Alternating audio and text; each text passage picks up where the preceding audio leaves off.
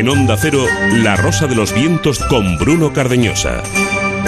Sigo el fútbol bien poco, entre poco y nada, incluso un poco menos. Eh, sin embargo, me interesan las personas y eso es lo que me lleva a abrir el programa de hoy con fútbol, porque este mundial nos está sirviendo para descubrir a un nuevo Luis Enrique, un hombre de personalidad eh, compleja que se nos está revelando como alguien que ha crecido tras la desgracia personal. Hemos descubierto también a través de las nuevas eh, tecnologías. Hace vídeos, emisiones, es humano, empático, incluso hace sonreír a veces sin perder nada de su carácter. Estamos descubriendo a una persona que ha saltado desde la arrogancia a la profundidad.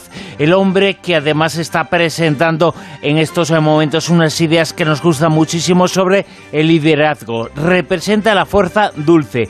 Nada es casualidad. Ese camino es fruto de haber abrazado el estoicismo.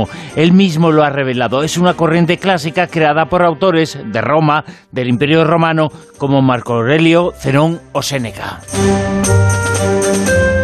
El estoicismo se ha convertido en una nueva escuela filosófica similar al budismo y en una ética personal que parte de la creencia de la causa-efecto del karma y del control personal de las cosas que perturban la vida. El estoico crece a partir de la desgracia personal. Él lo ha hecho. Este nuevo Luis Enrique nos agrada incluso a quienes estamos muy lejos del fútbol. Un estoico hace luz desde la oscuridad. Todos tenemos dentro la herramienta y esa herramienta no es otra más que la virtud.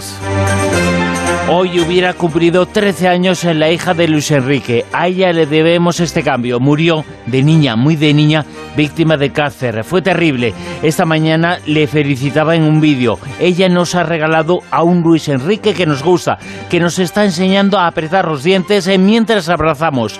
Ella se llamaba Sana. A ella se lo debemos. Eh, felicidades, Sana, y gracias eh, por hacernos eh, ver a tu padre con otros ojos.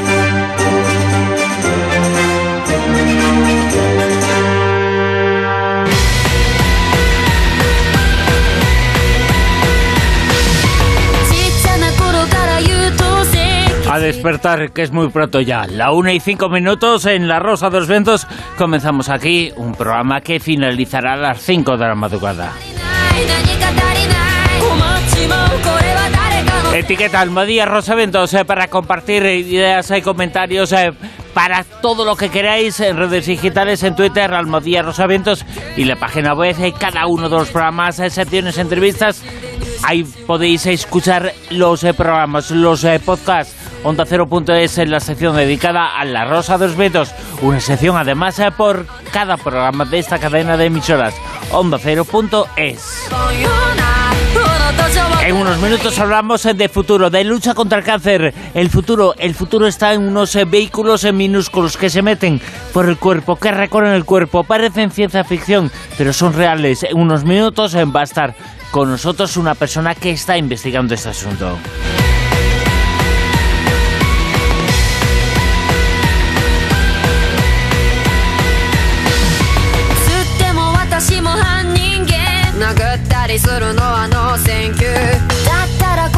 Y tertulia Zona Cero, como siempre, esta noche con Mado Martínez. Amado, muy buenas. Buenas noches. Con Manuel Carballal. Buenas, ¿cómo estás? Muy bien, un poco mojado, pero bien. ¿Sí? Sí, sí. Está lloviendo hoy en Madrid, ¿no? No, ha empezado el diluvio. Ah, ah, ah, vale, vale. Creo que Miguel Pedrero lo sabe un poquito, ¿no? Un poquito. Me he puesto perdido y me acabo de pegar una leche. Impresionante. Miguel está abollado. No es que esté mojado, está un poco abollado en la No, no, pero bueno, estoy bien, estoy bien, no ha pasado nada. Juan José Chedoro, muy buenas. Hola, muy buenas, ¿qué tal? Bueno, acordaos que cuando alguien recibe un golpe, aquí lo hemos comentado, a veces desarrolla capacidades insólitas. Puede ser tu oportunidad. Eso es mirar en lo positivo. Vamos a esperar resultados. Esperemos, sí.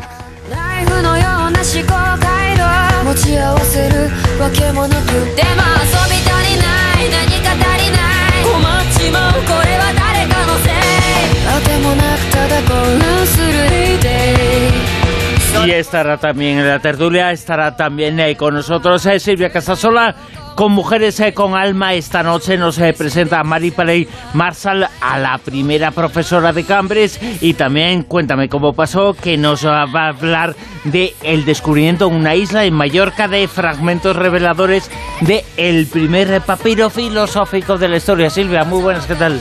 Pues fíjate que estoy yo aquí nadando, nada que te nada, digo, porque mm, estaba, según estábamos haciendo el recorrido, que por cierto, reclamamos máquinas más modernas, mucho metaverso, mucho internet, mucho todo lo que tú quieras.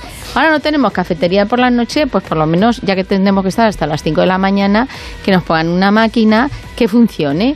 Si con una solo, porque vamos a hablar con una supercientífica que con, una tecnología maravillosa para el tema del cáncer. Y resulta que una máquina normalita está revolucionada, bueno, es que no puede ser, no, no, podemos estar aquí sin la cafeína correspondiente para hacer el programa como debemos. Colacao, el colacao.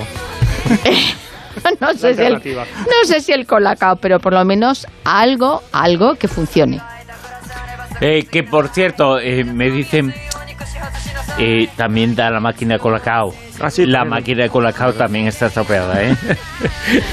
bueno, y va a estar con nosotros Esther Panagua, que es una de las personas eh, periodistas que más sabe sobre las redes eh, digitales y sobre cómo influye la tecnología en la sociedad. Es autora del libro Error 404. Va a estar también esta noche con nosotros.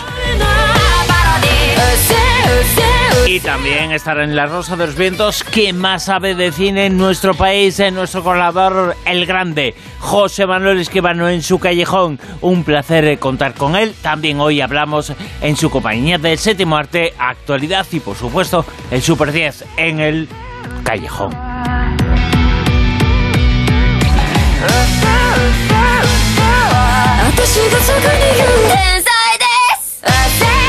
Lo dicho, nos eh, podéis seguir en redes, eh, insistimos, Almadía Rosavientos, nuestra etiqueta en Twitter, en cualquier eh, red digital y ahí estamos también. Ahí nos puedes seguir nuestro perfil, el perfil del programa es arroba rosavientos y luego también a servidor le pueden seguir en Twitter, en Facebook, en Instagram, en donde queráis. Con Sergio Monforte al frente de la parte técnica, con Javier Sevillano en redacción y producción, con eh, Silvia Casasola en la codirección en nombre de todos ellos. Eh, saludos eh, de Bruno Cardeñosa. Vamos a comenzar a hablar la una y casi diez minutos ya del 28 de noviembre de 2022, pero ahora, ahora vamos a hablar de algo que tiene que ver con el futuro. Parece ciencia ficción, pero no, se está investigando ya y eso va a ocurrir dentro de muy poquito tiempo.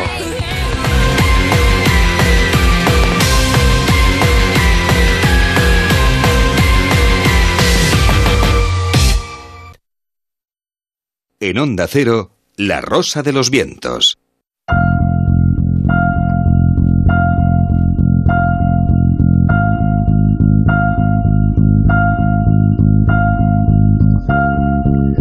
No descubro nada. Uno de los grandes eh, problemas eh, de salud que existen, el gran problema de salud eh, que hay en el mundo ahora es el cáncer.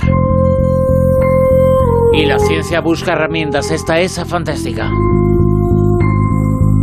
Es un método que se puede utilizar en el futuro, que consiste en crear un vehículo más pequeño que la nada, pero vehículo al fin y al cabo que se meterá en nuestro cuerpo, buscará las células dañadas y liberará junto a esas células medicamentos para vencer al cáncer.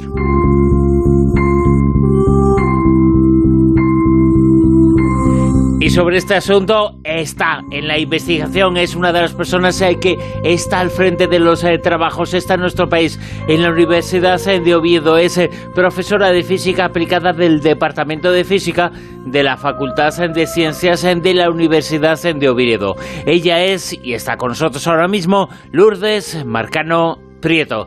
Lourdes, muy buenas, ¿qué tal? Hola, muy buenas. Buenas noches. Eh, Lourdes, eh, supongo que más o menos, yo no sé si lo he explicado bien o no, pero es eh, crear un vehículo minúsculo, minúsculo que se meta dentro de nuestro cuerpo y que libere eso que puede vencer al cáncer. Lo has explicado perfectamente, pero no lo quiero crear en sí, sino que me quiero aprovechar de lo que ya hay, porque no voy a inventar nada nuevo, ya la naturaleza nos ha dado ese vehículo.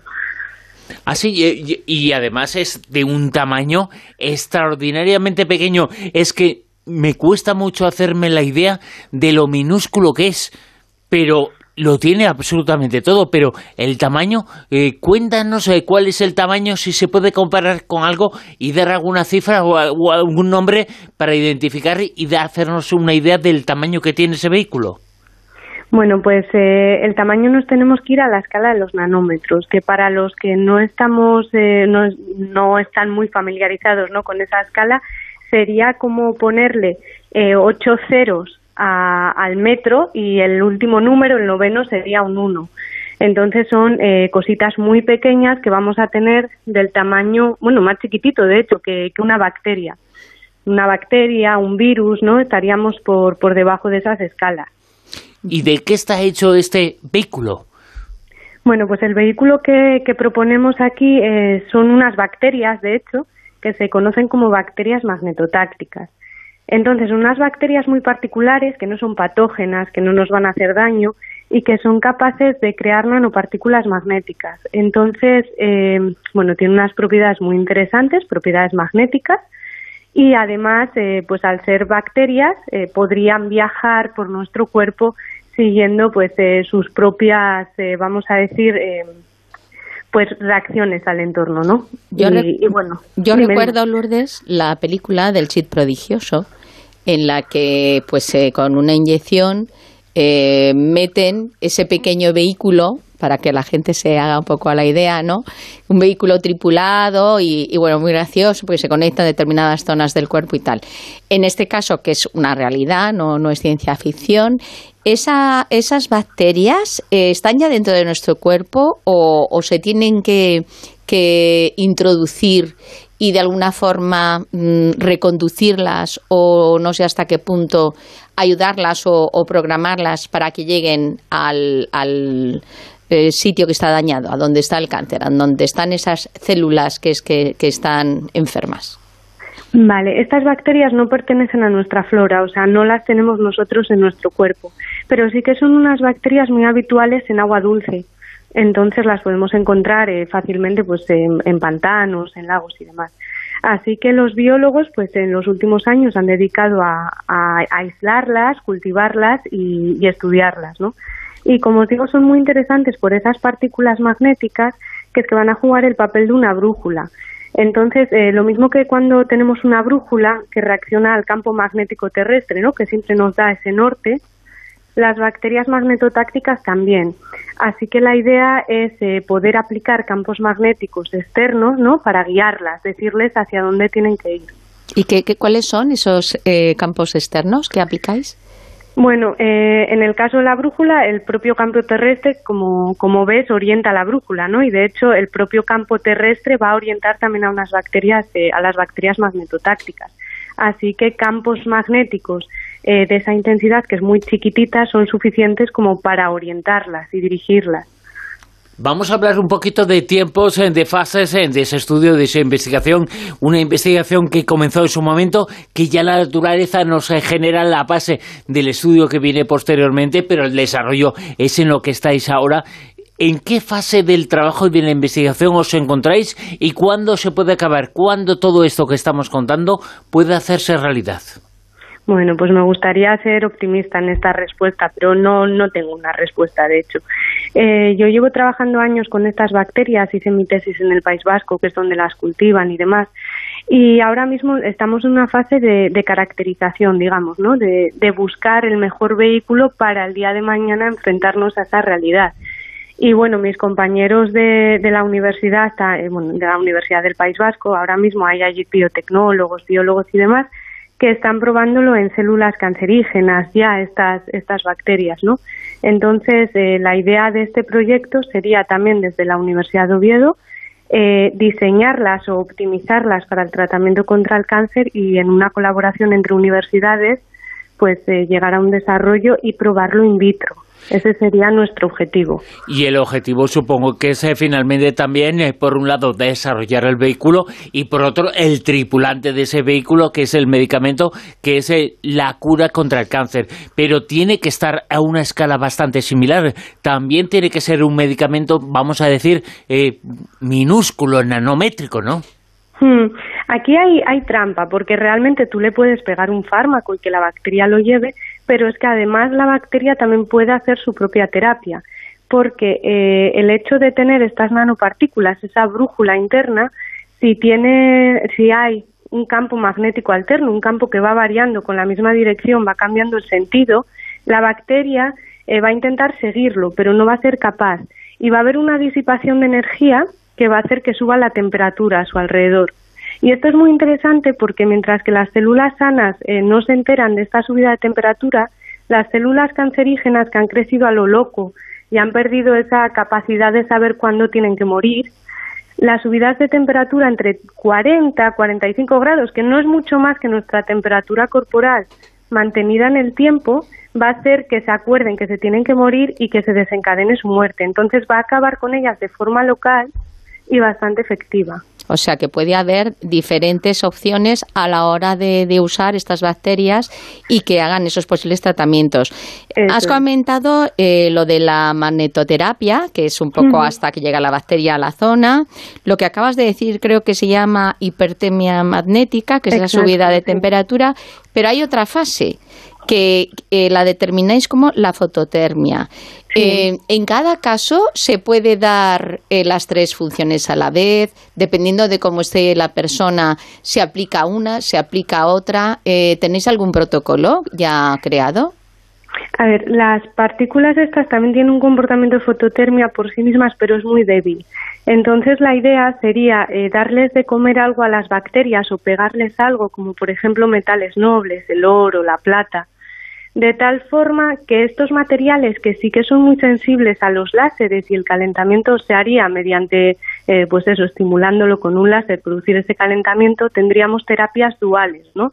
Podríamos calentar con campos magnéticos, pero también con, con láseres. Entonces, ¿cuál es la idea? Que dependiendo la zona que queramos tratar, pues imagínate algo más superficial, eh, ahí el láser eh, sería algo mucho más sencillo, más barato, más portátil, ¿no? Eh, que podríamos utilizar. Pero lo podríamos combinar también con la hipertermia magnética si necesitásemos pues un tratamiento de, otro tipo. O sea, esa versatilidad. Esto que estás eh, contando es eh, casi ciencia ficción, pero afortunadamente esa ciencia se está investigando, se está estudiando, pero no deja de ser, en cierto modo, dominar y usar a nuestra voluntad lo que la naturaleza nos ofrece. Exacto. Por ejemplo, antes has dicho que lo que en principio se va a hacer es hacer estas experimentaciones para ver cómo funcionan in vitro, imagino en laboratorio, con esa colaboración de las dos universidades. Pero pongámonos en el caso, para que la gente se haga un poco una idea. Vamos a poner un ejemplo. Uno de los mm, peores cánceres que, existe y que da una mortandad muy, muy grande es el páncreas, ¿no?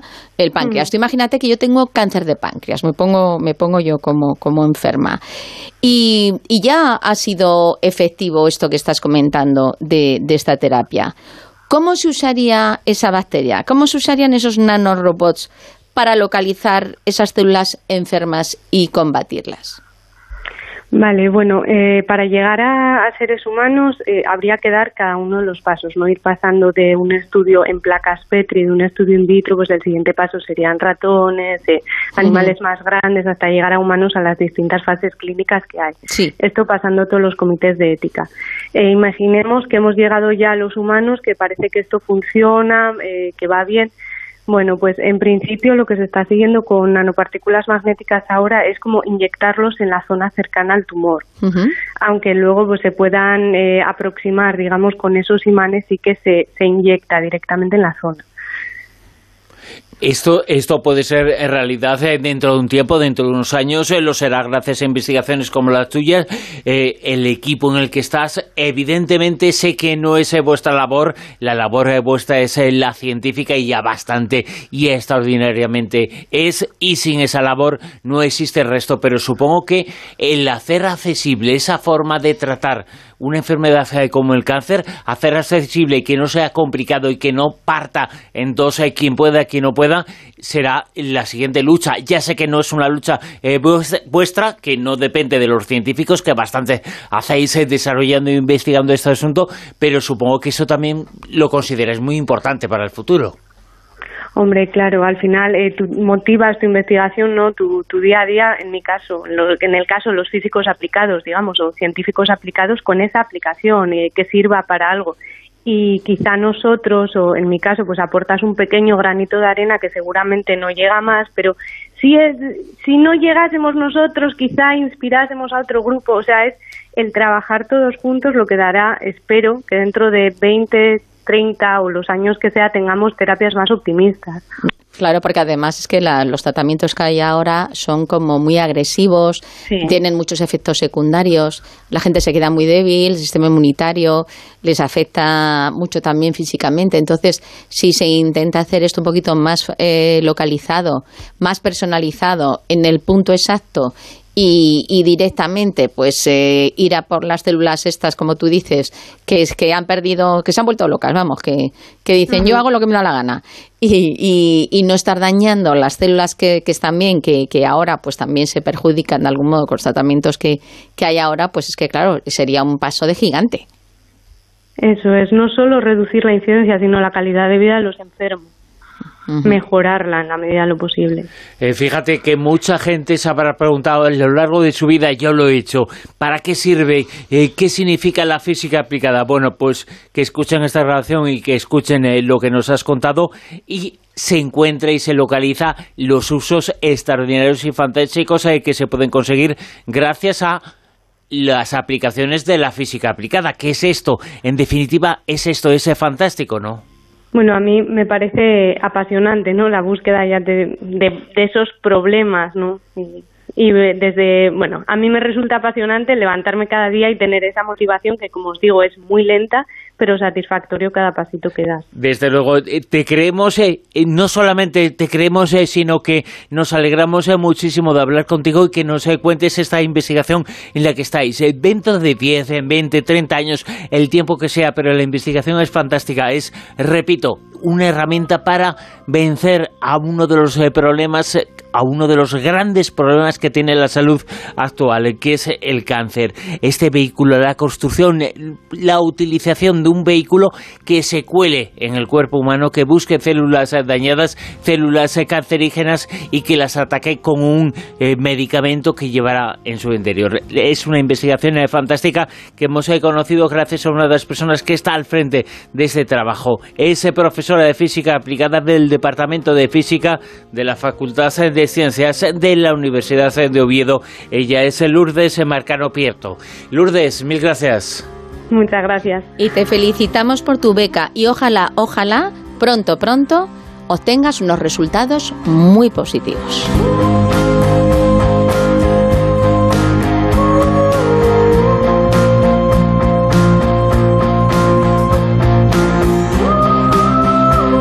La rosa de los vientos en Onda Cero.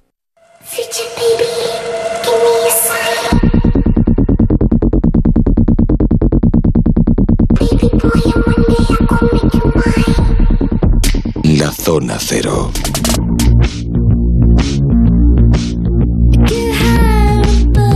Una zona cero hoy con mil informaciones, en mil noticias eh, relacionadas con el mundo de la frontera, la investigación eh, científica de vanguardia, el misterio, la ciencia. Hablamos hoy sobre todos ellos eh, con Manuel Carbellal, con Mado Martínez, con Miguel Pedrero y con Juanjo Sanchadoro.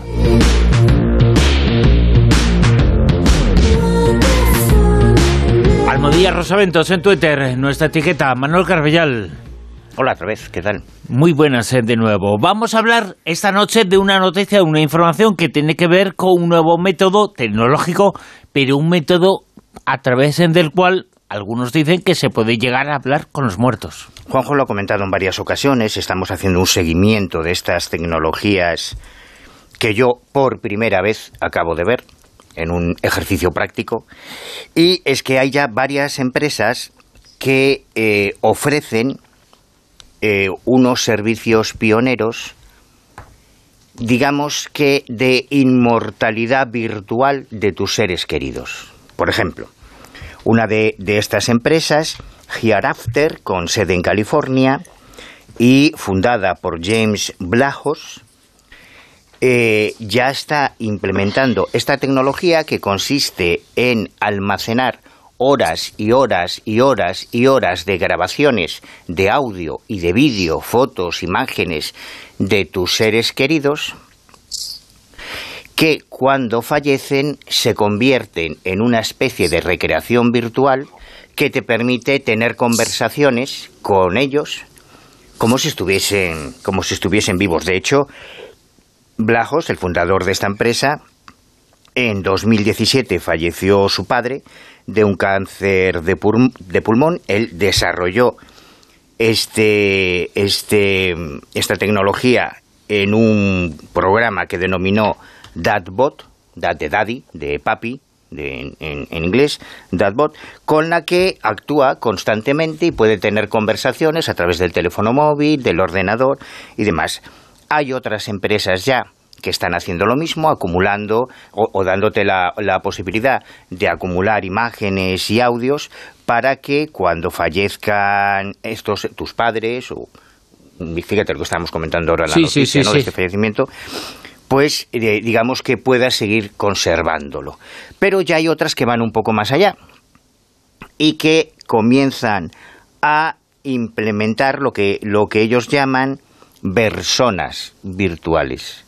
O sea, personas virtuales, personas, que es algo parecido, pero creando eh, individuos a través de contenidos digitales, una especie de clon, un, un alter ego. Como un holograma. Que podría haber otro Bruno por ahí con el que tú incluso podrías discutir con él, así ya nos dejas tranquilos, tú discutes ahí con tu Bruno, te lías ahí con él y, y nos dejas vivir. Y, y yo no sé, no sé qué opináis vosotros, si vosotros llegaríais a utilizar esta tecnología, porque a mí hace unos días un amigo, Domingo Pino, un tío increíble, tuvo la, amabilidad para el librito nuevo este que acabo de sacar, de regalarme un book trailer, que no es un book trailer, que es una película de aventuras, o sea, ha hecho una cosa espectacular. Y una de las cosas que hizo, que a, que a mí me sobresaltó bastante, es una de las imágenes del protagonista de esta investigación, de Oscar Rivera, que hablamos de la semana pasada, eh, de las imágenes inéditas que yo había conseguido, que era una imagen en blanco y negro de 1942, pues él la pasa a color y a través de un programa de inteligencia artificial la anima como si fuese un vídeo. Entonces, de repente, alguien que yo llevo estudiando todo este año, que me he leído todo lo que escribió, que me he leído toda su correspondencia, alguien que no, no era de mi familia, pero que yo eh, durante toda esta investigación he llegado a sentir muy cercano, hostia, de repente ves que resucita, él falleció en el año 77, y lo ves en movimiento, moviendo los ojos, te mira. ¿Pero lo ves cómo? ¿Dónde está? Pues mira, si cualquiera que si quiere verlo, eh, está en YouTube, está, está el vídeo, o, o si entra en eh, colección cuaderno de campo, blogspot.com, lo primero que va a ver a mano derecha es una imagen muy conocida, muy Pero eso, es un vídeo, ¿no? Es un vídeo. Claro, es un eh, vídeo sacado de una foto real, no es un tipo real, ¿no? Claro. Bueno, y esto tampoco, porque esto necesita, ellos te están vendiendo una Pero me refiero en tres dimensiones, digamos. Claro, pero la impresión es esa, o sea, tú imagínate que de repente, pues, tú quieres resucitar a tu abuela, y, tú tienes audios, tienes cintas magnetofónicas de conversaciones con ella, tienes fotografías y a través de estos sistemas de repente vas a tener en la pantalla de tu ordenador o en tu teléfono móvil a tu abuela y puedes interactuar con ella. O sea, porque de hecho hay tecnologías, me decía un amigo, oye, que si quieres lo hacemos hablar a Ribrea. Digo, no, tía, a mí esto me parece muy macabro. O sea, a mí me dio muy mal rollito. Yo cuando he visto las imágenes de Ribrea en movimiento, joder, me ha, me ha sobresaltado, ¿no? Y, y, en este caso, con estas tecnologías... Fíjate que yo había pensado, ya había visto ese vídeo, ese vídeo que se ha publicado sobre ese personaje, y lo primero que pensé, dijo, jo, Manuel lo ha investigado tanto, lo ha conocido tanto, que incluso ha encontrado un vídeo de él. Lo he resucitado. No, no, eso es inteligencia artificial. Pero yo no sé si a vosotros os seduciría ahora, ahora digitalmente a un eh, ser querido. Yo creo que la primera persona, por lo menos así salió en la prensa, que ya ha vendido sus derechos de imagen digital ha sido Bruce Willis. Mm. Bruce Willis que se ha retirado ya del, cine activo por la, enfermedad esta que ya ha empezado a se le ha diagnosticado, pero lo que sí que ha hecho ha sido que se pueda seguir utilizando su, su persona a través de una reproducción digital, como ya se ha hecho con el doble digital. Sí, sí, claro. Es decir, eh, conserva la voz o si no se utilizará un sintetizador de voz que imite, porque ahora ya está y ya sabemos que ahora lo hemos comentado en alguna ocasión también, ya hay nuevas tendencias también de ahora de, determinadas dramatizaciones que, los guionistas para la radio, por ejemplo, para podcast, eh, ya lo que hacen es entregan el guion y hay voces eh, artificiales que son los que se encargan de locutarlo. O sea que vamos ya a ese, a ese mundo. Yo eh, justamente en Facebook coloqué, creo que fue ayer o antes de ayer, un texto de una inteligencia artificial, que ahora hay muchas. De hecho, lo están pasando bastante mal los profesores universitarios porque tú simplemente metes una palabra en esa inteligencia artificial y te devuelve un ensayo. Entonces yo puse en esa inteligencia artificial, reproduce textos en español, la pregunta ¿qué es el misterio? Y me mandó un ensayo de, serían como unas 30 o 40 líneas, yo lo puse en Facebook para ver la gente qué opinaba. Y, es así, o sea, estamos, nos vamos metiendo, entonces te lo venden como una herramienta que lo que te hace es, em, ¿qué te digo yo? es una herramienta que te hace, en principio, no que te sustituya, aunque puede sustituirte, pero que puede ser un complemento a la hora de tener que inspirarte, a la hora de escribir. A veces que te puedes quedar atascado y, bueno, pues tienes un recurso que funciona así. Hay quien lo compara, por ejemplo, con los procesos que tenemos de automatización en un montón de cosas que usamos hoy en día. Por ejemplo, antes tenías que saber fotografía para poder hacer fotografías chulas, y ahora tienes un montón de procesos automáticos en cámaras reflex que te hacen la fotografía. ¿Significa que con eso eres más tonto o que desaparecen los fotógrafos? Pues no, sigue habiendo fotógrafos muy buenos, muy competentes, pero ahora parte de lo que sería su arte lo, dejan en la parte automática. Hay un montón de gente que hacemos mejores fotos que, que, nunca habíamos pensado que íbamos a hacer. Nos satisface, pero eso no elimina que, la profesión, ¿no? El debate está ahí, ¿no? Está, eh, si esto te ayuda a gestionar el duelo por una persona fallecida, yo el salvapantallas de mi ordenador es mi madre.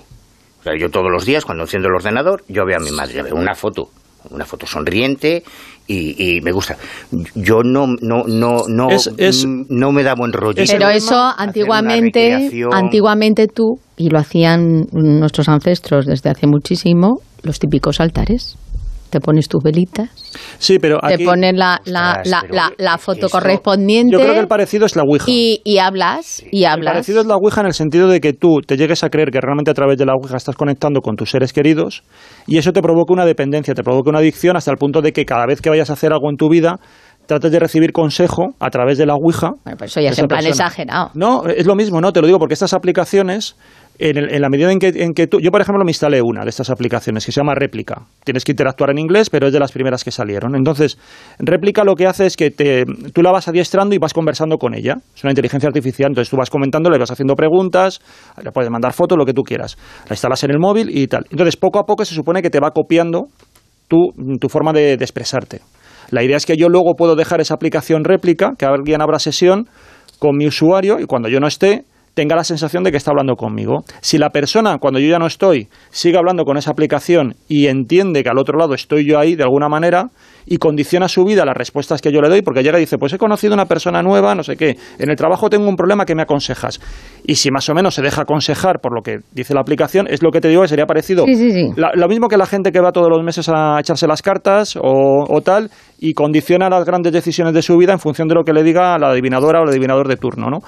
Ahí sería un poco parecido. Lo que dicen los, los psicólogos es que cuando tienes eso, un, ser querido que ha desaparecido, y si lo mantienes en estas condiciones, es lo que se llama pérdida ambigua, porque no, no rompes el, el, vínculo y sigue estando presente y condicionando tu vida. Entonces ahí es lo malo, que eso mm, conviene que sea un gestor del duelo el que te lo, el que te reconduzca. Y, además hay una limitación en esta tecnología que ellos, que estas empresas ya dejan claro, y es que eh, la, capacidad de respuesta de estas inteligencias o de estas réplicas o, de estas personas eh, está limitada al contenido que tú has introducido. Si tú de repente has metido unas grabaciones de una abuela o de tu padre que falleció el siglo pasado y un día le preguntas, oye, ¿tú qué opinas de TikTok?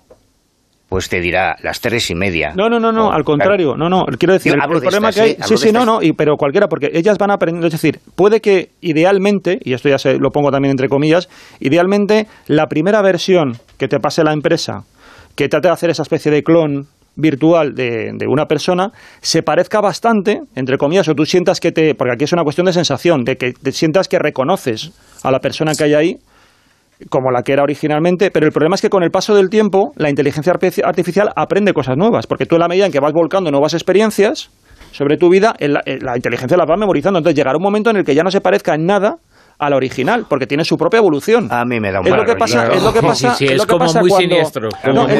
¿Os acordáis los casos, por ejemplo, cuando han montado algún bot, estos los famosos que hubo en Microsoft, que, que montó en Twitter un bot que, interactuaba y de ser una excelente persona se volvió un, un nazi y un racista y un montón de cosas, porque le trolearon, porque empezó a aprender del contexto, del entorno, y entonces, claro, va, va adquiriendo ese, ese ecosistema, según como sea, se adapta. Por tanto, finalmente no será, no será quien tú creías que era originalmente. Si es que acaso luego se pareció un poquito, ¿sabes? Mal rollo. Pero, pero vamos a ver, de la misma manera que Manu tiene la, la foto de su madre en el salvapantallas del ordenador y a mí me gusta ver fotos de mi tío Juan y de mis abuelos y mm, no sé, me gustaría, me gustaría, no sé, eh, verlos en, en, en vídeos, tener fragmentos animados de la vida que hemos pasado juntos, de alguna conversación. Hay veces que incluso ah, se me plantean momentos en la vida en los que me pregunto qué me diría ella si tal o si cual o si esto o lo otro y, bueno yo pues, pensando en estas inteligencias artificiales hay una que es mm, una de las jueces más famosas de Estados Unidos que falleció recientemente que emula sus, sus veredictos em, y, bueno parece que, que, que sí que da unas sentencias em, en relación a cómo era ella, su personalidad y basándose en precedentes legales ¿no? de su vida y su carrera como, como juez. A mí me parecería conmovedor, no por usarlo todos los días ni para esta gente que se obsesiona con, pero sería conmovedor tener un holograma de mi abuela o de mi tío Juan. A mí me parecería conmovedor poder tener ese holograma y poder tener una conversación, un minuto con, con, con ese holograma y tener una conversación en términos de qué me diría mi tío Juan en esta situación. Pero es que no te lo diría tu tío Juan, exacto, te lo diría pero un bot, una inteligencia eh, artificial. Pero es de mi tío Juan. No, no, eh, es una cosa que es eh, físicamente igual a él pero no es un avatar. ¿Qué es un avatar? O sea, un doble, es un doble. Si es un doble, ¿qué pasa?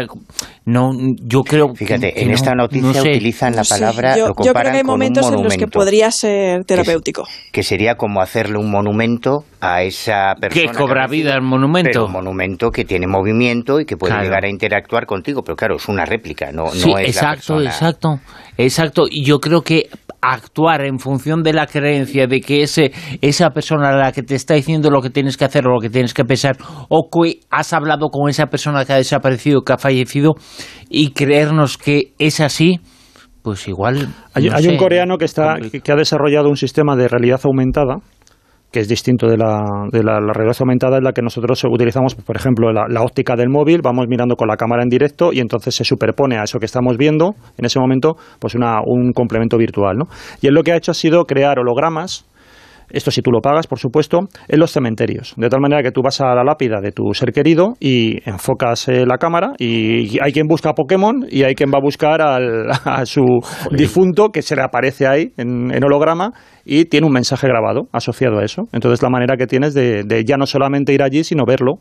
Con, mm. con, el mensaje que eso sí, eso es una decisión, es un poquito siniestro, que lo grabo yo creo que es como. A ver. Es que depende de cómo normalices ese tipo de cosas. Al final. Cuando ocurrió la fotografía, ahora hay cosas que nos parecen siniestras, pero acordado la fotografía, lo hemos comentado, la fotografía de los difuntos. Claro. De los bebés y esas fotos que se hacían como si estuvieran. En aquel momento, la sensibilidad de la época les pedía eso. Ahora, sin embargo, consideramos esas fotos bastante siniestras, ¿no? y no, lo planteamos, pero entonces fíjate, los niños que se les ponía como si estuvieran vivos, vestiditos. Bueno, niños y, y, adultos. Todo, todo, sí. yo, yo creo que que la tecnología, como siempre, puede beneficiarnos o puede perjudicarnos, depende del uso que le demos, ¿no? Y al final depende de cada persona. Ahora, yo, y sin que sirva de precedentes, y que estoy de acuerdo con Bruno Cardeñosa, Ave en, María en el... Te has dado un golpe, ¿eh? ¿No has dicho? Sí, me he dado un golpe. No, no, sí. lo dejo María, siempre, lo, pues. lo, lo apostillo ahí. No pasa Sí, nada. sí. De, de- de hecho, de hecho, me están viniendo una serie de revelaciones que, ¿Ves? que no, El no- don, el don. el don, no, no sé si, di- si darlas a conocer ya o esperar en Yo, yo próximos te veo programas. más alto. No sé si es que estás levitando. Estás tocando el asiento. Bueno, Ha pues crecido, ha crecido. lo, lo que lo que quiero decir es que es que al final, por un lado depende de la persona y por otro y por otro lado, que es con lo que estoy de acuerdo con Bruno, que por mucha información que esté utilizando esa inteligencia artificial de una persona, al fin y al cabo no estás interaccionando con esa persona. Y si esa persona estuviera viva, no estaría interaccionando como esa inteligencia artificial, ¿no? Por lo tanto, no creo que sea un sustitutivo, o sea, no es un, sustitu- un sustitutivo de esa persona, que puede serlo para algunas personas, que le puede hacer bien a algunas personas, sí, pero luego está el problema que enunciaba Juanjo y es cuando fallece un ser querido hay una serie de fases del duelo, ¿no? Y finalmente, pues, pues tiene que, que existir ese, ese desapego y ese reconocimiento de que esa persona ha fallecido. Si utilizando esta tecnología no se da finalmente ese desapego, pues puede generar ciertos problemas, aunque también reconozco que en otros casos puede ser beneficioso e incluso psicólogos o psiquiatras lo, lo podrán, entre comillas, Claro, recetar en el herramienta, futuro. Es una que me- herramienta dosificada. O sea, Claro. yo, yo hablé con psicólogos del duelo y lo que decían es que ellos veían eso, que bueno, que puede ser una herramienta caso por caso. Igual que hay personas que cuando fallece alguien se ponen a ver en bucle los vídeos, las fotografías y no salen de eso. Pues en cambio hay otras personas que eso les hace bien y les permite irse alejando. Sí, hay gente que a lo mejor pone fotos por todos los lados y hay gente que absolutamente retira Exacto. todo. Yo conozco casos de gente que lo retiró todo y luego al cabo de un tiempo los, las empezó otra vez a poner y tal, porque también lo que tú haces es buscar como nuevas formas de presente, de hacer presente a esa persona que ya no está.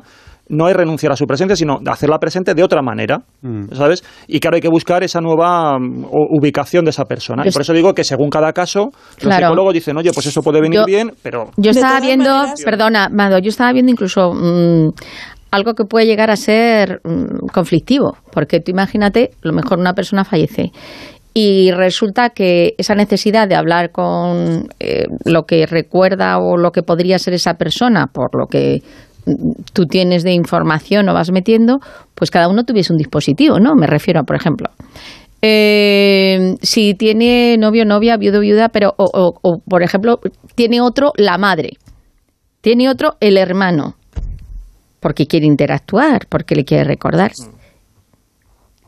Pues es que ahí se puede liar también, porque claro, a lo mejor luego en el día a día, en tu vida cotidiana, pues resulta que la madre está hablando con él y le da una serie de informaciones, le da una serie de opiniones, incluso con respecto a otros, y dice, pues mira lo que me ha dicho tu hermano. Claro. ¿Cómo que me ha dicho tu hermano? fíjate. Pues mira lo que me ha que- dicho tu hijo. ¿pero ¿Qué? ¿Qué? Pero, o sea, Bueno, y, y ¿Estamos si no locos es un o qué? ser querido, es un ser eh, que consideramos una persona que consideramos importante por lo que sea, eh, o una persona eh, famosa. Imaginaos que pues hay dos millones de personas que deciden crear el bot de Steve Jobs. no te lo pongo, no te lo pongo, te lo pongo más está. crítico, O sea, ¿no? hay dos millones eh, de Steve Jobs. Coges el evangelio, Pero- coges los evangelios y te creas una inteligencia artificial de Jesús. Claro, claro. Y, y- Sí, y le preguntas, sí, sí, claro, y le preguntas, claro. es decir, eso se ha hecho, por ejemplo, con los discursos de Lincoln. Si va a hacer una inteligencia artificial, igual un avatar, que a partir de los discursos de Lincoln, de toda la obra que se conserva de él, O de a recrearlo, o que de Einstein, quieras. o de que sea. Pero Bueno, fijaros, pero de. Jesús, que, que tiene la trascendencia, y que algunos piensen que de algún, den el salto de la hiperrealidad a pensar que realmente de alguna forma se está manifestando ahí Exacto. el Mesías y que su palabra puede condicionar la doctrina o la Virgen. María también. Entonces sí, cualquiera, cualquiera que tenga textos y a partir de ahí pueda recrear. Pero de Jesús es más claro porque hay palabras literales. De la Virgen, claro, tenemos nada. Hay muy poquito. Sí, pero fíjate, eh, de la misma manera y en la línea con lo que decía Silvia, que también podemos ver algo así en, en los nuevos evangelios, porque cada apóstol da una parte de lo que pasó en Claro. relación a la vida de Jesús, y yo puedo tener un recuerdo de mi padre y mi hermana puede tener otro totalmente distinto de mi padre. Y mi padre tuvo, pudo tener unas conversaciones con ella, que yo jamás estuve en esas conversaciones, y yo puedo tener otras conversaciones con ella. Si eso lo unimos al hecho de que los seres humanos construimos los recuerdos a través de la memoria, es decir, que la memoria que tenemos y los recuerdos que tenemos son en gran parte una ficción. ¿vale? Correcto. Porque nosotros proyectamos la realidad de la misma manera que construimos los recuerdos. Y gran parte de nuestra memoria es una ficción. ¿En qué se diferencia eso de un avatar de inteligencia artificial? En nada. Claro. Eh, no sé, eh, el debate está abierto, que cada uno eh, exprese su idea, su opinión, con la medida Rosavientos. Es un tema tan, tan complejo y tan, tan personal que cada uno puede tener su visión y su impresión y seguramente todas tienen parte de acierto y parte Pero sí, de fíjate, error. ahora mismo cada vez nos cuesta más hablar entre los vivos y ya nos ponemos a hablar con los Sí, muertos. Pues ya es lo que faltaba. Bueno, y luego sería esa otra, ¿no? Porque la siguiente fase es hacer un avatar y construir una persona falsa, pero de alguien que está vivo. O sea, sería terrible. O sea, Ya, bueno, pero eso ya los novios y las novias que tienes mm, virtuales. Te la Ah, pones a medida. sí, pero, pero, eh, es, es una muñeca. Pero, Hinchable. claro, pero, O no hinchable. Sí, Acuérdate sí, sí. de Ana de Armas, el Black Runner, en la última. eh, bueno, sí, sí. ¿Eh? Mira, mira, mira, se le cae la babilla. ¿Se acuerda? ¿Se acuerda? ¿Se Pues acuerda? me voy a acordar, yo no he visto ninguna película de, de, de esas. eh, de Runner. oy, oy, oy. Blade Runner, pero si esa es de los años 70. No, hombre, hay ¿Qué una nueva versión, hay qué una pinta? nueva- hay una Ah, nueva versión. ¿Ah, sí? Sí, sí, sí. Qué horror, madre mía, a, a lo que llegado bueno. el mundo. Tiene la tele en blanco y negro, es que no... sí, sí, sí, sí. Te veo, te veo muy poco web- modernizado, ¿eh? Claro, o sea, yo tengo Blade Runner en VHS, en un vídeo de, de esos, eh, pero ahí no sale a nadar más. Pero han, sea, salido- han hecho una nueva versión. Han hecho una nueva versión. Hace unos añitos Se han ¿eh? atrevido a eso. Sí, Madre sí, sí. mía. Eh, vamos a hablar, eh, Mado Martínez, eh, vamos a seguir resucitando el pasado, pero nos vamos a ir un poquito más atrás, porque vamos a hablar de virus. De virus, de virus, me molan los virus porque son como zombies, ni están vivos ni están muertos. Pero bueno, los Frankensteins de nuestro tiempo acaban de revivir un virus de 48.500 años. Que estos al igual también nos ponen un avatar y ahí podemos hablar con ellos. ¿Para qué tocan? ¿Para qué tocan? Si ya ¿Pa' los virus, si ya los virus ellos se revolucionan y evolucionan solos, ¿para qué tocan? Mira, pues porque se está derritiendo el permafrost y están como liberándose sin necesidad de que vaya nadie a, tocarle la puerta. Y, y bueno, que pues ellos estaban ahí en ese permafrost, congeladitos, muy bien, muy a gustito, en su estado habitual zombie, pero esperando comerse a alguien, infectarlo, aguardando ahí pacientemente en su jaula de permafrost siberiano, en concreto, estos son de Siberia, desde la edad del hielo, eh, atención, es el virus más antiguo jamás recuperado. No hubo noche en el castillo de Víctor Frankenstein, ni hubo rayo con la necesaria descarga eléctrica para resucitarlo, solo tuvieron que introducirlo en un cultivo de amebas vivas para que el susodicho empezara a replicarse como si no hubiera un mañana. Y la cuestión es que este virus y otros de los que han estado recuperando eh, podría infectar a, a los humanos. Eh, vamos, que esto ya sabéis que los virus en cuanto se pegan a una cédula que pueden infectar, empiezan a replicarse y a Pues te- tengo una mala noticia y es que eh, hace poco he leído que mucha población china se está yendo hacia la zona de Siberia porque las zonas que tenían antes donde estaban asentados pues están quedando prácticamente desérticas y como Siberia se está quitando pues el hielo y todo eso pues son eh, terreno fértil. Así que mm, pues qué quieres que te diga Mm, virus eh, una zona que antes no estaba poblada ahora la van a empezar a poblar. Pues nada suma. No, sí, de hecho se está sospechando que algunas, algunas epidemias que están teniendo lugar en esas regiones entre, entre cérvidos eh, de anthrax tienen que ver con, con antiguas eh, especies de virus que están volviendo de la misma familia que están volviendo a, a, bueno a emerger del hielo a emerger.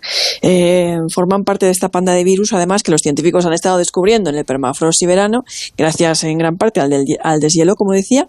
Eh, y bueno ya puestos a recuperar virus también han recuperado tres nuevos virus de una muestra de, de caca de mamut congelada de 27.000 años de antigüedad y otras dos de clases de virus del contenido estomacal congelado de un lobo siberiano, todos con potencial infeccioso. Y bueno, hay pocos estudios sobre el tema, pero la amenaza está ahí, porque el deshielo del permafrost va a liberar tanto bacterias vivas, algunas de ellas aisladas de la superficie durante más de dos millones de años, como virus en estado latente, aguardando el momento de, infectar. No todos los virus son infecciosos, desde luego, ni, ni, ni tienen por qué serlo, pero van a volver a resurgir y harían falta nuevas vacunas y antibióticos y es la época en la que nos ha tocado vivir. Esto es así, todo un desafío para el que tendremos que estar estar preparados. Lo cierto es que el, el cambio climático eh, nos guste o no, eh, es un hecho, es un hecho. No, no me parece que la discusión ya sea de si es originada por la era del antropoceno, si es cosa del hombre o es un movimiento natural de la Tierra o no sé qué cuántos, pero creas, creas en el cambio climático o no, el cambio climático es un hecho, independientemente del motivo que le quieras dar. Decir, bueno, la Tierra siempre ha atravesado sus cambios y sus procesos. Es verdad, la Tierra ha atravesado cambios muchísimo más radicales que quizás que el que estamos viviendo ahora, pero lo cierto es que muchísimas personas van a morir a causa de la polución, eh, creas en el cambio climático o no, vas a Qué positiva te veo. vas a entrar en esa estadística eh, y desde luego muchísimas personas van a perder su lugar de residencia, muchísimos pueblos van a perecer, no van a poder seguir mm, viviendo, ni cultivando, ni, ni teniendo su economía de subsistencia en los lugares donde ahora mismo están. Otros van a desaparecer debajo de, de las aguas y estos son realidades y desafíos que tenemos que enfrentar y tenemos que enfrentar con un pensamiento desprovisto de ideologías que yo creo que no sirven para nada hay un cambio climático, es un hecho social, es un hecho que va a afectar. Es un hecho social, no, es un hecho científico para el cual no existe otra opción. Hay el 100% de posibilidades de que de evidencias de que el cambio climático es el cuestión del hombre y nadie lo puede negar algún friki lo puede decir que no, pero es absolutamente creado por el ser humano y existe el cambio climático. Y no, hay la más mínima duda, es tan evidente el cambio climático provocado por el ser humano como la gravedad. Y además Pero hay gente que no se lo va a creer. me, da igual.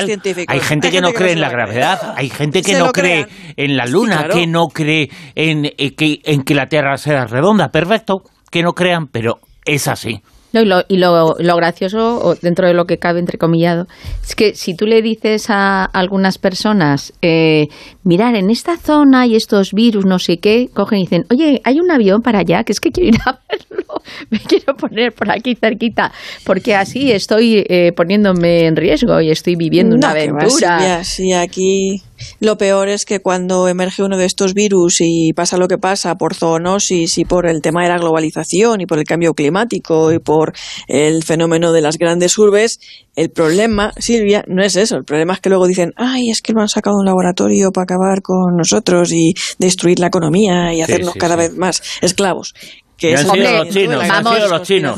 vamos a ver, el, el, virus este le han puesto ahí con la meba para ver si se despertaba. Que no toquen.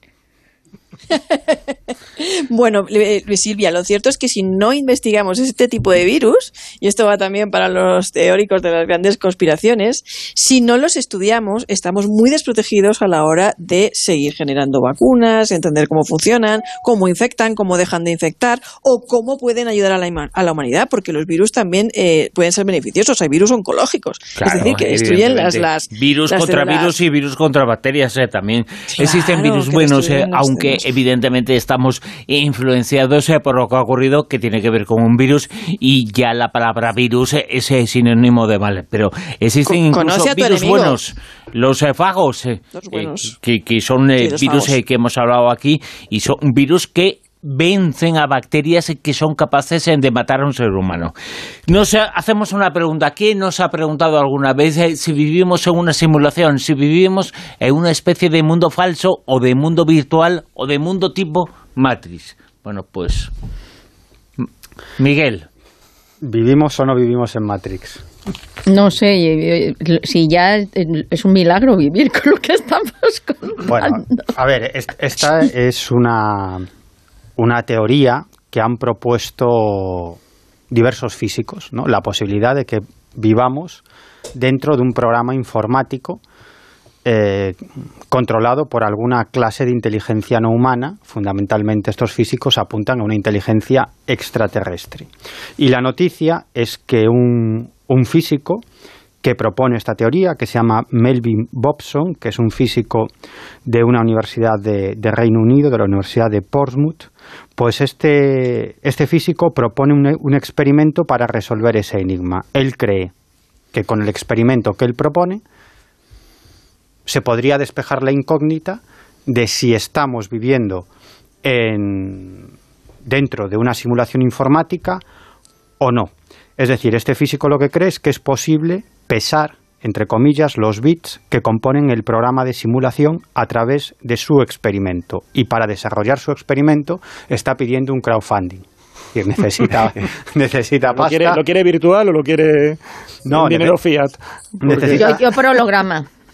necesita, necesita pasta. Bueno, Bobson parte, este físico parte de la teoría de que mm, hay un quinto estado de la materia. ¿No? Todos conocemos los cuatro estados de la materia que son sólido, líquido, gas y plasma. Pues él dice que existe un quinto estado de la materia que sería la información y que esa es la clave para el experimento que él quiere desarrollar.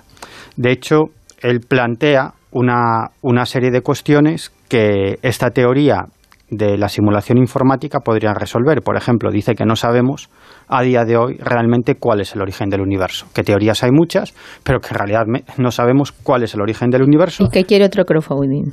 También. Ni cómo surgió el origen eh, de la vida. Y luego está el gran problema, dice él, de la física cuántica y es que por un lado está el comportamiento de los grandes cuerpos y por otro lado el comportamiento de las partículas subatómicas que se comportan de forma completamente diferente. Y entenderla, eh, eso es difícil. Claro, él dice que todo esto podrían ser algún tipo de errores de ese programa informático.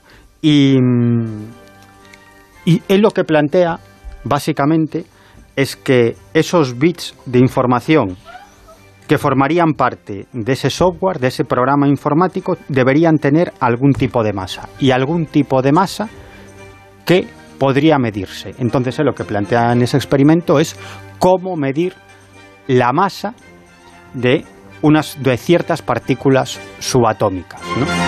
O, sea, este hombre pretende responder a la cuestión de si vivimos en matriz con algo que no entendemos ninguno, ¿no? No, pero el experimento, bueno, si luego tenemos un par de minutos, el, experimento está gracioso. Lo contamos en, después de la actualidad en Onda Cero que llega ya.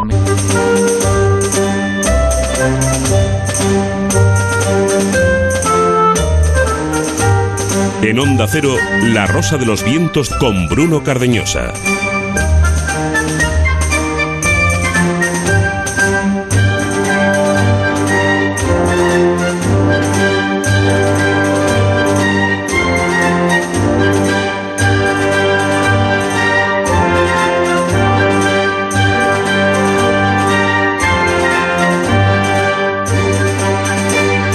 Continuamos en la Rosa de los Ventos, eh, continuamos en la zona cero, continuamos hablando y formulándonos esa pregunta de si vivimos en Matrix, eh, si vivimos en una simulación informática.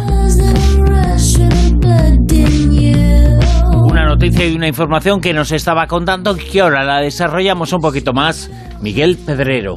Efectivamente, como decía, la teoría de este físico es que esos eh, bits de información que formarían parte del software de simulación en el que viviríamos deben tener una pequeña masa capaz de medirse de acuerdo con el principio de equivalencia masa, energía e información que ha desarrollado el propio físico, que como hemos dicho antes defiende que la información es el quinto estado de la materia. Entonces Bobson lo que plantea es realizar un experimento que es para el que está pidiendo su crowdfunding, que consiste en borrar, dicho eh, de un modo muy resumido, borrar la información contenida en las partículas subatómicas. Es decir, quiere tomar una determinada partícula subatómica, digamos que de algún modo transformar esa partícula subatómica en el quinto estado de la materia, es decir, que esa partícula subatómica sea, digamos, información, y, y lo que pretende es borrar, digamos, la información contenida en esa partícula subatómica. Y él dice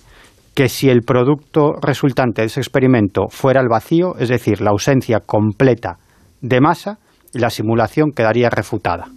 Es decir, que, según este físico, viviríamos en una simulación. Y como digo, para eso es para lo que está llevando a cabo su crowdfunding. Él habla, por ejemplo, de una serie de errores en ese programa informático en el que viviríamos, ¿no? que en la película de Matrix pues sería, serían los típicos errores de Matrix. ¿no? Y, él lo que plantea es que esos errores son, em, bueno, pequeñas faltas o pequeño, pequeñas fallas, pequeños errores en ese programa informático que ese programador extraterrestre tendría que corregir para que las cosas siguieran funcionando. Y él habla, por ejemplo, de una serie de experimentos contradictorios en el, en el campo de la física cuántica. Es decir, que ante el mismo experimento, él dice que hay casos en los que se obtienen resultados diferentes, ¿no? que los físicos achacan o justifican echando manos a fallos en el diseño del experimento o fallos en los aparatos de medición, ¿no? Pero él dice que hay algunos casos muy muy llamativos y que esos podrían ser parte de esos errores en Matrix y yo añadiría pues toda una serie de fenómenos anómalos como las teleportaciones, las anemolías temporales, etcétera, ¿no? Y bueno, básicamente lo que plantea este físico, él dice que él simplemente plantea una teoría, ¿no? Pero es una posibilidad que defiende él y defienden algunos otros físicos que desde el punto de vista de la física existe esa posibilidad y que podría ser una respuesta a toda una serie de enigmas, eh, tanto de los grandes cuerpos, enigmas del universo, como los enigmas de los pequeños cuerpos, de las partículas subatómicas. Y lo que dice este físico es que si nos tomamos en serio esta hipótesis, como cualquier otra hipótesis explicativa, dice que tarde o temprano llegaremos a, crear las condiciones adecuadas y, y, básicas para probar o refutar esta teoría. Y aunque se refute, da igual porque dice que nos haría avanzar en la comprensión de otra serie de circunstancias, tanto del universo como de la física cuántica. O sea que ya sabéis, si queréis saber si estáis viviendo en, un, en una simulación informática que está controlando alguna clase de inteligencia extraterrestre, el crowdfunding de este hombre para que pueda desarrollar su experimento y ese podría ser el primer paso para demostrar que vivimos en una simulación informática. Eh, lo que pasa que yo ahí, yo cuando hablan de, esto quiero, añadir, quiero, añadir, otra cosa más, que yo no sé si, si vivimos o no vivimos en una simulación informática, pero la leche que me acabo de pegar al entrar en onda cero me ha dolido, ¿no? Entonces, bueno, yo no sé si esto es una simulación informática. Muy bien ¿Tú, has, ¿Tú has, visto un código de barras en ese momento cuando te has pegado? No, no he visto un código de barras, pero bueno, en los, en los programas estos, QR o algo. Habrá hecho Microsoft esa simulación. En los juegos digitales, cuando, cuando te matan no sientes ningún dolor, pero parece que en esta realidad informática en la que vivimos parece que los golpes duelen. Bueno, no te creas porque acuérdate de las gafas de realidad virtual que comentó Mado, que ah, va a ser lo, último, te matan. Madre mía. Si pierdes y te matan en el juego, pues te matan, ya que, ya te, que te matan en el juego, te matan en la persona también. Si es que somos mucha población, hay que ir eliminando. hay que eliminar personajes. Eh, yo lo que aquí en, lo de los escenarios estos de Matrix, yo aquí veo como una, una diferencia. Y mm. una cosa es, por ejemplo, en la película Matrix, es el escenario de que hay dos realidades conviviendo. Porque hay la realidad de las personas físicas mm. reales que lo que hacen es que en un momento dado se conectan a una Matrix. Mm. Pero claro, hay otro escenario que no sé si es el que habla él, de que directamente nosotros fuéramos como líneas de código dentro de una simulación. claro, entonces ahí no tienes posibilidad de salirte. Es decir, en, Matrix tú tienes posibilidad de salirte de la simulación mm. y volver a la realidad real, ¿no? Entre comillas.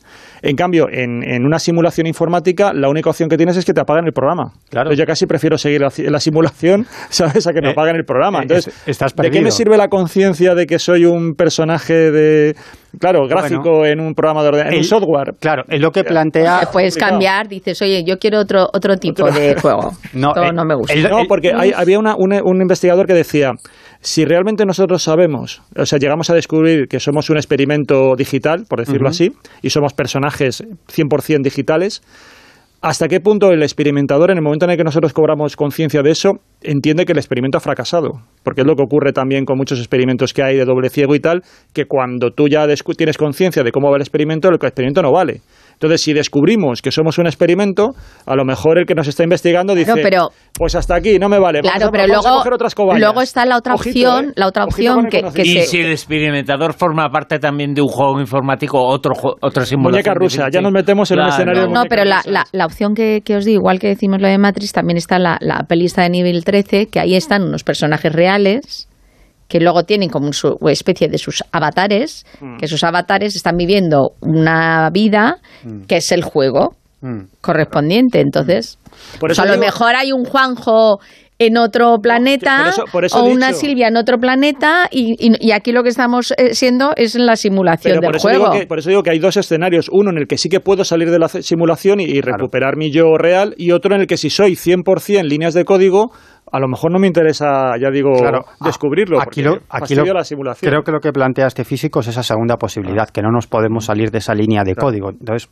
la, la, pregunta es, ¿para qué sirve saber si estamos o no en una simulación? Conocimiento, es decir, eso resolvería una serie y cuando de no, Lo que te digo, no fastidies el experimento que parte... uno, de los requisitos es que los personajes no sepan que son una simulación. Claro, y, el crowdfunding tiene que funcionar. o sea, el que tenga la respuesta después de hacer el experimento, no antes porque entonces no hay crowdfunding. ¿Y, ¿Y si el crowdfunding forma parte también del juego, de la simulación? Pues imagínate. Claro, claro. Bueno, eh, animales híbridos. Animales híbridos. Sí. pues mira, tiene que ver con lo que ha estado comentando Mado antes, eh, está directamente conectado con todo lo que supone el cambio climático, porque justamente lo que ha hecho el Daily Mail es eh, recopilar y recuperar un antiguo artículo de Nature, de la revista Nature, donde se habla de cómo posiblemente está condicionando o va a condicionar de una manera más acentuada el cambio climático la aparición de determinados animales híbridos. Y de hecho, este artículo que se publicó en su día en, esta revista hablaba de 32 posibles especies híbridas que podrían llegar a predominar más o menos en la zona del Ártico. La explicación, el mecanismo que, generaría esto sería que con la desaparición del, del, hielo marino, en la medida en que se va derritiendo cada vez más, más rápidamente por el calentamiento global, pues determinadas especies que antes estaban aisladas, lo que iba comentando también antes Mado, pues se van, obligado, se van obligando a que se vayan desplazando, a acceder a nuevas zonas de, de caza, nuevos ecosistemas, y ahí es donde van a empezar a cruzarse y a aparearse con otras especies autóctonas que hay ahí. Entonces, claro, se van a ir formando nuevos híbridos. Lo que ha hecho este, este estudio es, y bueno, voy a leeros así algunos casos, es eh, detectar ya algunas especies híbridas y la cuestión será si esto luego se va a, incrementar de una manera hasta el punto de que las especies, digamos, originales sean sustituidas por las híbridas, porque se van a adaptar mejor al medio en las futuras condiciones derivadas del cambio climático. ¿no? Por ejemplo, una de las cosas de estas fusiones que se pueden dar, y de hecho ya se ha encontrado alguna evidencia, es una fusión entre el oso pardo y el oso polar porque además, claro, son, son bastante eh, fronterizas, ¿no? Entonces, lo que se ha encontrado ya es una... En el pasado se han encontrado algunos ejemplares de osos pardos y osos polares en Estados Unidos y, Canadá. Eh, mayoritariamente el pelaje sería blanco, pero con un cierto tono pardo, y el morro sería un cruce entre, entre ambas especies o ambas variantes. Y eh, lo que dicen es que mm, seguramente los osos polares que se dirigen más hacia el interior en busca de alimento, pues eh, van a cruzarse con estos esos pardos que también están también avanzan un poco hacia el norte en busca de caza. Así que se van a solapar estos dos eh, hábitats y ya en el 2006 hubo unos cazadores del Ártico que mataron un oso blanco con manchas marrones en la zona de Canadá. O sea que ya empieza a haber, como digo, lo que voy a contar son además casos en los que se ha encontrado algún fósil, en algún caso incluso eso, prácticamente unos huesos, y que ya demuestra que esa hibridación se está produciendo. La cuestión es que se cree que posiblemente pueda ir más. Una que me ha llamado mucho la atención es entre narvales y belugas que son estas especies de cetáceos, que además el narval, si no recuerdo mal, es este que tiene el, eh, que luego se ha utilizado como el cuerno del unicornio en muchas ocasiones, porque es ese colmillo que tiene tan largo. Y bueno, pues en 1990 un cazador también del oeste de Groenlandia encontró un cráneo que parecía ser un híbrido entre beluga y narval. En 2019 se analizó el ADN y efectivamente era un 54% de beluga y un 46% de, de narval. Lo curioso es que en esta fusión no se mantuvo el colmillo, que parecer es bastante fundamental para el tema sexual porque es un reclamo que utilizan también eh, los machos para parecer ser más atractivos ante, ante las hembras. Pues parece que aquí se pierde y entonces consideran que, que como digo, esto puede ser este eh, espécimen o este cráneo descubierto así en Groenlandia indicaría que esa fusión, en la medida en que las temperaturas vayan cambiando de los mares y todo esto, pues se consolide. Otra especie también que se ya se ha detectado, que además esta parece que ya está extendiéndose mucho, es entre coyotes y lobos orientales. También hay un híbrido, se empezó a detectar en la zona de Canadá en 1920 y se ha incrementado ya muchísimo. Eh, tiene el cuerpo, el cráneo y la mandíbula más grandes que los coyotes eh, occidentales. Todo esto además juegan con, creando nombres en fusión en inglés, ¿sabes? Para ir viendo cómo puede ser la nueva denominación. Y otro caso así que os digo, por ejemplo, bueno, también entre diferentes tipos de foca. Y uno que también está extendiéndose mucho es entre diferentes eh, ardillas voladoras del norte y del sur. De, también en la zona de Estados Unidos y Canadá eh, se está produciendo esta, esta fusión. Así que, bueno, mm, lo que comento, parece que sí que vamos a acceder a, este tipo, siempre que haya compatibilidad genética y ese tipo de cosas. La hibridación ya está en marcha en muchas especies, de momento de forma anecdótica, pero en la medida, primero eso demuestra que es posible, luego habrá que ver si esas hibridaciones tienen posibilidad de reproducción o no, pero ya se han encontrado, como digo, ejemplares. Y la cuestión es que en la medida en que se vaya solapando estos ecosistemas, seguramente la hibridación siguiendo un poco la ley de la selección natural, se mantendrá como dominante y desaparecerán las, los especímenes originales, las variaciones originales. Hoy aquí tenemos un ejemplar de pedrerornio. Es la hibridación ¿Cómo? entre pedrero y unicornio. Ah, claro. El primer Qué malo. detectado. uy, uy, Pero ha sido una Oh, hibridación entre, entre pedrero y farola. Pedrerola sería. Pedrerola. La pedrerola. Qué malos son, ¿eh? Desde luego que sí. Bueno, vamos a contar más informaciones, eh, más noticias. Eh, Esta nos confirma lo que ya suponíamos. Es que ahora vamos a saber un poquito más. ¿Por qué decimos que la juventud se endura hasta los 34 años? Yo no sabía que, que duraba, porque la verdad es que esto es científicamente. Claro, ¿eh? claro. Físicamente. El carné joven dice otra cosa. Porque, claro, otra cosa es ya carnet lo, lo que uno tenga en su cabeza y cómo se sienta, porque hay gente que es muy joven y es un viejo, uno de estos que dicen, madre mía, parece que tiene 80 años, y a lo mejor el de 90 tiene unas ganas de juerga tremenda y dice, mira, oye, que parece un espíritu joven. Pero esto es un estudio que por lo visto, mm, hace ya tiempo que, también salió, pero ahora yo no sé por qué, pues se ha hecho viral y hay gente que no está de acuerdo, pero los análisis científicos no mienten. Y me explico. Es una investigación realizada por la Universidad de Stanford eh, sobre unas 4.300 personas, más o menos, y varían una horquilla de 18 a 95 años. Eh, independientemente de cómo uno vaya envejeciendo, a lo mejor pues uno tiene cara de niño mm, durante mucho tiempo y, ya tiene una edad, pero claro, el asunto es que aquí lo que han hecho ha sido un control analítico. Y ahí ya es donde eh, se ve todo el testimonio, ahí ya se confiesa. Ahí no hay botox que dice. Ahí ya no hay nada. Porque es verdad, hay, hay gente, por ejemplo, que a lo mejor mm, ha coincidido, que a lo mejor tú la ves que es mayor y le hacen, eh, pues yo qué sé, un análisis y le miran los huesos y dicen, uy, pues tienes hueso de, de, de, de, de estar mucho más joven. O a gente mucho más joven que la miran eh, la masa ósea y dice, es que pareces mm, como si fueras una, una persona mayor. Bueno, pues en este caso no se han fijado en el tema óseo, sino que se han fijado en la analítica y en concreto en las proteínas, en, la- en el plasma de las proteínas. Eso, por lo visto, es un chivato y ahí te dice realmente en qué situación estás, independientemente que a lo mejor te vean y te vean estupendo. Y entonces eh, han sacado a conclusión que hay tres saltos muy importantes en el deterioro de las personas. Entonces, a los 34, según estos análisis y según este plasma de proteínas, es cuando eh, se pierde la juventud. ¿Por qué? Pues porque a los 34 es cuando empieza tu deterioro físico. 100%. ¿Vale?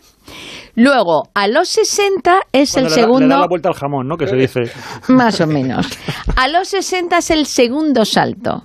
Y es cierto que en, determinados momentos, eh, por lo que sea, a lo mejor alguien ya, y ya no te estoy diciendo interiormente, eh, ya te estoy diciendo físicamente, a lo mejor tú estás viendo a una persona estupendamente el año o- este año y al año que, eh, que viene dices, qué cambio, ¿no? Es como que ha pasado físicamente como que, que te pasa factura. Eso físicamente. Y aquí estamos hablando ya interiormente. Bueno, pues, como he dicho, a los 34 el deterioro físico.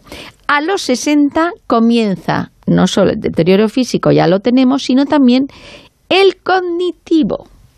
¿Vale? Y empiezan un poco por las primeras enfermedades, así un poco ya por, por la edad, ¿no? Que ya. eh, los achaques. Los achaques correspondientes. Pero a los 78, a los 78 ya los órganos vitales ya empiezan ya diciendo, oye, que yo ya estoy muy mayorcito, a mí dame ya tranquilidad. Entonces, ¿Qué es lo que dicen los, los investigadores, los científicos? Pues que en vez de alarmarnos o en vez de eh, decir, no, estoy en contra, no, eso no es... No, pues que nos sirva de cara a intentar un poco pues prevenir.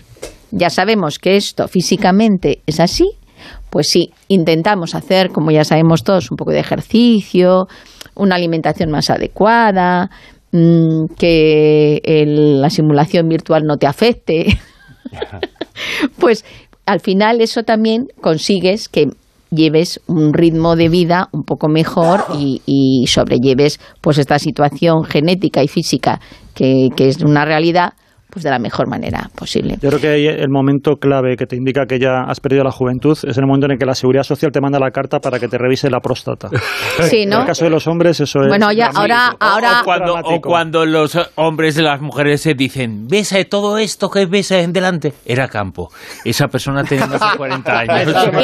y, y, y, luego hay, hay, un, hay un meme muy gracioso ahora que está circulando y es el, el, el que dice, eh, ¿qué hay de mi pensión? Porque si no si no me das la pensión ahora que me va a cumplir mi, mi edad, me cojo y, y, en vez de dejarlo que ya fallezca, me caso con una de 20 y le dejo la pensión y tienes que seguir pagándola durante toda tu vida.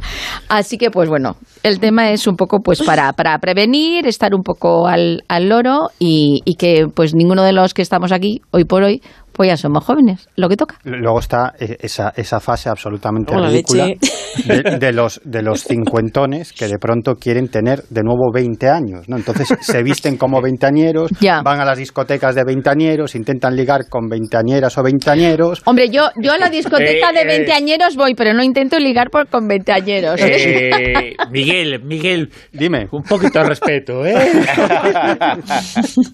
es así. Un poquito de respeto.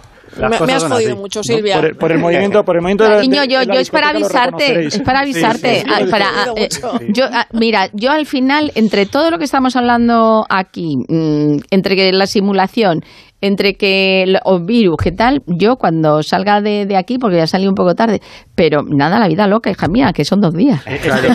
y cuando me, estás en una discoteca, cuando estás en una discoteca y alguien está bailando, y si alguien parece que baila, o alguien parece que le está dando un ataque epiléptico, si es del segundo, eh, tiene más de 50. Sí, y si pregunta, ¿es aquí el guateque? También. Sí. Pero mira, yo, yo, me di cuenta de que sí, no sé si te haces más viejo, pero puede ser que estés en, la, en, en el límite de la edad oficial para dejar de salir de fiesta. Porque yo hace un par de meses estuve en Teatrón, que es la discoteca más grande de América Latina, así como la discoteca gay con 16 ambientes, con público muy diverso. Bueno, bueno, eso era mmm, miles de personas, una cola de dos horas para entrar, pero chico, cada vez que entraba a un espacio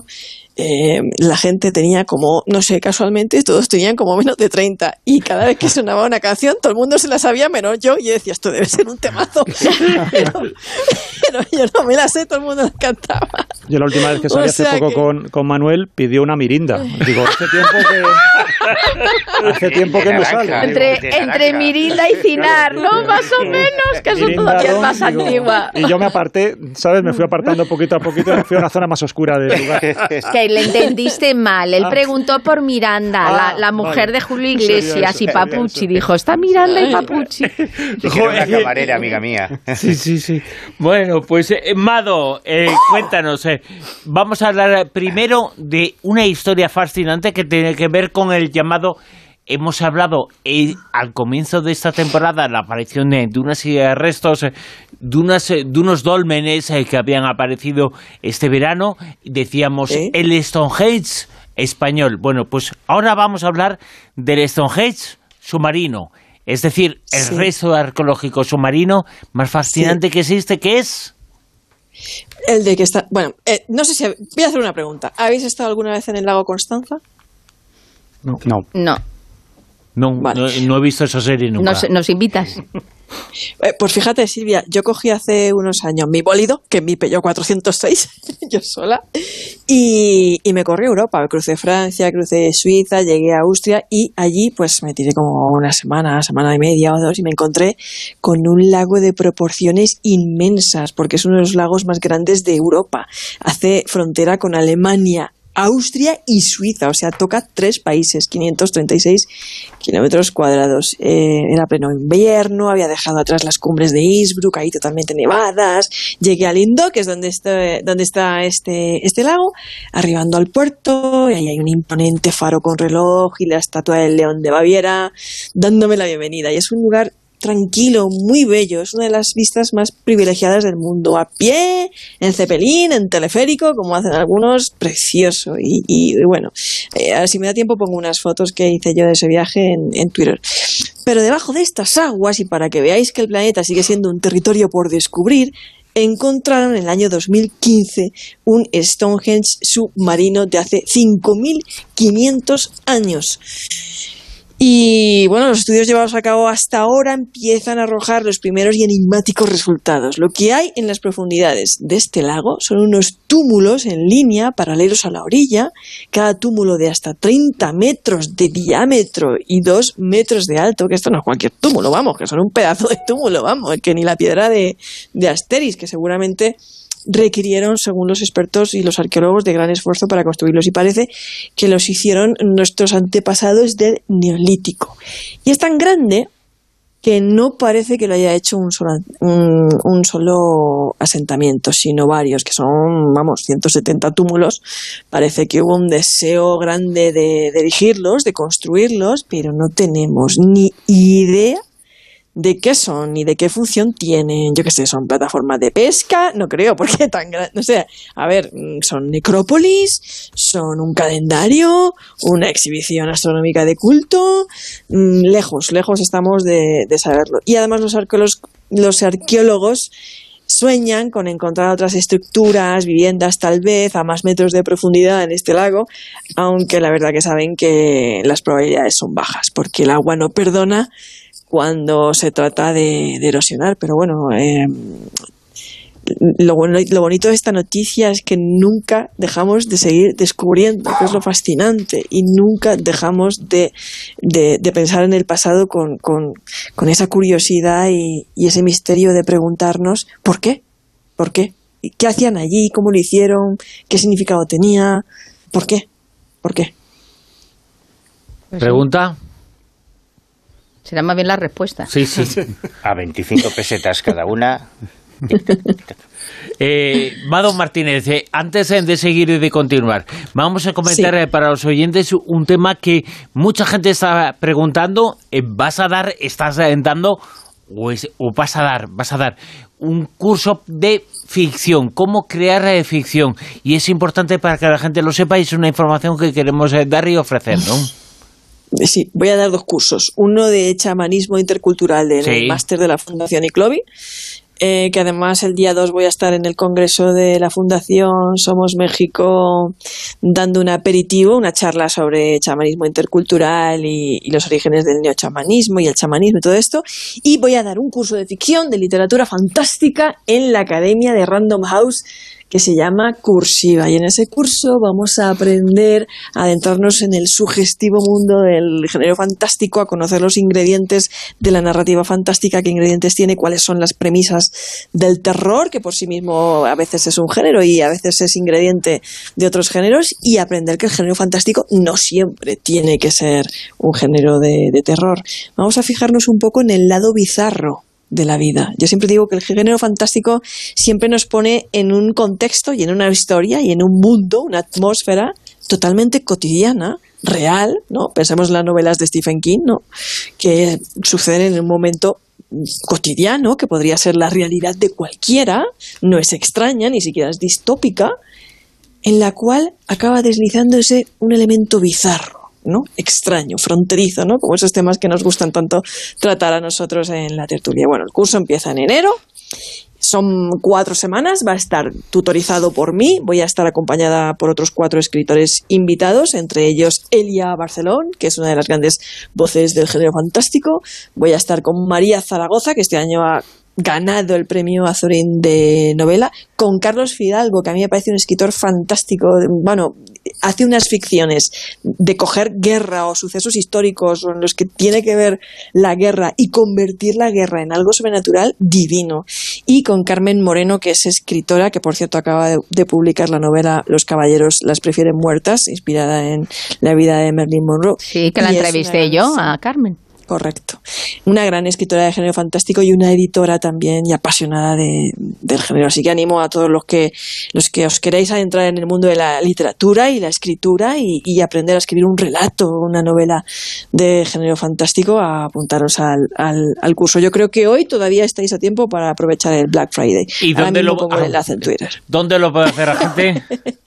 Hablo más que una lora, ¿eh? Sí. Pues lo voy a poner en Twitter, pero en mis, en mis redes sociales está como fijado, tanto en Twitter como en Facebook, para cualquier Pero lo vas a poner en Twitter y en Twitter, ¿no? También. Y, y en Twitter, y en Twitter, y en Facebook. Vale, y en vale. Si hace falta.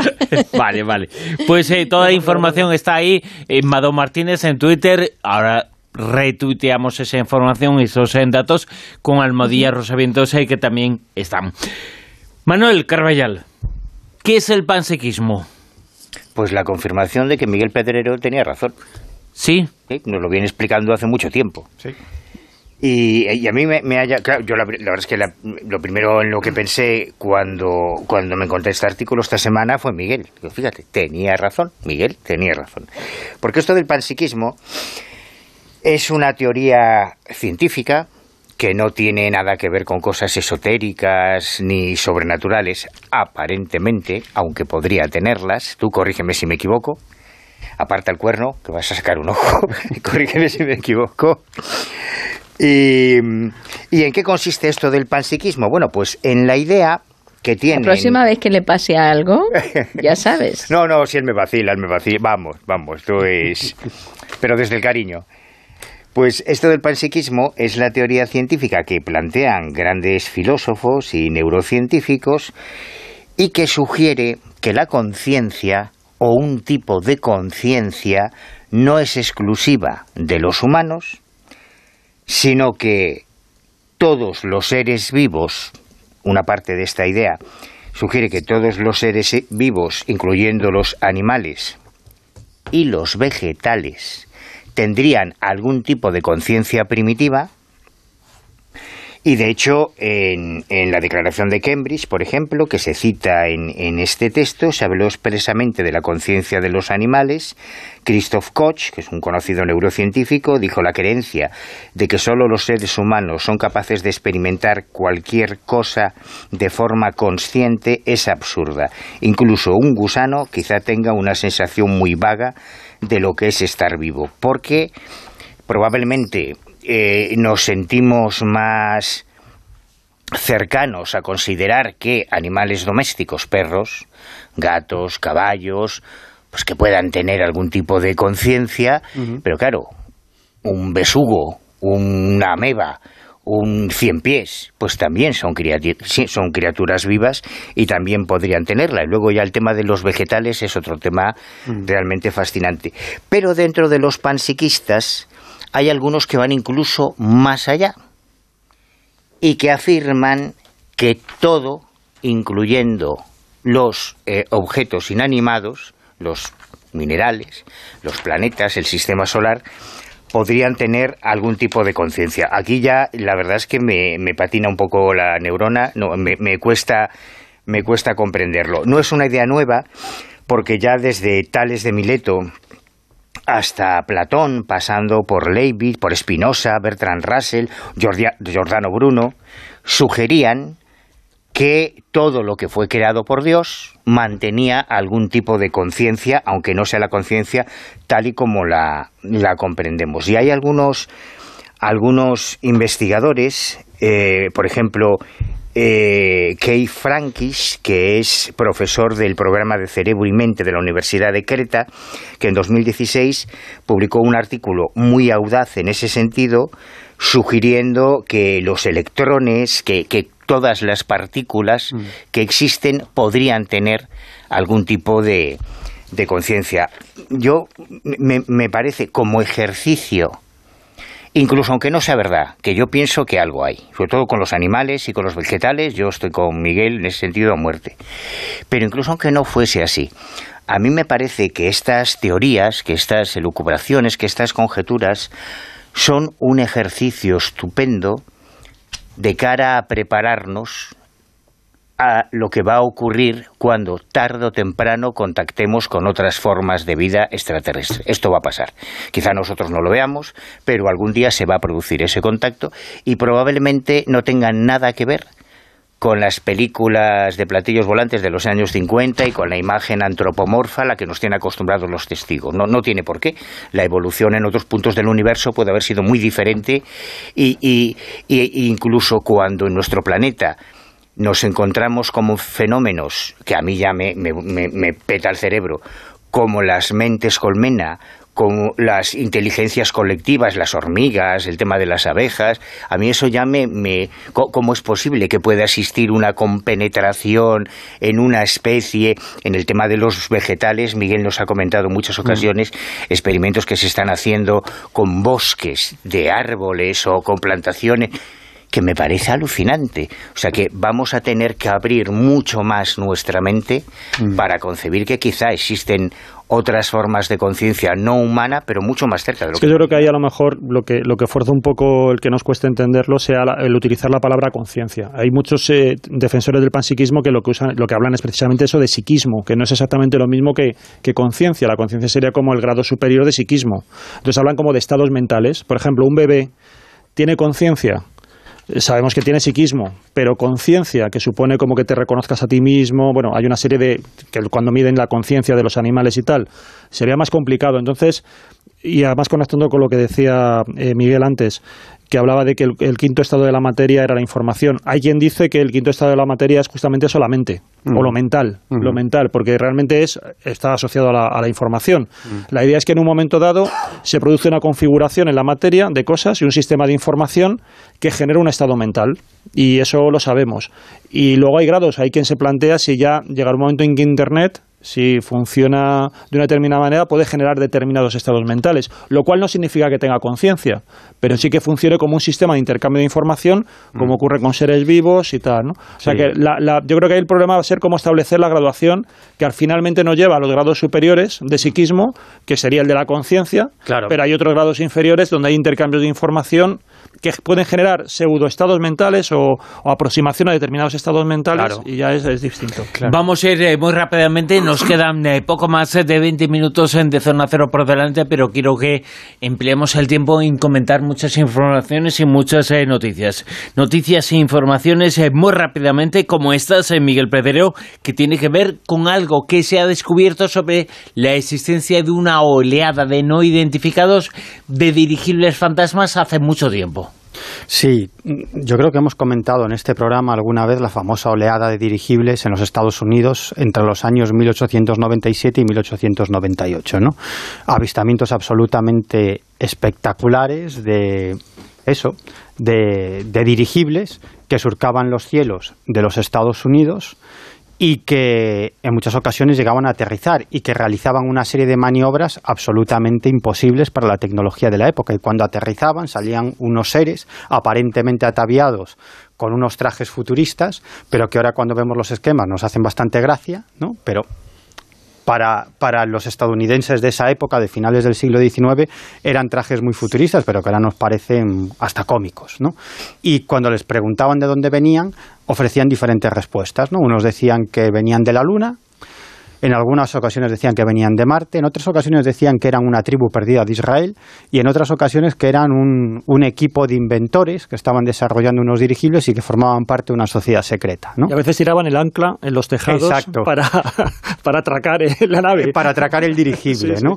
Y, y, y además hay, hay entre entre todas las publicaciones de la prensa, porque la, prensa de determinadas, de determinadas zonas de los Estados Unidos se hizo eco de todos estos avistamientos y publicó incluso los, los esquemas, los dibujos de los testigos e incluso emplearon a dibujantes para que plasmaran sobre el papel esos dirigibles atendiendo a las descripciones de, de los testigos. Y hay, hay hay, un, hay algunas descripciones que son alucinantes, ¿no? Me estoy acordando de una, además de un senador de los Estados Unidos, ¿no? que ve cómo aterriza en su granja uno de estos dirigibles y la descripción podría ser hoy en día un aterrizaje ovni, ¿no? Exactamente igual, solo que no utiliza la palabra extraterrestre, para él son unos seres demoníacos y dice que no los quiere volver a ver, ¿no? Pero es, es una un objeto semitraslúcido, hay, hay unos seres muy extraños dentro que hablan en un lenguaje que no entienden, eh, eh, toman tierra, parece que recogen muestras del terreno, recogen algo, vuelven a introducirse en el dirigible. De formas hay que tener cuidado porque en esa época es cuando surge también la prensa esta de Apenique, que es la prensa de masas, y entonces hay muchos que hay que mirar la fecha porque si es el 1 de abril, es el Día de los Locos, que es el Día de los Santos Inocentes, y hubo mucho que se viralizó utilizando esa fecha. No, no es este caso, ¿eh? No, no, no, te digo, pero, pero sí que hay, hay muchos que sí, que coincide, porque como fue una fiebre, se vendía mucho, captó mucho la atención de la gente, pues al final se difundieron muchos bulos, ¿no? Entonces hay que distinguir entre unas noticias y otras. Bueno, pues, pues el es que ha habido otras oleadas de dirigibles, ¿no? de las que tenemos poco conocimiento. Y una de esas oleadas comenzó en julio del año 1909 en determinada zona de eh, Nueva Zelanda, concretamente en la región de Otago. ¿no?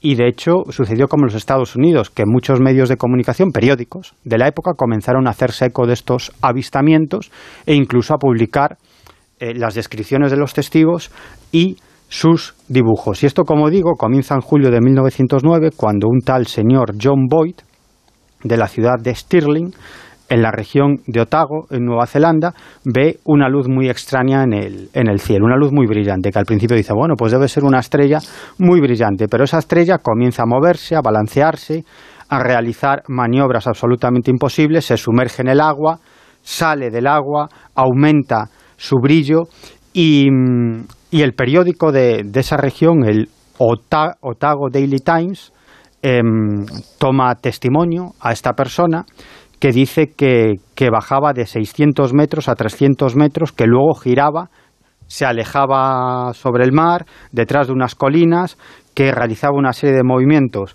muy raros y muy extraños que parecían de otro mundo, ¿no? y que finalmente acaba desapareciendo. Mm, lo interesante de este asunto es que cuando se publica salen nuevos testimonios que dicen que han visto a este dirigible, ¿no? Y cuando le preguntan a este tal señor John Boy qué era eso que ha visto, pues él dice que bueno, debe ser algún dirigible experimental de algún grupo de, de, ingenieros, de experimentadores que están en las montañas creando esos dirigibles no identificados. Claro, la cosa se pone seria cuando más testigos dicen, no, no, nosotros también hemos visto ese dirigible, pero no ese día, días antes o incluso días después. Y durante semanas, durante semanas hay infinidad de testimonios de gente que ve. Además, fijaros qué curioso, objetos voladores no identificados, eh, no tanto en forma de dirigible, sino muchas veces en forma de puro, luminoso, pero que claro, para ellos son dirigibles. Una cosa que vuela y hace unas maniobras imposibles, pues son dirigibles.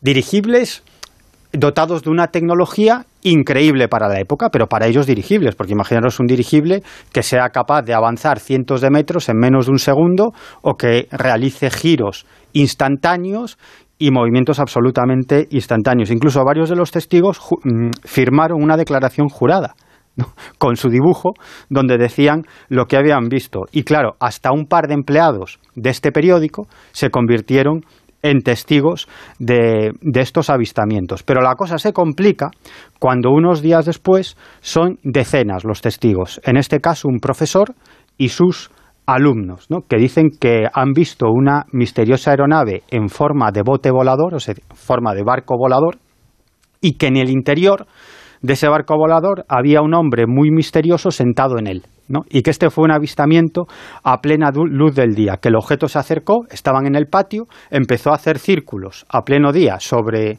los alumnos, eran una treintena de alumnos que avisan al profesor y sale, y que luego ese objeto se dirige hacia unas montañas que se llaman las montañas azules. Al mismo tiempo estaban observando ese objeto desde otros lugares, otros vecinos de, la zona, y según los testigos tenía forma de cigarro era, tenía forma puntiaguda en cada uno de los extremos de este extraño objeto volador y fijaros qué interesante, tenía una especie de protuberancia en la parte superior, pero en el centro tenía un palo corto que decían que era como de parecido al mástil de un barco, ¿no? Claro, ellos lo que veían era un barco volador. Y este asunto acabó convirtiéndose en la sensación de los medios de comunicación durante varias semanas, que continuaron recogiendo avistamientos que hoy en día serían avistamientos típicos y tópicos del fenómeno ovni. Por ejemplo, un grupo de niños jugando en una playa, la playa de Caco Point. Bueno, pues ahí estaban jugando cuando de pronto ven un objeto luminoso que se movía en el aire, que hacía unas maniobras muy raras y que ellos dicen que se acerca tanto a la playa que pensaron que iba a aterrizar. Incluso ellos salen huyendo y el objeto, en un típico comportamiento del fenómeno ovni, los persigue persigue a estos niños y se acerca a unas rocas donde se habían escondido y pudieron permanecer, estar a unos dos metros de ese objeto volador todos los niños que luego salieron por piernas en diferentes direcciones. Y como digo, los medios de comunicación recopilaron cantidad de historias sobre estos avistamientos hasta que empezaron a salir los artículos escépticos, que era la competencia, es decir, algunos periódicos, algunos medios de comunicación que no se habían esforzado en investigar estos casos. Entonces trataban de desprestigiarlos como típico y tópico de la historia de la ufología, diciendo que bueno, que los testigos, como eran gente de campo, ¿no? Pues flipaban. Y además, como le daban mucho al vino, y al alcohol, pues que se emborrachaban. Los niños de la playa también. También, los niños de la playa, los profesores. Quizá, haya una explicación a término medio. Es que hay un caso muy chulo en Galicia en 1904, en octubre de 1904, que a mí me parece una delicia, yo lo recuperé hace poco. En, en tu libro, di cómo se titula. Eh, es el gallego el sabio. Gallego sabio. Oscar Raibrea, el hombre la historia que, el hombre que descubrió los, ovnis, claro. Sí. Y en 1904, solo ocho años después de la gran oleada de los airship en Estados Unidos, en un pueblecito que se llama Arcos de Frades, en el ayuntamiento de Pol, en la provincia de Lugo, pues están ahí unos campesinos trabajando en el campo y de repente ven bajar del cielo una cosa que no habían visto en su vida, una cosa redonda que se sitúa encima de un prado, de repente desciende una escalera y ven bajar a dos humanoides con unas vestiduras extrañas pero claro, ahí en Galicia nos andamos con chiquitas y al grito de carallo, esto causado demo, uno cogió una escopeta y se lió a tiros con los humanoides, con la suerte de que las postas dieron en lo que era la canasta del globo Mercurio, que estaba tripulado por el teniente Liberto Durán y el teniente Alfredo Quindelán, que es el fundador del Ejército del Aire español, todavía hay una cátedra aquí en y esta experiencia, claro, tuvieron que subirse al globo y salir por piernas, pues estaba intentando batir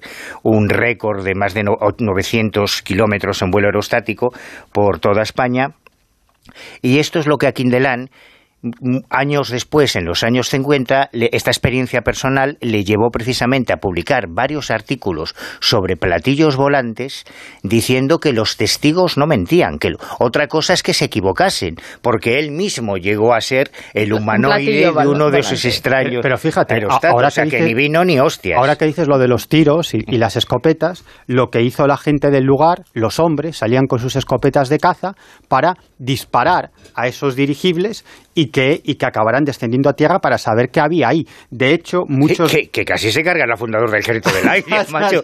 Tus paisanos allí de Paul. Ya, ya, pero fíjate, incluso comenzó a correrse la voz, la creencia popular es que al final no eran inventores, ¿no? No eran un grupo secreto de inventores, sino que debía ser, debían ser aeronaves muy, muy avanzadas de un Estado enemigo, de algún país enemigo o de grupos terroristas que, intentaban, que intentaban atacar a Nueva Zelanda, concretamente a esta región. Es más, incluso los periódicos lo que hicieron fue em, entrevistar no solamente a todos los testigos, sino fundamentalmente a lo que llamaban testigos, digamos, con cierto nombre, lo que nosotros llamaríamos ahora testigos de alta credibilidad. Es decir, pues em, políticos, maestros, profesores de universidad, etcétera, médicos, médicos, del pueblo, exacto, policías, ¿no?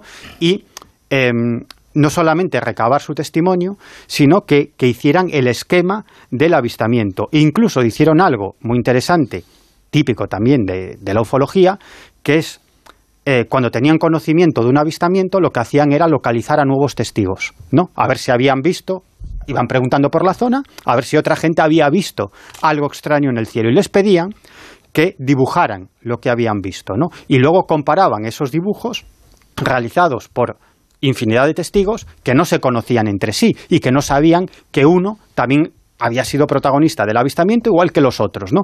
y, entonces llegaron a la conclusión de que estos casos eran reales porque no solamente la descripción, sino el esquema que hacían coincidía absolutamente ¿no? En, los avistamientos, con lo cual llegaron a la conclusión de que efectivamente, de que, de que se estaba viendo algo extraño. ¿Y cómo sucede en los casos de las oleadas en el mundo de los ovnis, pasadas seis o siete semanas, de pronto todos esos avistamientos, que eran decenas al día, se convierten en cero. Y esos objetos extraños, esos dirigibles no identificados, desaparecen para siempre.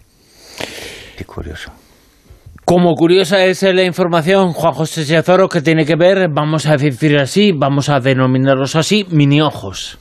Sí, es un, un experimento que, ha hecho el University College de Londres y, bueno, que es bastante prometedor también. Lo que ha hecho ha sido utilizar esta técnica que hemos hablado de ella en varias ocasiones, que es eh, a través de, la, de las células madre, cultivar esto que denominan organoides. En este caso se trata de, crear eh, tejido de ojos humanos en miniatura y ver, mm, tratar de comprender en estos tejidos, en estos organoides, cómo progresa un tipo de ceguera, que es una enfermedad genética conocida como síndrome de User. Eh, bueno, lo que han hecho en este estudio es que a través de estos mini, mini, ojos dicen que representa un paso muy importante dentro de lo que es la investigación, porque claro, estudiar esto dentro de pacientes reales es muy complicado, porque es una enfermedad que afecta a los bastones, que son estos, estas células que tenemos en, en la parte posterior del ojo, dentro de la retina, y que es la encargada de, empezar a procesar las imágenes. Y claro, esto en, pacientes es muy complicado llegar ahí. En cambio, aquí lo que hacen es que recrean esto en estos cultivos con estos, con estos mini ojos y ahí es donde han empezado ya a darse cuenta de determinados eh, elementos que afectan a esta enfermedad que dicen que hay entre 3 y 10 personas en todo el mundo, eh, de cada 100.000 en todo el mundo que la padecen, están, tiene además un, en algunos casos, por ejemplo, coincide, sobre todo con niños, que se combina con una sordera, que a la medida en que van perdiendo la, visión, al mismo tiempo también van ampliando la... Eh, se, van volviendo cada vez más sordos, ¿no? Ah. Entonces, eh, claro, eh, ya digo, el avance que ellos consideran es por fin empezar a detectar algunas cosas y justamente gracias a estos cultivos han visto que hay unas células, las células de Müller, que eh, son responsables del soporte metabólico y estructural de la retina y que parece que están conectadas con este fenómeno al margen del tema, del tema genético. ¿no? O sea que, bueno, eh, un estudio, como digo, a través de este sistema de células madre, lo han publicado en la revista Stem Cell eh, Reports y como creen que va a ser muy prometedor para muy prometedor para eso para este tipo de, de estudios porque además las células los tejidos están donados de pacientes que han tenido algunos de ellos ese tipo de ceguera y entonces van a poder contrastar mejor en pacientes sanos y en pacientes que ya tienen esta enfermedad y llegar a, determinadas conclusiones. Ya hay bueno más proyectos al respecto, pero bueno, como digo, están muy, muy entusiasmados ¿no? y porque consideran que los resultados son muy prometedores para este tipo de enfermedad. Yo, yo creo que Mado, con esta noticia del cultivo de mini ojos, te puede montar una historia de terror. Vamos creo que puede ser muy inspirador. Oye, hablando de historias de terror, eh, Manuel. Campos sembrados de ojos humanos, qué mal rollo, por Dios, ¿cómo estamos hoy? Estamos acabando y finalizando la tertulia de esta noche. Eh, el otro día parecía una película de terror. Mucha gente, decenas de personas en Brasil, cogieron los teléfonos móviles, los encendieron, se los pusieron sobre la cabeza y agitaban las manos, encendían, apagaban, encendían, apagaban. Eh, y era un contacto con seres de otros mundos en el que estaban participando cientos de personas en todo el país. Y las neuronas, ¿no? No había dirigibles. ¿Qué, ¿Viste las imágenes, no? ¿Qué puedo añadir? ¿Qué puedo añadir a esto? Nada más que me falta que se pongan papel albal en la cabeza. Fíjate tú, la NASA, el proyecto SETI, todos locos buscando cómo contactar con los extraterrestres y vas a componerte el teléfono en la cabeza y encender Y tocar la, mano y... E, era una cosa. Claro, pero bueno, supongo que es uno de los daños colaterales de este, de este resurgir del fenómeno ovni a raíz de todas las informaciones eh, sobre el interés del Pentágono en Estados Unidos y de distintos gobiernos que han hecho que, eh, por un lado, se haya vuelto a legitimar el estudio de los ovnis, porque diferentes gobiernos están tomando partido, pues como hacían en los años 50 o 60 o 70. Yo sigo insistiendo en que para mí no es nada nuevo, pero también tiene ese efecto colateral que es para que para la población eh, incluso algunos periodistas, porque yo he visto titulares eh, de ese tipo, parece que es que ya está, ya el gobierno americano ha reconocido que los extraterrestres existen, esto ya es un hecho, porque lo ha dicho el Pentágono, así que cuando Brasil se ha visto sumido en el drama de que Lula da Silva vuelva a ganar las elecciones y a convertirse en presidente, pues entre otras muchas protestas que han realizado miles de seguidores de Jair Bolsonaro al estilo de los que asaltaron el Capitolio, los seguidores de Donald Trump en Estados Unidos, eh, se niegan a aceptar ese... Y eh, contacta con ese- extraterrestres para eso, para otras, demostrar entre eh, otras su cosas, han pedido ¿no? ayuda a los Vale. alienígenas para que Bolsonaro vuelva, vuelva al poder y no que lo haga Lula da Silva.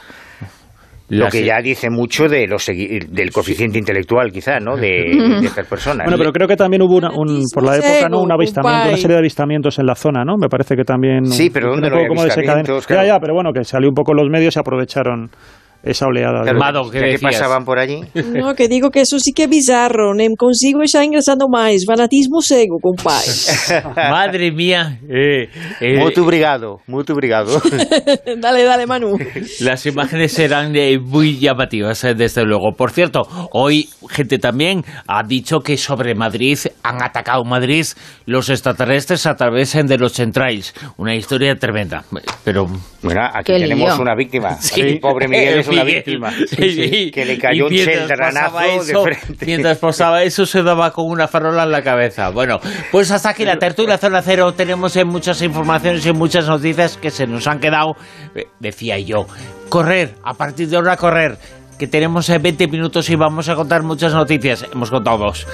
Bueno, Pero muy bien contadas, sí, muy sí. bien contadas. Manuel Carbellal, gracias. Gracias. Pajo Sánchez Oro. Muchas gracias. Madón Martínez. Un abrazo grande. Chao. Miguel Pedrero, Hasta recupérate. Hasta luego, chicos. Venga.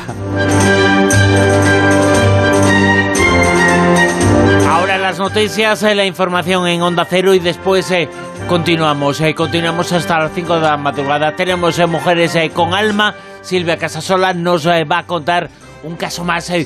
Vamos eh, a hablar sobre mujeres eh, con alma en la siguiente hora del eh, programa, en donde también vamos a hablar en el siguiente tramo de lo que está pasando en las redes de redes, lo que está pasando en Twitter, lo que está pasando en ese control prácticamente del mundo que se quiere hacer a través de la tecnología. Pero todo eso va a ser después de la actualidad, después de las noticias en Onda Cero. Vamos a contar muchas más cosas, insistimos, en la Rosa de los Vientos hasta las 5 de la madrugada.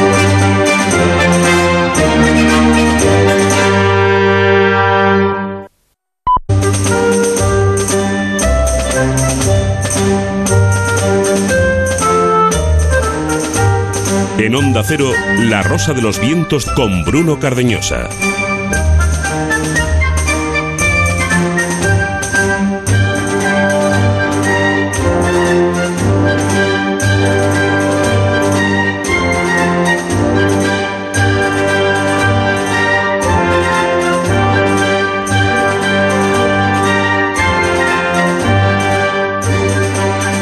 Continuamos en la Rosa de los Vientos en las 3 y 6 minutos. Estamos hasta las 5 de la madrugada. En este tramo de programa vamos a hablar con la periodista Esther Paniagua que nos va a hablar sobre lo que está pasando, el intento de control por parte de un hombre, de lo más, de las redes, eh, de Twitter y de muchas otras cosas que tienen que ver con Internet.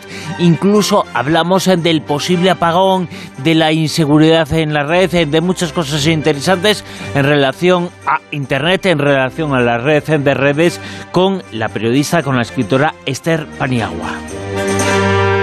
Y también Mujeres eh, con Historia, hablamos con la que, de la que fue la primera profesora de Cambridge, eh, es Mary Pally Marshall. Nos lo cuenta Silvia Casasola, Mujeres con Alma.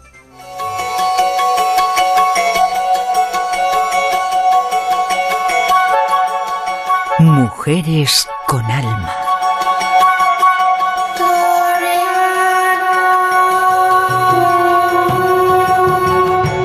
En estos años, muchas han sido las mujeres a las que hemos dado luz y presencia rescatándolas del mundo de las sombras, pero nunca tuvimos de protagonista a una economista.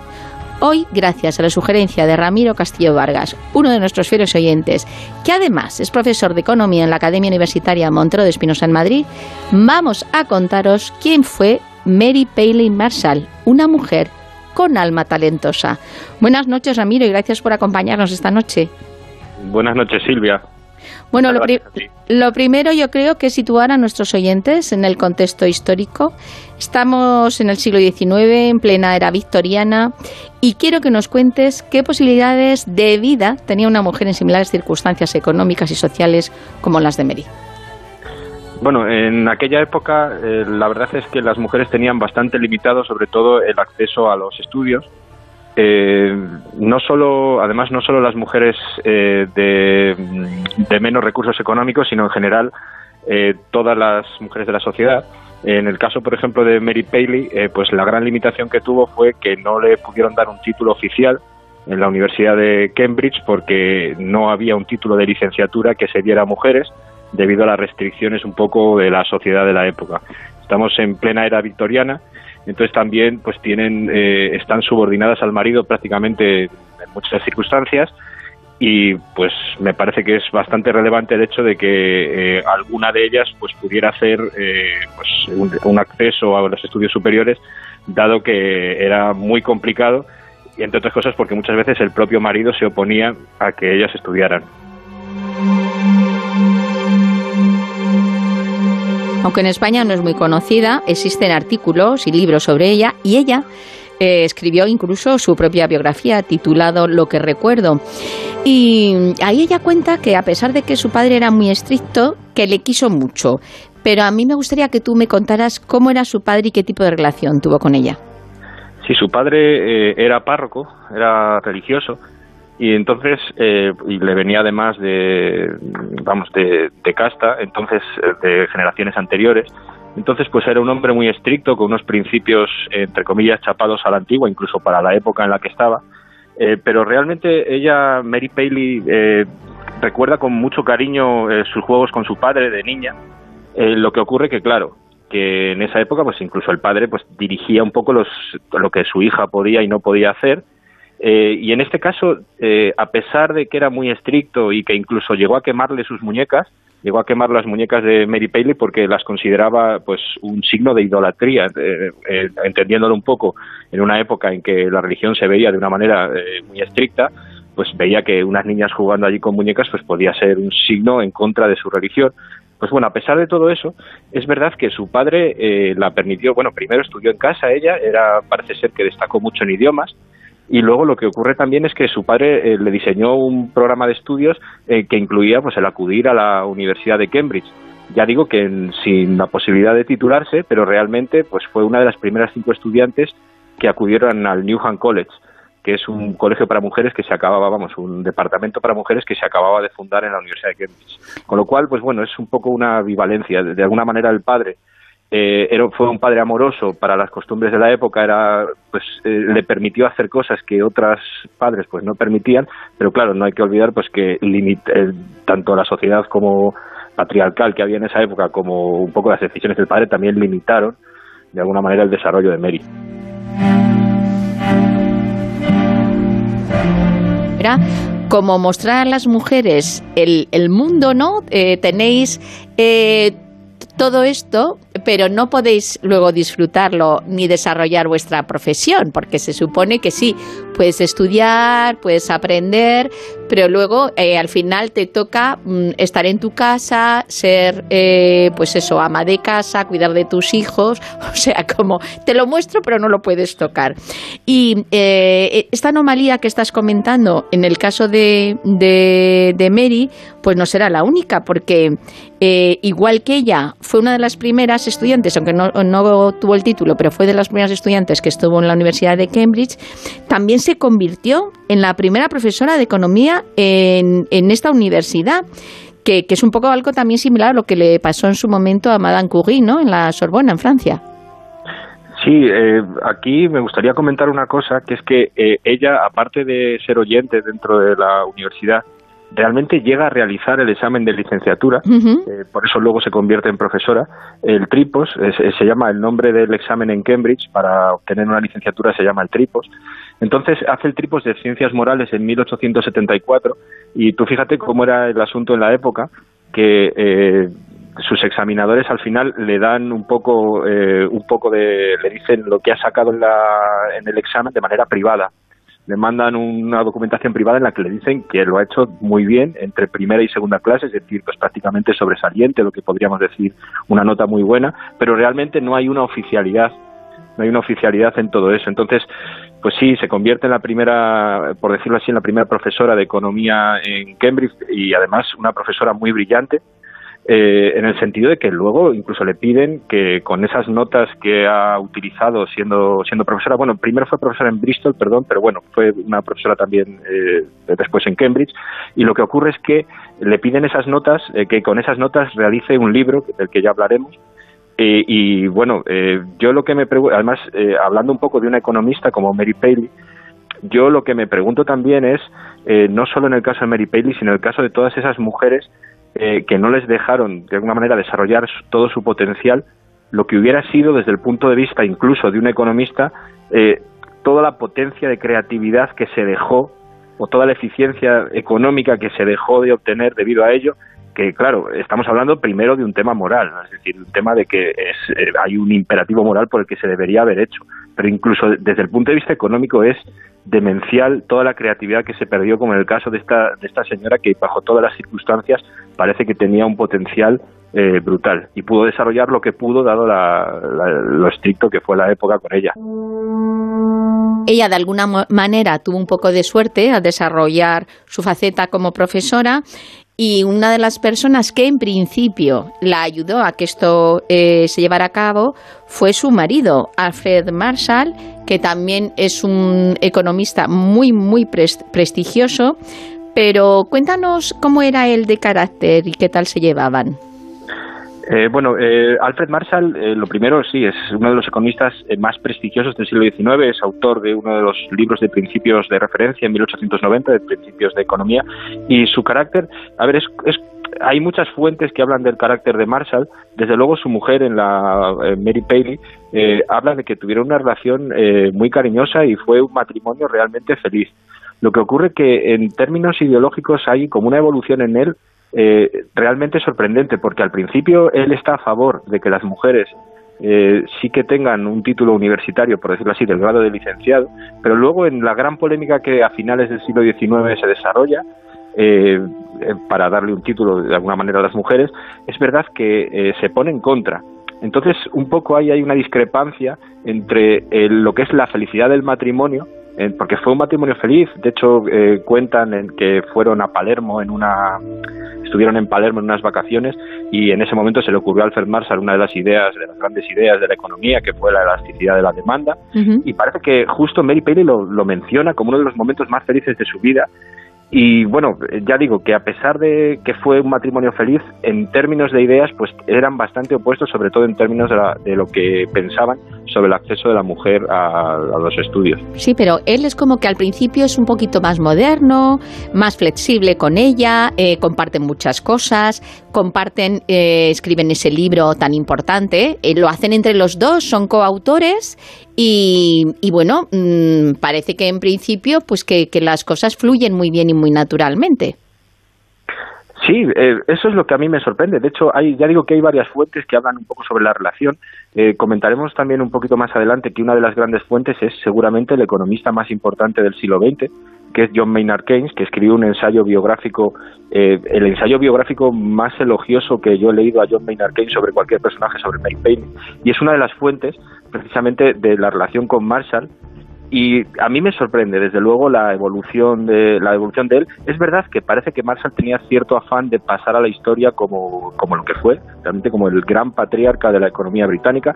Marshall es de hecho el, el primer economista que hace una licenciatura especial para economía la separa un poco de la filosofía y hace la primera licenciatura de economía eh, entonces eh, ahí hay una cierta incógnita. Eh, es verdad que de alguna manera Keynes, que fue discípulo de Marshall, insinúa que debió ser mucho más generoso. Es decir, que realmente debería haberse dado cuenta, dado que hacían un tándem científico, prácticamente los dos, de, y haber reconocido a su mujer. Y bueno, ya hablaremos también un poco del libro, es Economics of Industry, el libro de la economía de la industria que se publicó en 1879, que es también una muestra de la poca generosidad de Marshall, porque ese libro, que es un libro eh, pues que tiene relativo éxito y tiene bastante éxito y Keynes lo elogia mucho, Keynes, este economista tan importante, lo elogia un montón, pues Marshall parece que dejó que, que se agotara la primera edición para luego poder sacar él un libro eh, con unos contenidos parecidos, pero solo firmado por solo firmado por él, con lo cual pues esa falta de generosidad sorprende, aunque bueno, quizás se pueda relacionar con ese hecho de ese afán de notoriedad un poco del, del marido.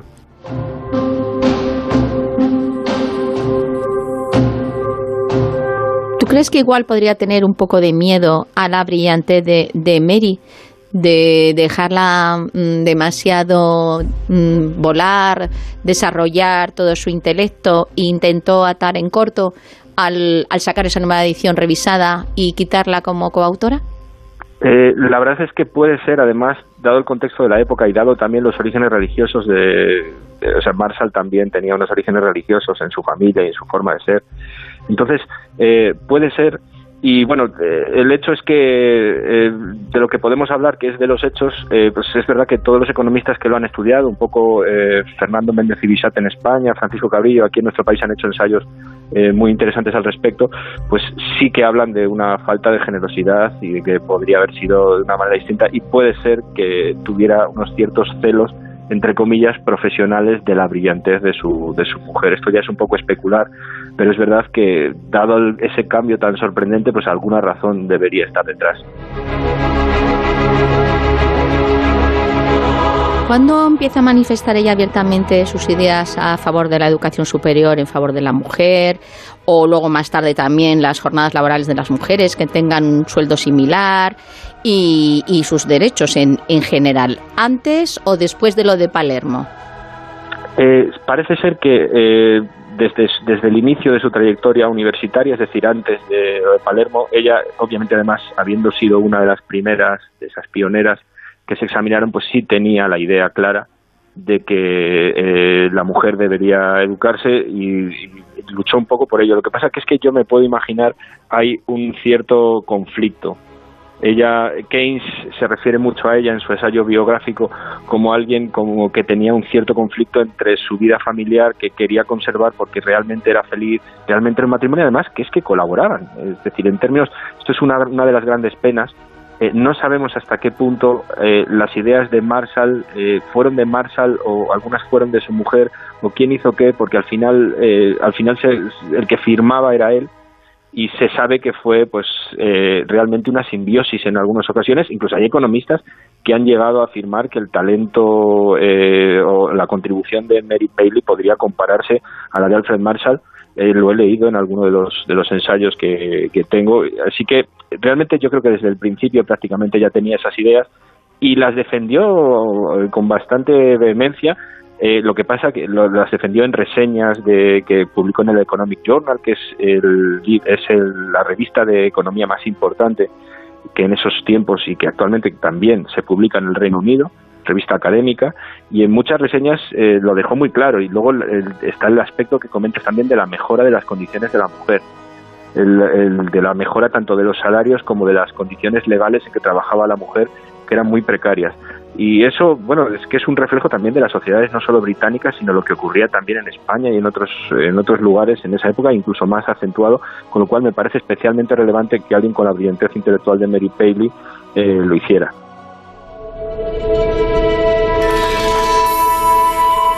En ese momento que hablas de colaboración tan estrecha, eh, es, exagerado lo que, lo que le exige de alguna manera a su marido, porque eh, ella pasa de estar ejerciendo de profesora e incluso en un momento dado, no lo hemos comentado, ella se hace cargo de, la educación de un instituto cuando era muy, muy raro, ¿no? De un instituto mixto, que una mujer se hiciera cargo de la educación, que ahí en ese momento estamos eh, comentando que era como más, más abierto, más, más tolerante su marido, pero pasado el tiempo, coge y la convierte prácticamente en su secretaria, le la quita de, estar ejerciendo eh, de profesora, porque eh, incluso el sueldo que, tenía ella creo que salía del sueldo que le daba la universidad a él.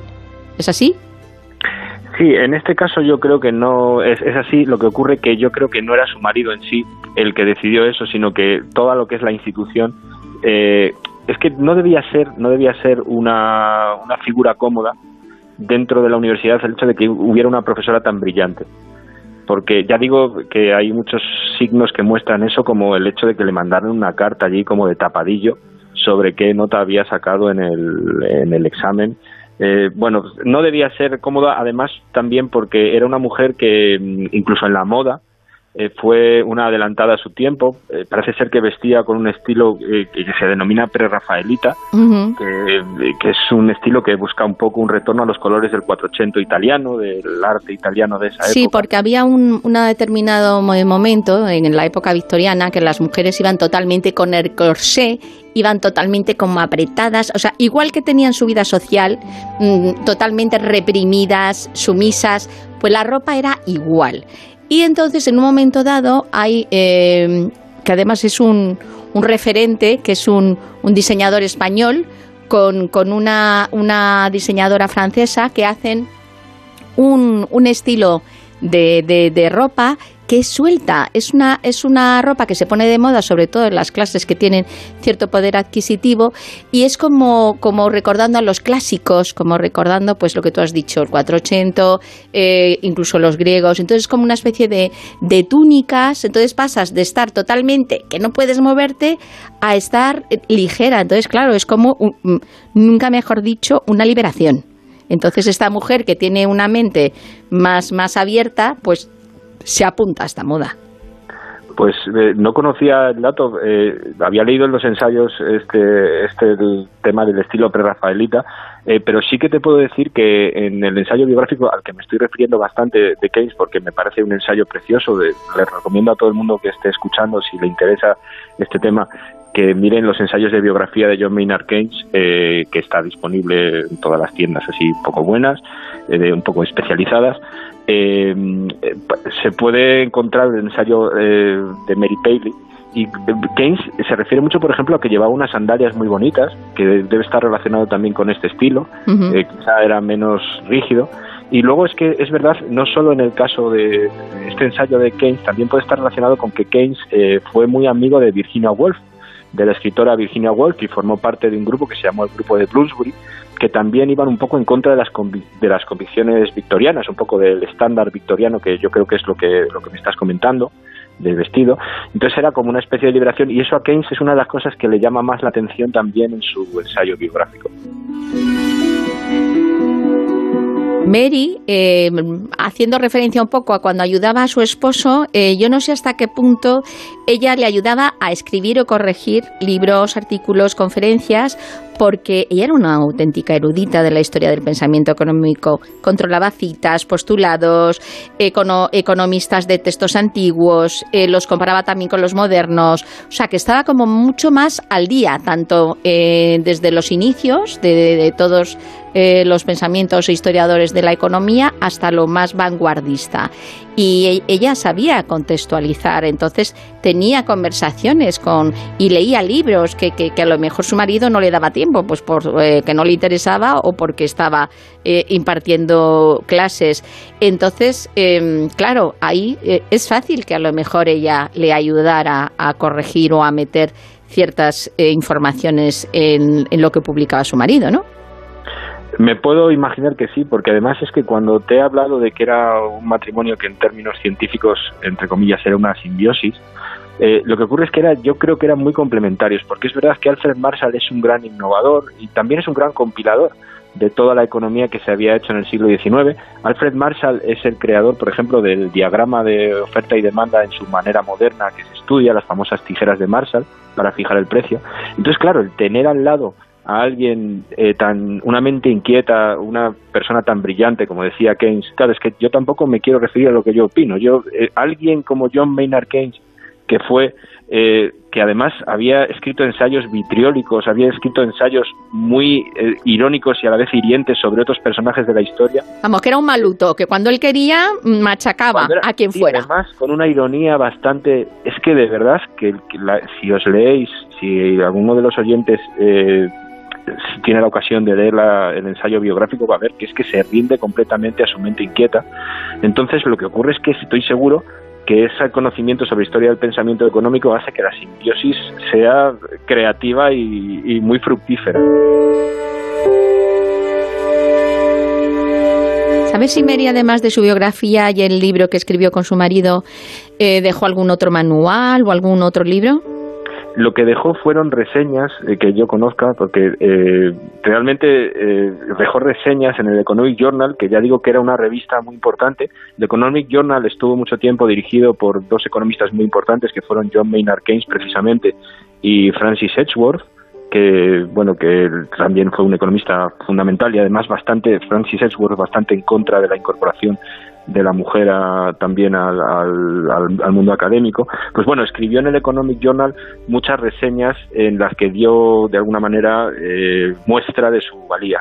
Eh, libros en sí, ya digo, el publicado más importante es este de la economía de, eh, vamos, de la economía de la industria, Economics of Industry de 1879, y luego sus memorias que son póstumas y que también muestran claramente la forma de escribir. El, el gran, la gran pena es que podíamos haber disfrutado seguramente de una literatura académica eh, mucho más abundante eh, si se la hubiera dejado volar libre.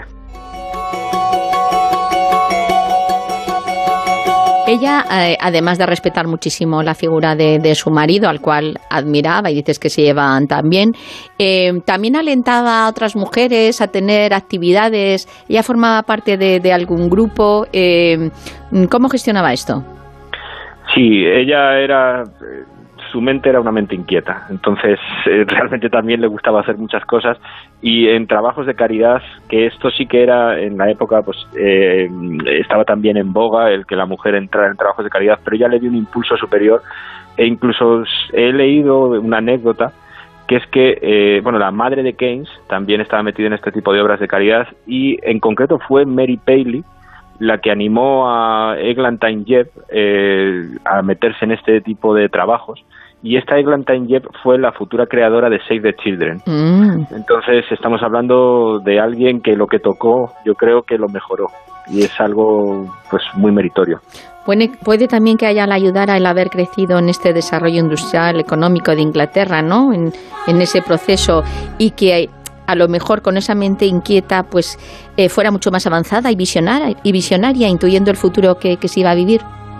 Sí, eh, en esos momentos efervescentes de la historia, como por ejemplo lo que cuentas del desarrollo industrial, que realmente son momentos efervescentes que tienen eh, también situaciones como las que contaba Dickens, por ejemplo, situaciones muy dramáticas desde el punto de vista económico, también son un momento de creatividad y yo creo que ella le ayudó. Y de hecho yo comparando un poquillo también con la situación de, en España, en nuestro país, en la época, sobre todo también con lo que me contaba mi bisabuela y mi abuela, que mi bisabuela, pues por ejemplo, pues tenía un cierto, mm, quería eh, desarrollar una cierta carrera artística y en su momento pues le pasó eh, que, su padre pues le dirigió un poco lo que tuvo que hacer. Pues eh, en Inglaterra seguramente, en, en cierta élite de Inglaterra, desgraciadamente no era una cosa general, sí que tenían pues en ese momento una opción o una posibilidad que Mary Pelle desde luego aprovechó al 120%.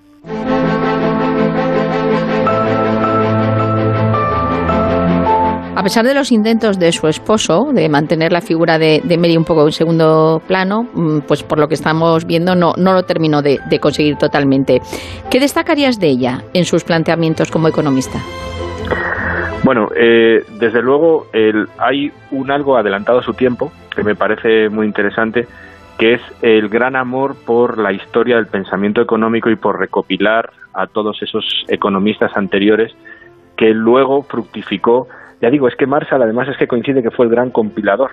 Entonces, puedo sospechar que ahí también hay una labor una labor callada de Mary Paley. Entonces, ese conocimiento de la historia del pensamiento económico luego fructificó en el siglo XX con un desarrollo, porque la economía al final es una disciplina joven, hay gente que dice que es una ciencia, gente que no, pero bueno, es una disciplina, desde luego vamos a llamarlo disciplina, una disciplina joven que se nutrió de muchas ideas y a partir de Marshall empieza esa compilación y el legado de Mary Paley en el sentido de dar la importancia a la historia del pensamiento económico, que además se plasmó en que cuando falleció su marido, Mary Paley queda viuda en el año 1924 y ella vive hasta el año 44, es decir, está 20 años de viuda, ella eh, mm, fue la custodia de alguna manera del legado de su marido y de esa historia del pensamiento económico en la Marshall Library, es decir, en la biblioteca Marshall que se creó al respecto. Cuenta Keynes en su biografía incluso que en sus últimos años, que acudía en bicicleta a la, a la Marshall Library, a la biblioteca, vamos, lo que ocurre es que eh, dio incluso con 87 años, dio y con más años, dio un discurso perfectamente lúcido, eh, realmente sobre economía y reivindicando ese valor de los clásicos. Eso a mí me parece un punto muy importante porque además es algo que le podemos atribuir al 100%, eh, ya que muchas otras cosas que le, podamos, que le podamos atribuir estaríamos desgraciadamente especulando. Me encantaría no especular. Dicen sus biógrafos que, ella nunca pidió nada para ella, ni quiso nada, pero al final le llegó el reconocimiento a su labor con un doctorado. ¿Se sabe de quién partió la idea? Eh, no, no conozco exactamente de quién partió la idea, pero es verdad que dentro de las reseñas que hemos encontrado, en, 1927 parece que se le concede un doctorado honorario. Es la traducción que se hace, no sé exactamente cuál sería el equivalente del título inglés, en la Universidad de Bristol y de, eh, de, alguna manera en reconocimiento por su trabajo y tensón por romper prejuicios en torno a la educación superior de las mujeres. De las mujeres. Entonces me parece esto pues eh, un reconocimiento eh, importante. ¿Tú crees que Mary lleva una vida feliz? desde luego, si hacemos caso a su autobiografía, en el aspecto personal, ella, a ver, Marshall no lo hemos comentado, eh, pero Marshall eh, fue uno de sus examinadores cuando se presentó al examen de, la licenciatura en Cambridge. Es decir, se enamoró de, no, no se enamoró, se enamoró después de él, pero es verdad que fue uno de esos examinadores y él tenía, ella tenía también, yo creo, una cierta admiración por él y yo creo que sí que en, en temas personales fue feliz y luego hay que ponerlo en el contexto de su, de su época eh, lo que a mí me queda como duda, y yo creo que es la duda principal que nos va a quedar, es qué podría haber sido. Eh, ella es verdad también que se relaciona dentro de sus círculos intelectuales pues con la florinata del imperio británico, que en, aquel, en aquella época todavía era, era un imperio, y ya digo que John Maynard Keynes eh, la muestra en sus ensayos biográficos, la muestra, no la muestra en ningún momento como una mujer amargada, ni como una mujer eh, lo que ocurre que, claro, intenta un poco también mostrarnos que es por, la, por su pura generosidad. O sea, que estamos hablando de una mujer que siempre ponía al resto por delante de sí mismo, una auténtica luchadora, como ha habido muchas, como ha habido muchas y, que han quedado desgraciadamente en el anonimato y que de alguna manera a mí me gusta también quedarme con que rompió un poco esa camisa de fuerza que había en la época y nos ha quedado pues ese, ese recuerdo.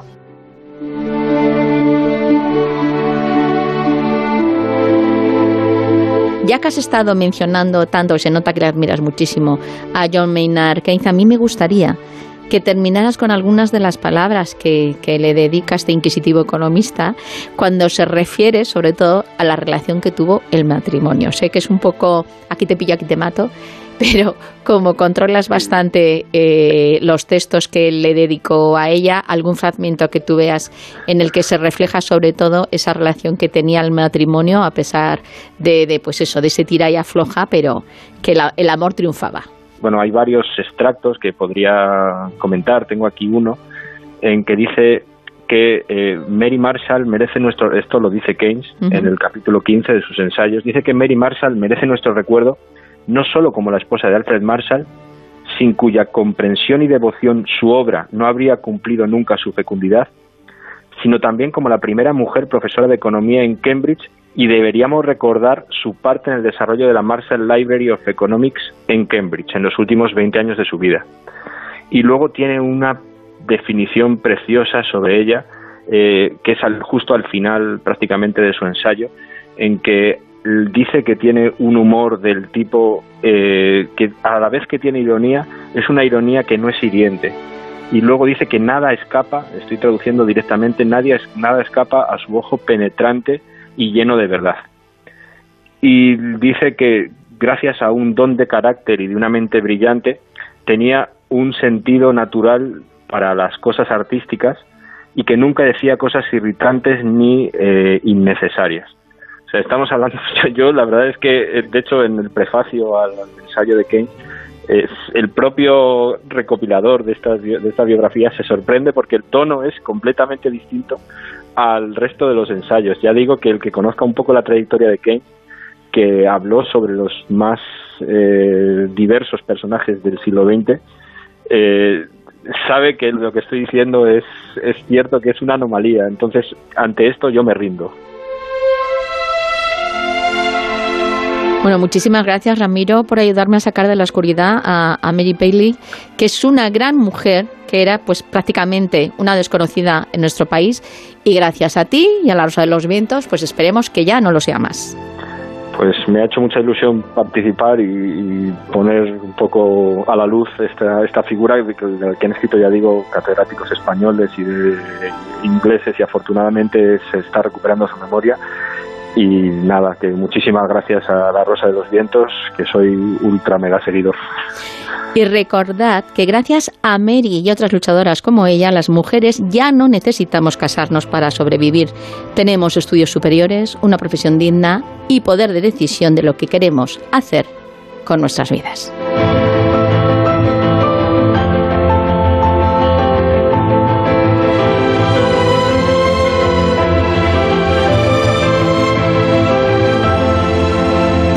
Cero, La Rosa de los Vientos.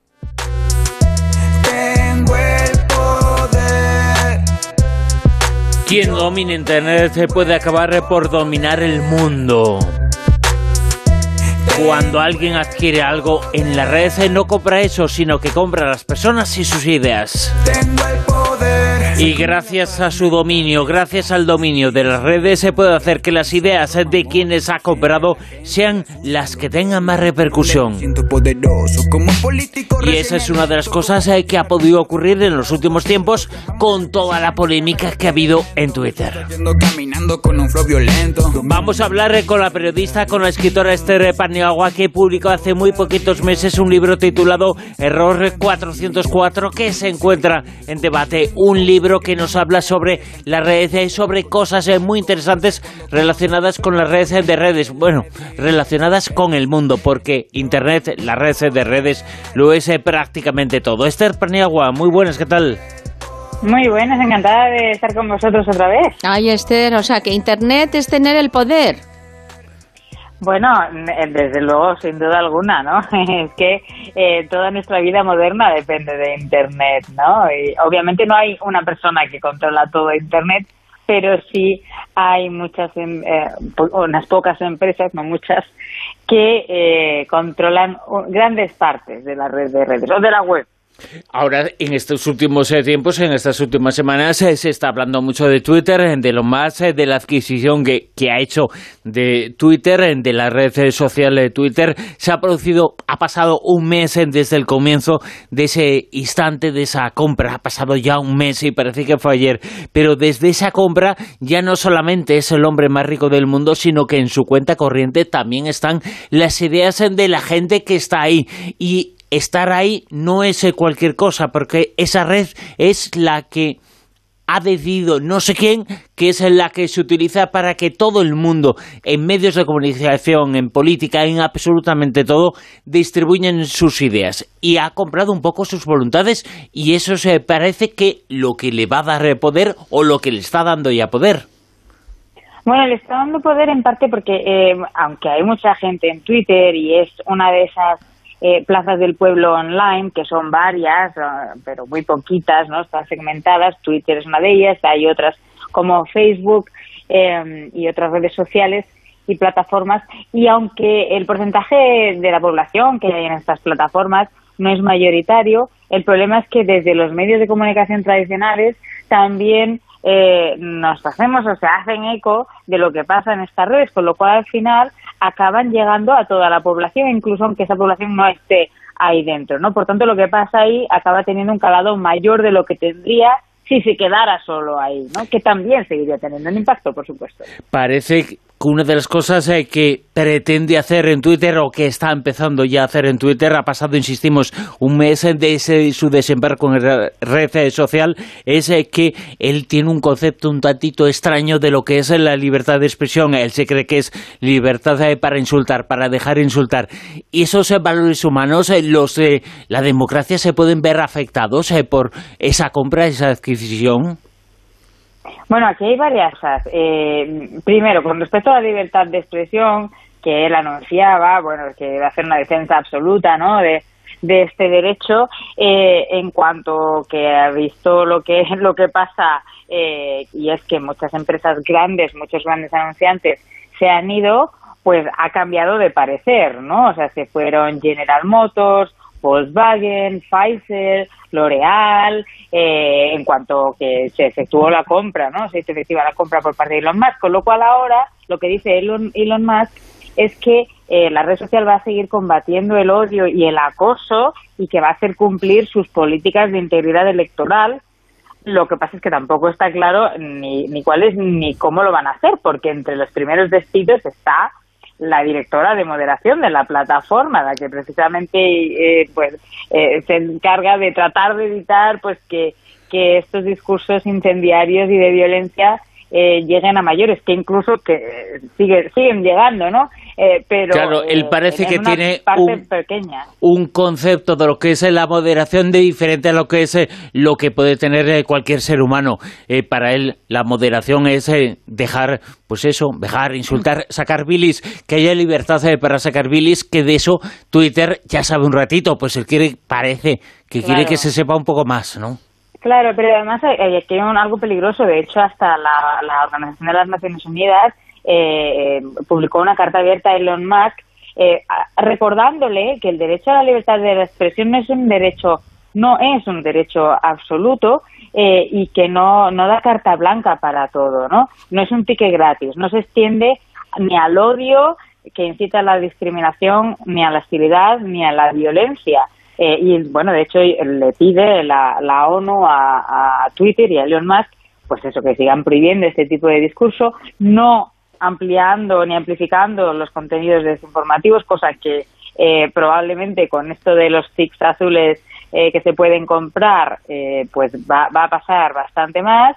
Eh, y, bueno, hay otra serie de cosas ¿no? que, le, que le piden, pues como la protección de la privacidad, la necesidad de, de pues resistir solicitudes injustificadas de gobiernos, que ya veremos qué pasa con Elon Musk en el poder, ¿no? Hablo de, pues, de censura o de revelar datos eh, de ciertas personas a los gobiernos, ¿no? Personas que se, se, organizan a través de la red social para generar protestas, como lo vimos con la primavera árabe o lo estamos viendo ahora con Irán y que ha sido motivo por el cual precisamente Irán eh, ha decidido eh, censurar Internet a sus ciudadanos, ¿no? Para que no se puedan organizar. ¿Crees que a lo mejor quieren atarle un poquito en corto? Porque eh, una de las, de las cosas que dicen de, de, más es que es un poco caótico, ¿no? Entonces yo no sé si, si tiene trazado un plan, si ese plan le está funcionando o, como dicen muchos, es un hombre que se mueve así un poco como por impulsos e incluso comentaban con esto que estás diciendo de, que cuidadito hasta a ver eh, se, se deja ahí todo a lo loco porque le estaban eh, amenazando de alguna manera como que, que, o controlaba eso o le empezaban a meter mano en sus cuentas. Entonces es cuando él se ha echado un poquito para atrás y aparte de lo que tú dices de los anunciantes, pues eh, se ha puesto un poco más a, a intentar moderar, porque eh, sí es cierto que quería poner una especie de gabinete de, moderación que luego se ha suspendido y ahora es como que está eh, en plan encuesta. ¿Hacemos esto? Eh, y entonces según hacemos que Trump pueda volver y opina la gente y entonces sí, ha salido que sí, ala.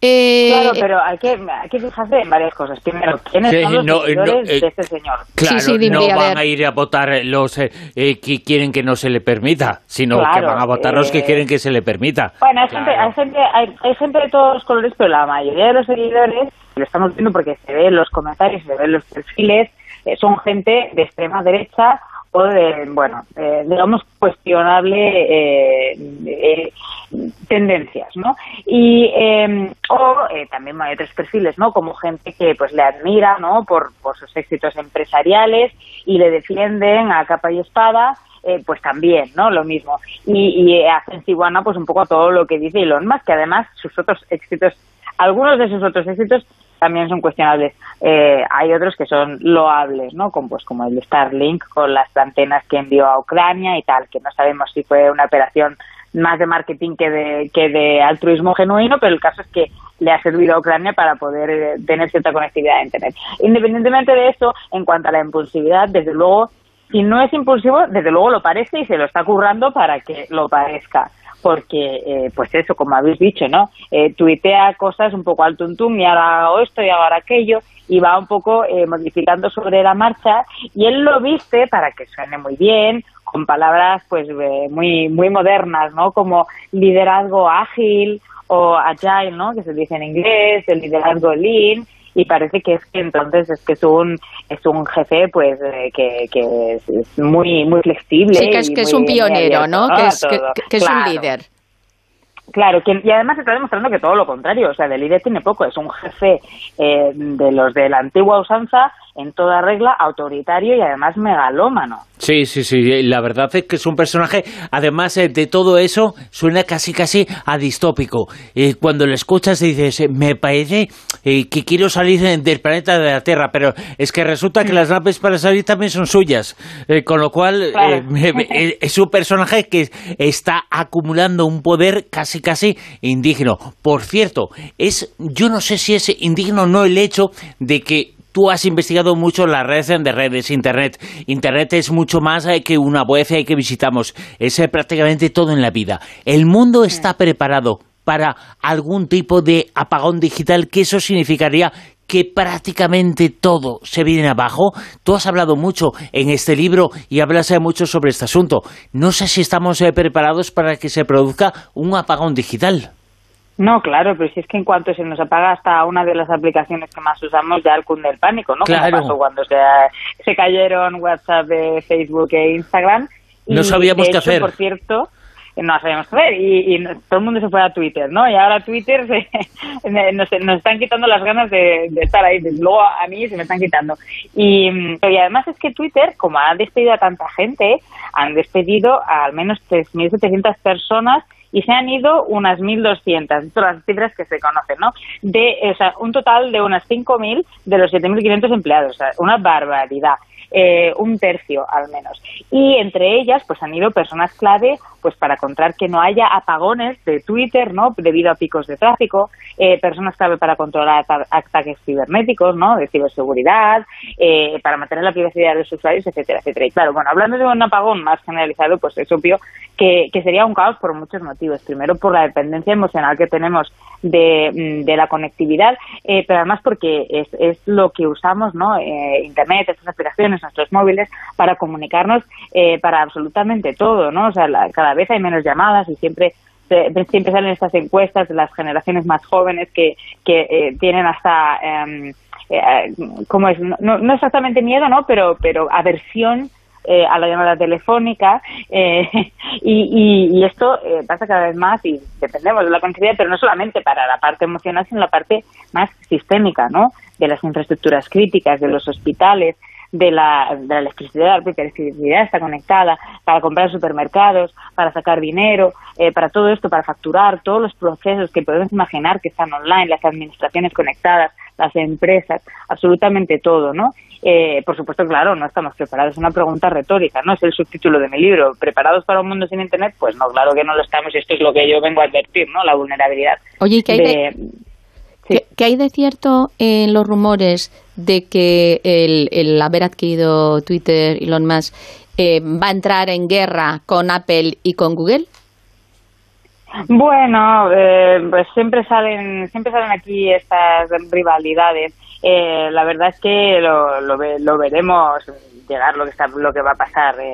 la verdad, no, a mí no me gusta hacer tampoco cábalas y, y sobre esto no he indagado mucho así que ahí nos puedo contar demasiado. Eh, pero básicamente Google y Apple es el vehículo para que exista eh, Twitter. Eh, Twitter es un programa, es una red social que necesita una serie de aparatos, algunos de los cuales son de Apple. Uno se necesita a otro. o sea que llegarán a algún tipo de acuerdo perfectamente si, si no podemos instalar, eh, claro, si uno tiene un iPhone o tiene un Android, pero entre las aplicaciones que puede instalar, pues no, no está Google porque deciden bloquearlo, pues obviamente Twitter tiene un problema, pero eh, Apple y Google no pueden bloquearla porque sí, ¿no? Tienen que tener unos motivos. Entiendo que se incumplen ciertas medidas, ¿no? A través de, pues precisamente temas de, del odio. Estoy hablando un poco de, de, de oídas, ¿eh? Porque ya, ya digo que no no, no he investigado mucho sobre esto y supongo que, que al final sería el problema, ¿no? Que ellos incumplan ciertas normas de la privacidad o en cuanto a, a moderación de discurso del odio que puedan justificar que desaparezca de esas plataformas. ¿Ya has investigado esto que también se está diciendo mucho de eh, como una especie, una especie de suscripción de la verificación de cuentas por colores en Twitter y, bueno, no, no sé hasta qué punto eh, eh, se quiere confirmar si es una cuenta oficial o pagar o tal. ¿Esto cómo se supone que quiere que funcione este hombre?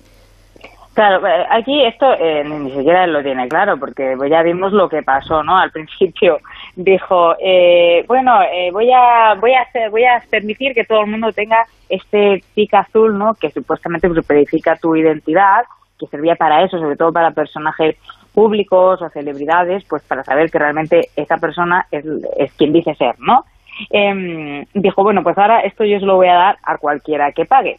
¿Y qué pasó? Pues estaba claro lo que iba a pasar, que en cuanto se activó eso, empezaron a crearse cuentas de parodia eh, personificando, haciéndose pasar, ¿no? Esta suplantación de identidad por otras, como pasó, pues por ejemplo, alguien impersonado a la farmacéutica Eli Lilly, dijo en su nombre que la insulina eh, iba a pasar a ser gratis y eso provocó una caída descomunal de la empresa en, en bolsa eh, porque la gente se lo creyó.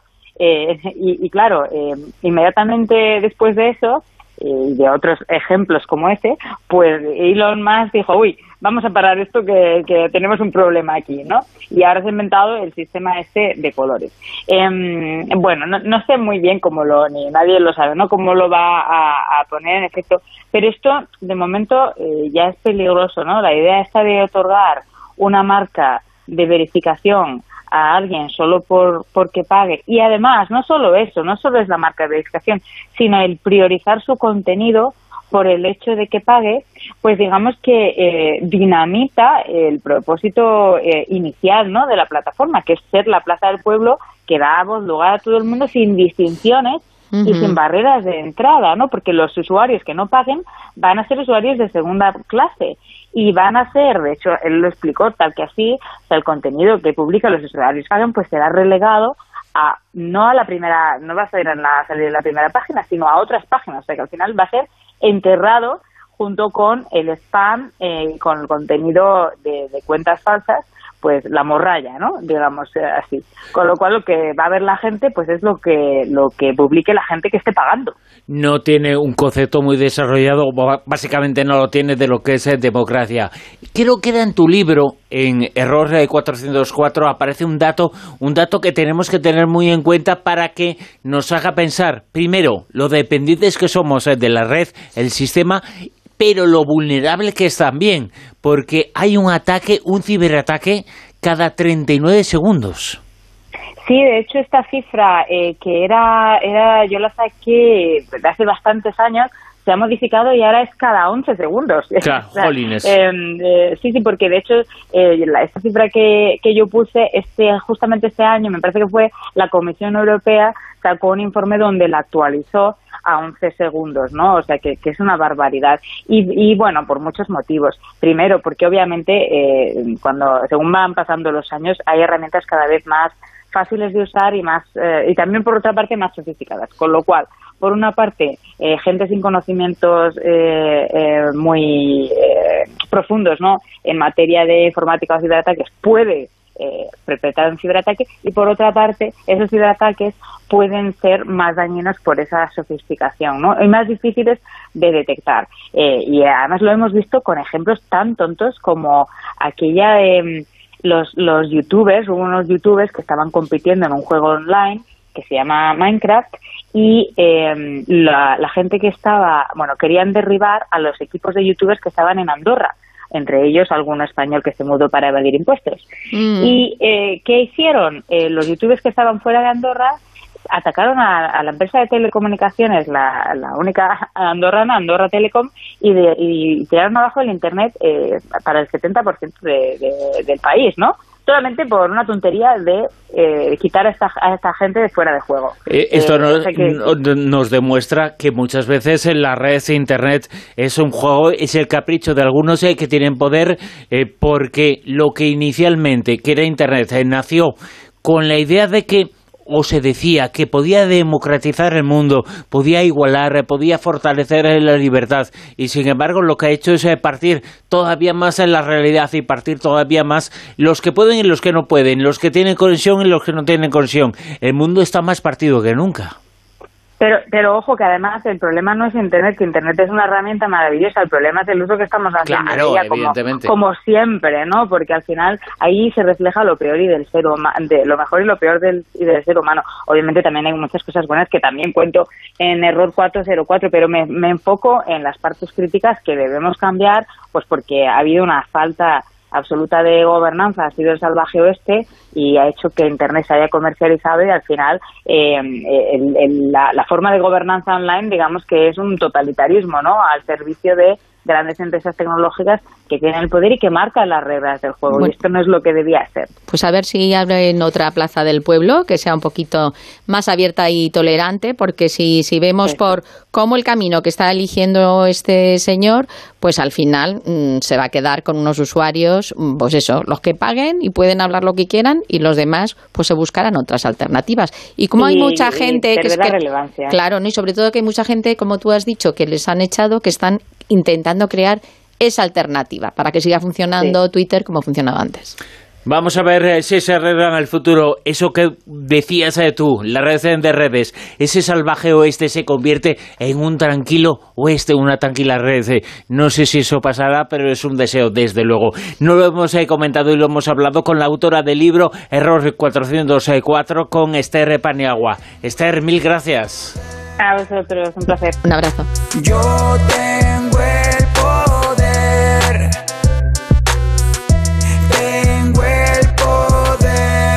Llegamos al final de otra hora de La Rosa de los Vientos. En las 3 y 59 minutos escuchamos en la actualidad las noticias, eh, nos ponemos a tanto de todo lo que está pasando y después eh, seguimos y continuamos en La Rosa de los Vientos hasta las 5 de la madrugada.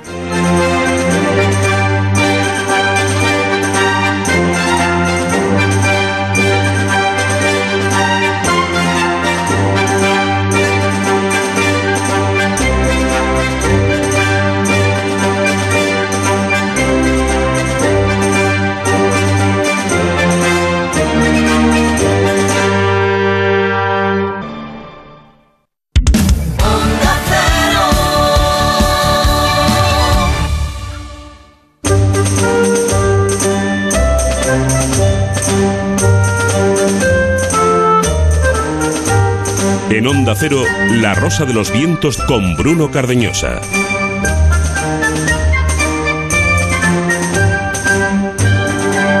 Ya sabéis, eh, todos los domingos estamos en La Rosa de los Vientos hasta las 5 de la madrugada. Entonces se comienza la sintonía de Onda Cero, no son horas.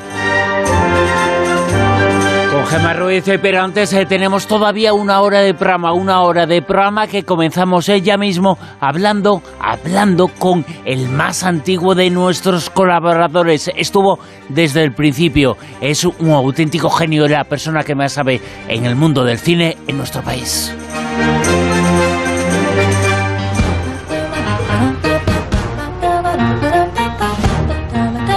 El callejón del escribano.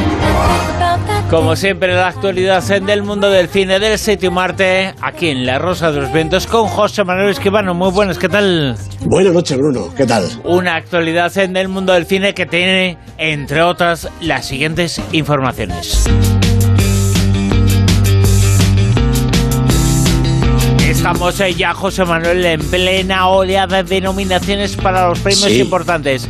Estos, eh, Claro. esta semana hablamos eh, de Lo Feroz, ¿no? Los Feroz, claro, claro, es que van a haber- va a haber muchos premios, pero antes tenemos que saber las películas, los actores, los directores, directoras, todos los que están nominados. Ahora llega el turno de los Feroz, la- las nominaciones de los premios Feroz que otorga, como siempre, la AICE, la Asociación de Informadores de Cine de España. Bueno, pues Asbestas lidera la lista de nominados con 10 y detrás van cinco lobitos con 7 y Cerdita con 6. Mira, concretamente las películas nominadas son Alcarrás, Asbestas, Cinco Lobitos, Modelo 77 y Un Año, Una Noche, la peli de Isaac y la Cuesta, en cuanto a las películas dramáticas. Ya sabéis que en Los Feroz, eh, como en Los Globos de Oro, se distingue drama y comedia. Bueno, pues las comedias son eh, competencia oficial, El Cuarto Pasajero, tenéis que venir a verla, Basil y Voy a pasármelo bien, la peli de David Serrano.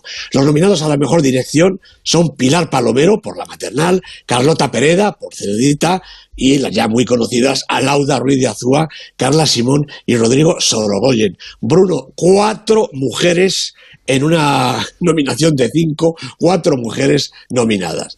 Bueno, mejores actrices nominadas Ana Castillo, Raya Costa, Laura Galán, María Foix y Carla Quílez por, por la maternal, esta chiquilla que va a dar muchísimo que hablar en, esta, en este final de año seguro. Eh, los nominados al mejor actor son Carla Elejalde, Miguel Herrán, Denis Binochet, el, el protagonista de Las Bestas, Nahuel Pérez Vizcayar, Nacho Sánchez y Luis Tosar. Son seis, porque debe ser que aquí ha habido poco, poca participación y por lo tanto no se, no se hila tan fácil. Han querido seis nominados. Bueno, eh, mejores intérpretes de reparto, como son otros diez, pues citaría Ángela Cervantes, Susi Sánchez, Ramón Barea, Luis Zaera, en fin, grandísimos, eso que llamamos secundarios y secundarias. Los Feroz también atienden a las series de televisión. Bueno, no voy a leer todas las nominaciones porque son 21 categorías y estaríamos toda la noche, ¿no? Pero hay las series nominadas son García, Apagón, con cuatro candidaturas, Intimidad, con otras cuatro, La Ruta, seis nominaciones, y Rapa, cuatro nominaciones en cuanto al drama. Y en cuanto a las series de comedia, que no hay nada más que cuatro este año, Autodefensa, Fácil, las de la última fila y No me gusta conducir, que tiene cuatro nominaciones. Este es el resumen, pero... eh, bueno, hay que saber que poco a poco van llegando todos los premios. Primero los Forqué, después los de ciclo de escritores, los Feroz y por último, como culminación de la temporada, los Goya, como siempre. Y lo que sé que aparece es que evidentemente hay todas las películas, eh, pero hay tres eh, títulos que destacan por encima. Están prácticamente todas las nominaciones y van a ser, yo creo, eh, es mi opinión, las eh, películas importantes en estas eh, nominaciones y prácticamente están en todas. eh. son tres, son Cinco Lobitos, eh, son Asbestas y son Alcarrás. Y esas tres eh, parece que se lo van a comer absolutamente todos, aunque Asbestas parece, parece, Sí, solo parece, sí. pero que está un puntito por encima porque tiene una crítica y una taquilla excepcional. Pues sí, y además yo creo que como estos premios son de los profesionales y con los profesionales, yo hablo, yo, yo mismo soy, soy socio de la AICE, creo que en estos momentos, en fin, no, no descubro nada y es no, no deja de ser una profecía, ¿verdad? Me parece que Asbestas es la película mejor colocada eh, en estos momentos. ¿Y cómo ha ido esta semana? Hablamos eh, contigo semana tras semana de cómo está la taquilla. La semana pasada nos comentabas eh, la taquilla que había, que era la mejor taquilla que había existido Sí. en nuestro país eh, desde el final de la pandemia. Parece que habíamos vuelto a tiempos eh, prepandémicos, eh, pero todo nuestro gozo en un pozo. Eh, en un pozo bastante hondo, aunque la verdad es que todo era previsible. Mira, ha habido una caída de casi un millón y medio de euros. Lo primero porque Black Panther, Wakanda Forever, la película líder, que siempre estas pelis suelen bajar, pues ha bajado un 54% de la taquilla del fin de semana anterior. Se ha quedado en 1,27 millones de euros. Realmente es un batacazo descomunal. Eso hace que de los 5 millones y medio de la semana anterior, esta semana última, pues la- recaudación se ha quedado en 4 millones, 4 millones 56.483. La segunda, otra, otra cosa que era prevista también, me acuerdo que lo comentábamos, Asbestas, naturalmente al estrenarse en más salas, pues ha subido la recaudación, algo que es dificilísimo en la segunda semana. Eh, cuando una película tiene una buena recaudación, quiere decir que ha ido mucha gente a verla y en la segunda semana suele bajar. Bueno, en las Bestas tuvieron el, acierto de aumentar el número de pantallas en las que se eh, proyectaba y ha subido hasta los 465.000, casi medio millón. Acumula ya 1,2 millones de euros. Luego, como siempre, el cuarto pasajero, Black Adam, y el primer estreno español, pues es Sintiéndolo Mucho. Y yo creo que hay que decir que Sintiéndolo Mucho, porque el documental de Sabina y Fernando León, Fernando León dirigiendo esta historia sobre toda la vida eh, artística de, de- de Sabina, ha quedado la quinta con 223 euros, que me parece que es una taquilla cortita. 223 euros. 23.000. Ah, ah, vale, dicho- vale, vale. es que digo, jole, las cosas estaban mal, pero no, sí, no sé tanto. tanto, no. tanto lo he querido yo sentir Sí, sí, que les he quitado tres ceros. 223.000 euros. Lo que pasa es que, bueno, en tres días eh, de fin de semana, en las salas que se ha proyectado, hombre, yo creo que se esperaba más, ¿no? Eh, eh, hemos esperado mucho tiempo. Fernando León dice que 14 años ha estado rodando con Sabina este documental, de manera que esperaba yo que hubiera hecho una mejor recaudación. Ah, Vamos eh, con la crítica de esta semana, con el comentario. La película, escuchamos un poquito antes de ella, es eh, Close. ¡Están detrás! ¡Corre! Ah, estás aquí. Me quedo a dormir con Remy. ¿Volverás algún día a casa? Puede. Abrir las ventanas, chicos. ¿Preparado?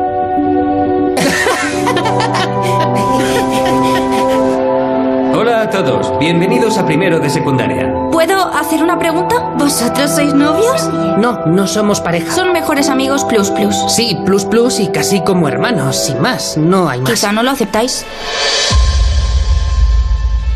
¿Estás en la misma clase que Remy? La película de la semana, el comentario Close, José Manuel. Pues sí, la nueva película de Lucas Don. La producción es de Michel Don, Dickin Pence y Michel Saint-Jean. El guion es del director de Lucas Don, junto con Angelo Thyssen, y los protagonistas, estos chavales que escuchamos, do- doblados naturalmente al, al español, Eden Dambrin, Gustav de Baele y también está con ellos Emily Dequesne. Eh, Close es la segunda película de Lucas Don. Eh, en 2018 dirigió Girl, que recordemos ganó la Cámara de Oro y el premio Fipresti en Cannes y el premio del público en San Sebastián. Era una obra profundísima que parecía ligera sobre el cambio de identidad sexual de un adolescente. Un chico que decide llamarse Lara y tiene 15 años, quiere ser bailarina, se siente chica, quiere ser chica y es chica, eso tan evidente, pero que algunos se empeñan en no querer entender. Bueno, Girl era explícita en el proceso de transformación y en los, y en los sentimientos de las protagonistas, Lara y su madre, e incluso verbalmente. En Close hay menos palabras y más silencios, y son los ojos los que hablan, los de Leo y Remy, dos chicos de 12 o 13 años que viven en una localidad rural de Bélgica y que se profesan una amistad inquebrantable. Pasan juntos todo el día, juegan juntos e incluso cada uno se queda a dormir en casa del otro con toda naturalidad. Ambos acaban de empezar la secundaria en el instituto y su amistad tan cercana llega a provocar, como escuchábamos, los comentarios maliciosos de los chicos de su clase. Bueno, ellos, sobre todo Leo, se sienten ajenos al comportamiento de sus colegas, convencidos de la fortaleza de su amistad. Bueno, todos son críos de todos modos y no existe una verdadera animosidad contra ellos que se integran con facilidad en la comunidad escolar. Son distintos. Leo tiene un temperamento artístico, se dedica a tocar el oboe con evidente acierto y con absoluta admiración por parte de Remy. Este posee una mayor fuerza física. Su familia se dedica a la floricultura y está acostumbrado a trabajar en las plantaciones. Por eso no es extraño que le apetezca jugar al hockey sobre hielo, ese deporte que es de evidente dureza. Bueno, en cualquier caso, sus aficiones no los separan, todo lo contrario. Viven juntos como hermanos y los padres de ambos los acogen indistintamente como un hijo más. Bueno, la interpretación de estos niños, de Gustave de Baele y de Eden Dambrin, este ganó el premio al mejor actor en Sevilla, es sencillamente asombrosa. Son los críos, pero son unos extraordinarios actores. Sus miradas, sus gestos, sus diálogos, bueno, gracias también a un maravilloso guion de Don y Angelo Thyssen, conmueven por su verdad, su gracia y también por la belleza adolescente de ambos protagonistas. Los abundantes planos cercanos exploran su mundo interior, que se revela con una sencillez y una ternura que Lucas Don recoge con maestría. Su cámara lo sigue con la misma elegancia y exactitud que ya mostrada en Girl y también con esa sinceridad que le permite expresar la alegría, el conflicto y el drama sin la menor sensiblería. Bueno, cuando la amistad de los chicos parece quebrarse y cuando la sombra del dolor y la culpa inunda la pantalla, la película sigue discurriendo con la misma fluidez y el mismo acierto para retratar la vida que sigue. Close es decir, cerca, más cerca, imposible la mirada de los protagonistas y la del espectador. Ganó el premio del jurado en Cannes y también en Sevilla, además de múltiples galardones en otras tantas citas. Me parece que son reconocimientos muy merecidos para una película grandísima en su sencillez. Dos críos debutantes, acompañados de otros chicos no profesionales y arropados por algunos intérpretes de reconocida calidad. Un ambiente rural que parecería idílico si no fuera absolutamente real y una historia basada en la amistad adolescente y las amenazas de la soledad, la incertidumbre, el dolor y el amor como motor de la supervivencia. Bruno, más que una película, un trozo de vida. La película Close, un trozo de vida, no es, eh, es algo más eh, que Sitio Marte, pero en definitivamente el cine lo que tiene que hacer es eso, mostrar la vida, mostrarlo con imágenes, con poesía, pero en definitiva mostrar la vida, que de eso se trata, ¿no? En efecto, y además de eso, es de lo que el espectador inteligente extrae conclusiones, piensa y le permite crecer, que es realmente lo que tienen las mejores películas. Y hay que salir de ese mundo, oye, fantástico, eh, porque financia el otro, pero que hay que salir un poquito del circo matrógrafo, ¿no? ¿Qué dices tú? Naturalmente, claro que sí. Todo, todo lo van a ser esas aventuras estratosféricas y galácticas. Son películas realmente muy entretenidas, casi todas ellas. En fin, alguna también mete a la pata, creo yo, ¿no? Pero bueno, esas son grandes películas en el sentido de lo enorme que es todo allí, pero el cine, el cine reside, yo creo, en otras pantallas. Reside, por ejemplo, en esta lista, en la lista que comentamos aquí semana tras semana con Escribano, el Super 10. Calidad, eh, crítica, taquilla, todos los factores en juego en esta lista que nos sitúa esta semana en el puesto número 10 a... Pues a Girasoles Silvestres en su cuarta semana repite la posición la película, yo creo que estupenda, de Jaime Rosales con Ana Castillo. Ya la hemos oído nominada en Los Feroz y en otros premios más. En el 9... Pues en su séptima semana cae dos puestecitos Moon Age Daydream, el documental de Brett Morgan sobre la figura de David Bowie. 8. Un estreno, un estreno primera semana para Armageddon Time, la película de James Gray con Anne Hathaway, el gran Anthony Hopkins y Banks Ripeta, una historia también infantil en algún sentido, pero realmente una película maravillosa. Siete. Pues ocho semanas eh, lleva Argentina 1985, la película de Santiago Mitre, que muy pronto va a estrenar otra peli completamente distinta, pero de momento esta es fantástica. Nueve semanas en el Super 10. Seis. Pues eh, cuatro semanas lleva El cuarto pasajero, la película de Alex de la Iglesia con Alberto San Juan y Blanca Suárez. Cinco.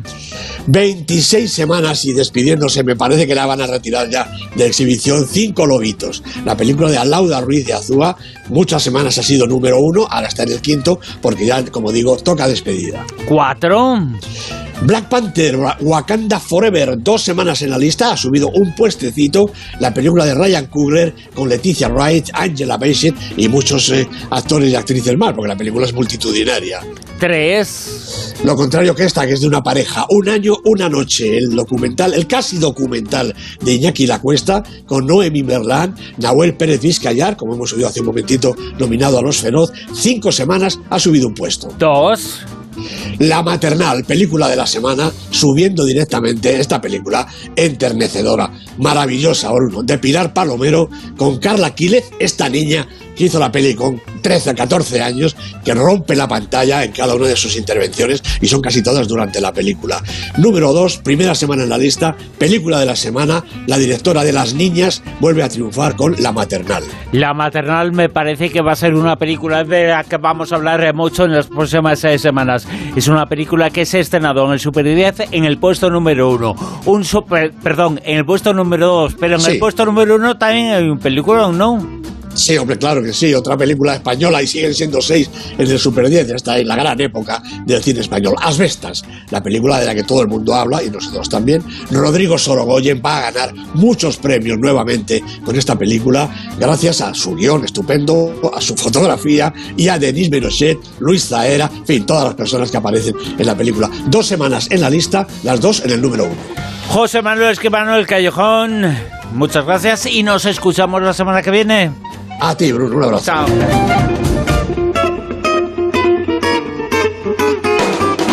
En Onda Cero, La Rosa de los Vientos.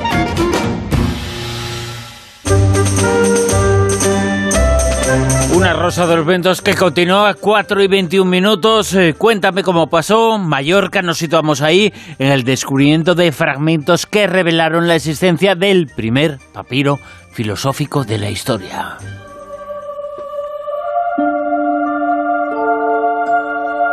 Cuéntame cómo pasó. Hace unos días os contaba un descubrimiento y se trata de unos fragmentos del considerado el primer texto filosófico de la historia de la humanidad, escrito nada más y nada menos que hace 4.000 años. ¿Qué hace este texto? En Mallorca, en concreto en el Museo Bíblico, y cuál es su importancia nos lo va a contar Marina Escolano Poveda, que es una experta egiptóloga.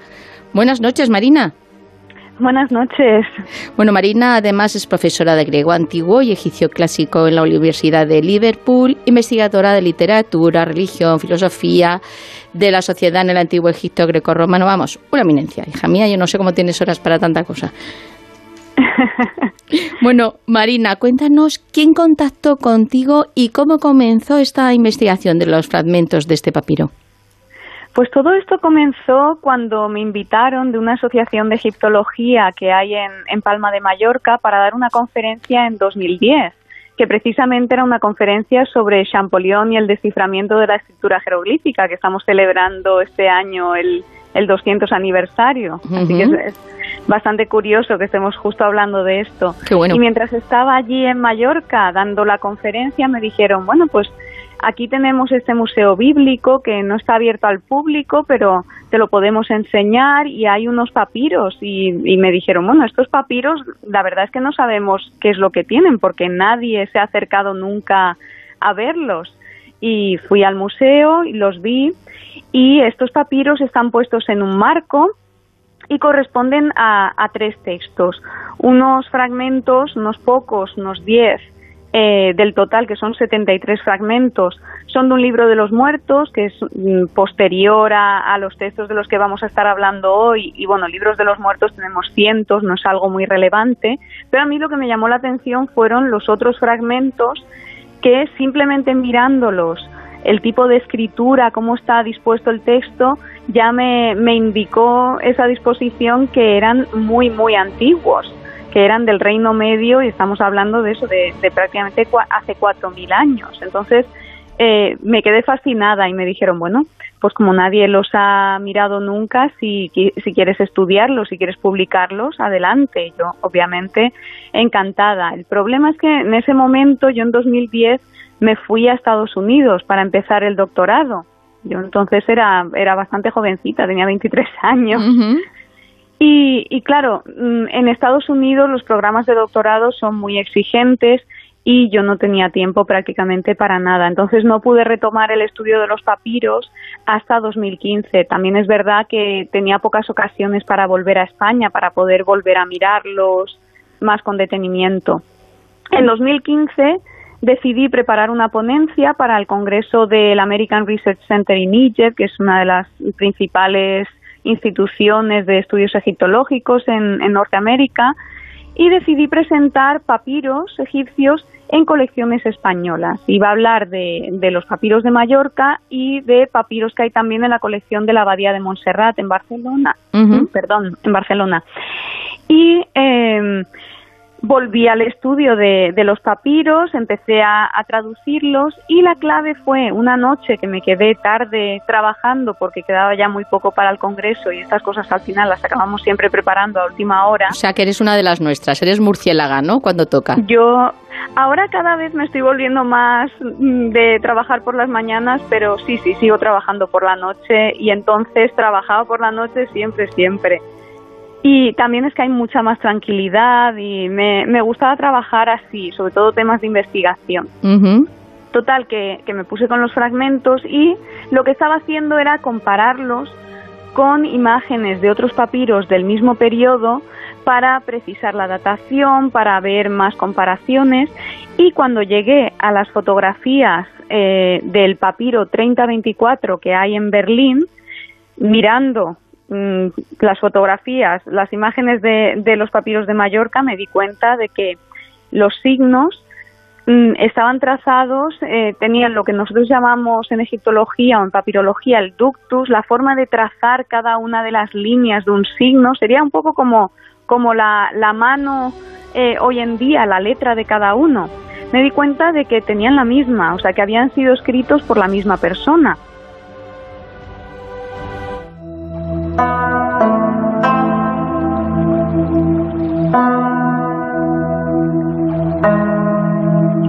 O sea, que el escriba del papiro Era- que dices que está en el Museo Egipcio de Berlín era exactamente el mismo de esos fragmentos, de algunos de los fragmentos del papiro que tú estabas estudiando en Mallorca.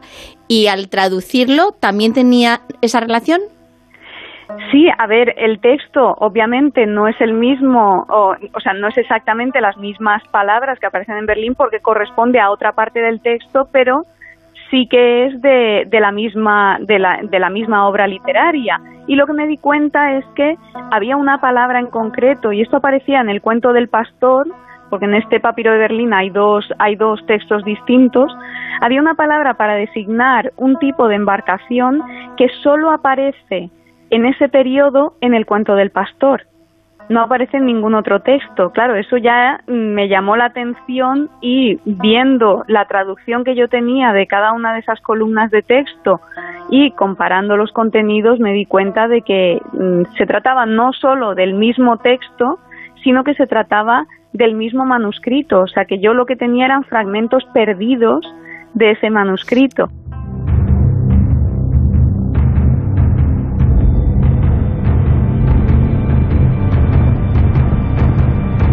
En el texto del museo de, que está del papiro en el Museo Egipcio de Berlín y el texto del cuento del buen pastor que creo que está en el Louvre, ¿no? En, en París. eh, lo, lo que tú tienes que estás eh, analizando en ese momento en Mallorca es algo que no aparece en, en estos sitios que están en Francia y, y en Berlín. O sea que ahí falta. Te corrijo un, un detalle.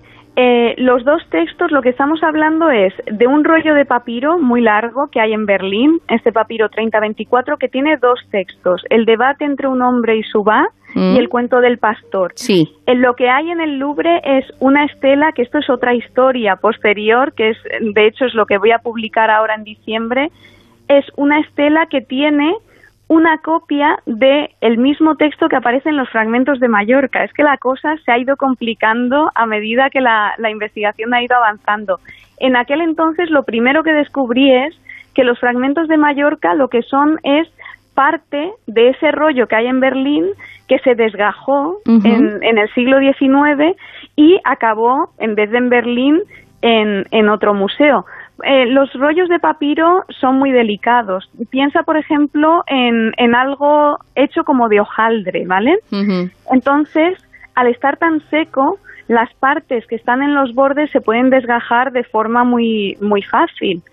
Entonces, los fragmentos que estaban al comienzo del rollo, que es la parte que está más expuesta, se separaron y lo que hicieron eh, cuando se vendieron estos papiros en el siglo XIX fue en vez de vender los fragmentos que se habían separado y el rollo de papiro todo junto, lo vendieron en dos lotes para sacar más dinero.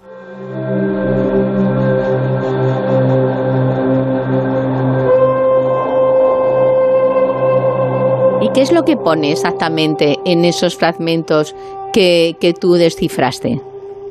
Pues lo que tenemos en esos fragmentos es parte del principio del debate entre un hombre y su va, que es este texto que ha sido considerado como el primer texto filosófico de la historia, y otros fragmentos que corresponden a otras partes del cuento del pastor. O sea que tenemos fragmentos en Mallorca de las dos, de las dos obras literarias que aparecen en ese rollo de Berlín.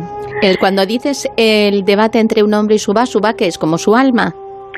El Ba es, se puede traducir como el alma, pero para los egipcios eh, era un, un elemento un poquito distinto. Normalmente nosotros cuando hablamos de alma pensamos en un concepto más dualista, ¿no? A alma y cuerpo, ¿verdad? Que es más lo que tenemos en la tradición judio-cristiana.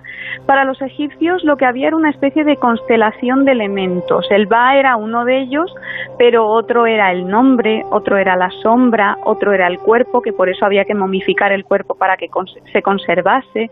O sea que tenemos toda una serie de elementos que tienen papeles relevantes en distintos momentos de la vida del individuo. En el caso del Ba, parece ser que esta, esta parte, digamos, de la personalidad del individuo se materializaba a la muerte del individuo. Y esto es lo que es muy interesante en este texto, porque lo que vemos es que el va empieza a separarse a medida que la persona está muy cercana a la muerte, empieza como a separarse del individuo y en el momento en que se separa completamente, el individuo muere.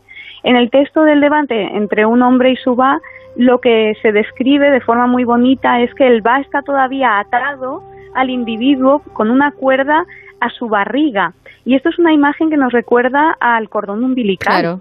El cordón umbilical es lo que nos une, o, o al menos como lo veían los egipcios también, lo que nos une a esa fase anterior a estar en el mundo de los vivos, es lo que nos une a, a ese limbo eh, antes de la vida y en el momento de la muerte vemos también que está esa conexión con ese va que va a separarse también en el momento en el que fallezca el individuo. Y toda la conversación entre el hombre y su va transcurre cuando el va todavía está retenido y existe todavía la posibilidad de que no se corte esa cuerda y el individuo pueda salir de ese estado y seguir viviendo. Yo mm, lo que he aportado también con mi reinterpretación del texto a partir de los fragmentos de Mallorca es la idea de que esta conversación sucede cuando el individuo está en un estado de coma, en el que se debate entre la vida y la muerte y es una especie como de, de experiencia cercana a la muerte que tenemos Sí. descritas también en psicología, que normalmente lo que lo que vemos en estas experiencias es que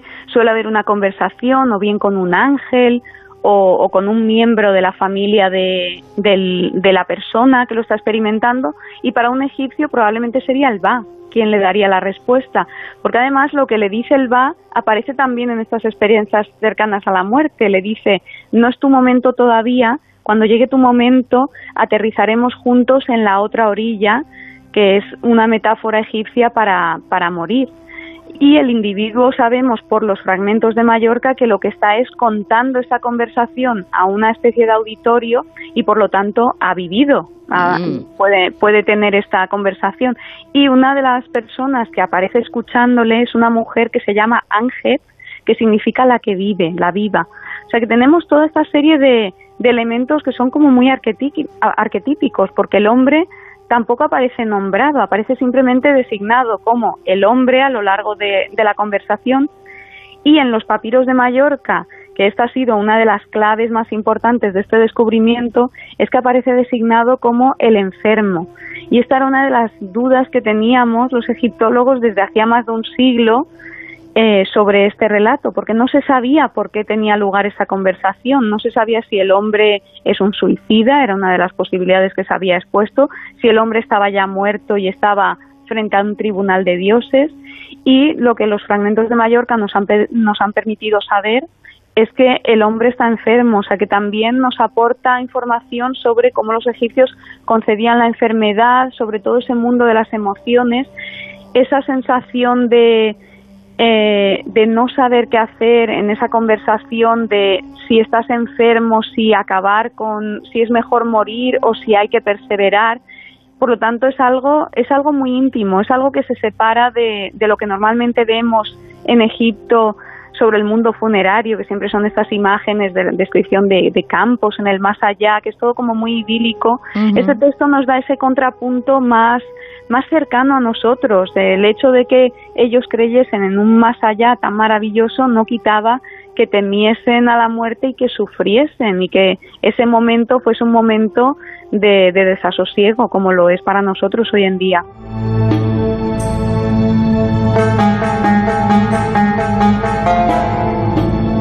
O sea que puede ser, y, tal cual lo estás describiendo, la primera muestra escrita de una experiencia cercana a la muerte de ese egipcio que está enfermo, como eh, tú has conseguido descifrar en ese fragmento del, papiro de, de Mallorca, y que está, pues eso, hablando con su propio yo, ¿no? Con, con ese eh, espiritual, ese yo espiritual que se va y están ahí debatiendo si se queda o no. Y encima, como tú eh, comentas, concluye porque es como si estuviese compartiendo su experiencia con otras personas, con lo cual ha sobrevivido. Exactamente, yo mi interpretación ha sido esa desde el principio de que empecé a trabajar con los fragmentos, porque claro, habiendo leído sobre experiencias cercanas a la muerte hoy en día y en distintas culturas, es que tiene muchos de los elementos que encontramos en este tipo de, de- relatos que, que comunican estas personas que han sobrevivido.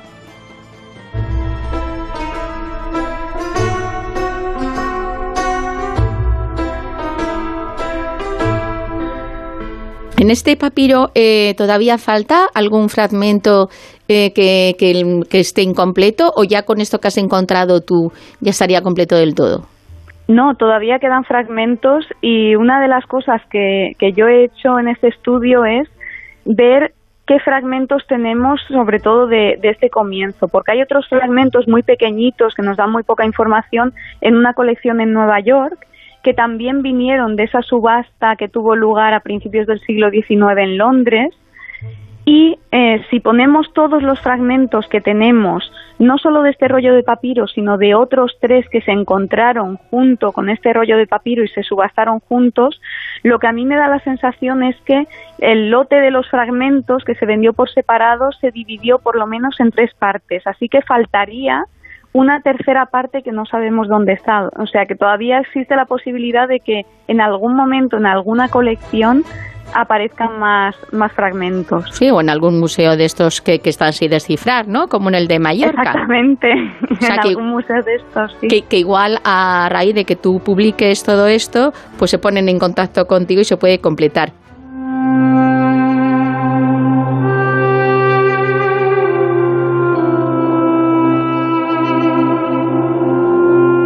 En el caso del buen pastor, eh, que es como una primera muestra, ¿no? De la literatura en la historia, ¿qué es lo que, qué es lo que narra? ¿Qué es, qué es lo que cuenta? Es, un, es una historia muy curiosa, es un relato mitológico donde tenemos el encuentro de un pastor, que también es anónimo, no tiene nombre, simplemente aparece como el pastor, con una diosa. Y eh, tiene un doble encuentro. La primera vez eh, se encuentra con, e- con esta diosa y de forma muy misteriosa dice que la diosa le dijo algo y que él respondió que él nunca, nunca haría lo que ella le había propuesto automáticamente él está muy asustado y lo que hace es coger todo el ganado y cruzarlo a la otra orilla. Esto está transcurriendo en una zona de marismas donde hay muchos peligros, pues cocodrilos y tal. Entonces cruza a los animales a, otra, a la otra orilla y le dice a los magos que van con los pastores, o sea que nos hacemos una idea de que es un rebaño bastante grande con varios pastores e incluso una serie de magos dedicados a protegerlos, les pide que hagan una fórmula mágica para proteger al ganado. Al día siguiente continúa la acción que él está por las marismas, baja a la orilla y entonces ve a esta diosa, pero ahora esta diosa tiene un aspecto de mujer y está soltándose el pelo y un poco como eh, tratando de seducirle. Y ahí acaba el relato en la parte que tenemos. Lo que tenemos, esto es lo que está en el rollo de Berlín, que es simplemente una parte de en medio de la parte mm, de la mitad de la historia, no tenemos ni el principio ni el final. Y los fragmentos de Mallorca nos dan más información de otra parte de la historia, pero que no tenemos todavía claro, no tengo claro yo por lo menos, si es antes o después. Puede ser que sean fragmentos también de, parte de antes y parte de después, pero estos fragmentos nos dan algunas claves muy interesantes. Uno de ellos nos dice que la diosa se transformó en mujer. Por lo tanto, ya sabemos que se trata de una diosa que puede cambiar de forma y nos indica que probablemente en ese primer encuentro en el que el pastor está tan asustado, la diosa o tenía forma de animal o tenía forma mixta. Y este tipo de diosas peligrosas que cambian de forma y que pueden ser muy eh, violentas y, y que asustan y también pueden ser seductoras, son este tipo de diosas como la diosa Sekhmet que tiene cabeza de leona y cuerpo de mujer, que es esa, esa dualidad. Entonces nos da esa clave de que es una diosa que cambia de forma y probablemente que, se- que se trata de este tipo de diosas. También nos dice otro de los fragmentos de Mallorca que la diosa estaba interesada en el número de animales. Tradicionalmente, este cuento del pastor ha sido interpretado como una historia de seducción en que la diosa en lo que está interesada es en el pastor. Y ella quiere básicamente atraer al pastor y, y O seducirlo. sea, que es una tentadora del pastor.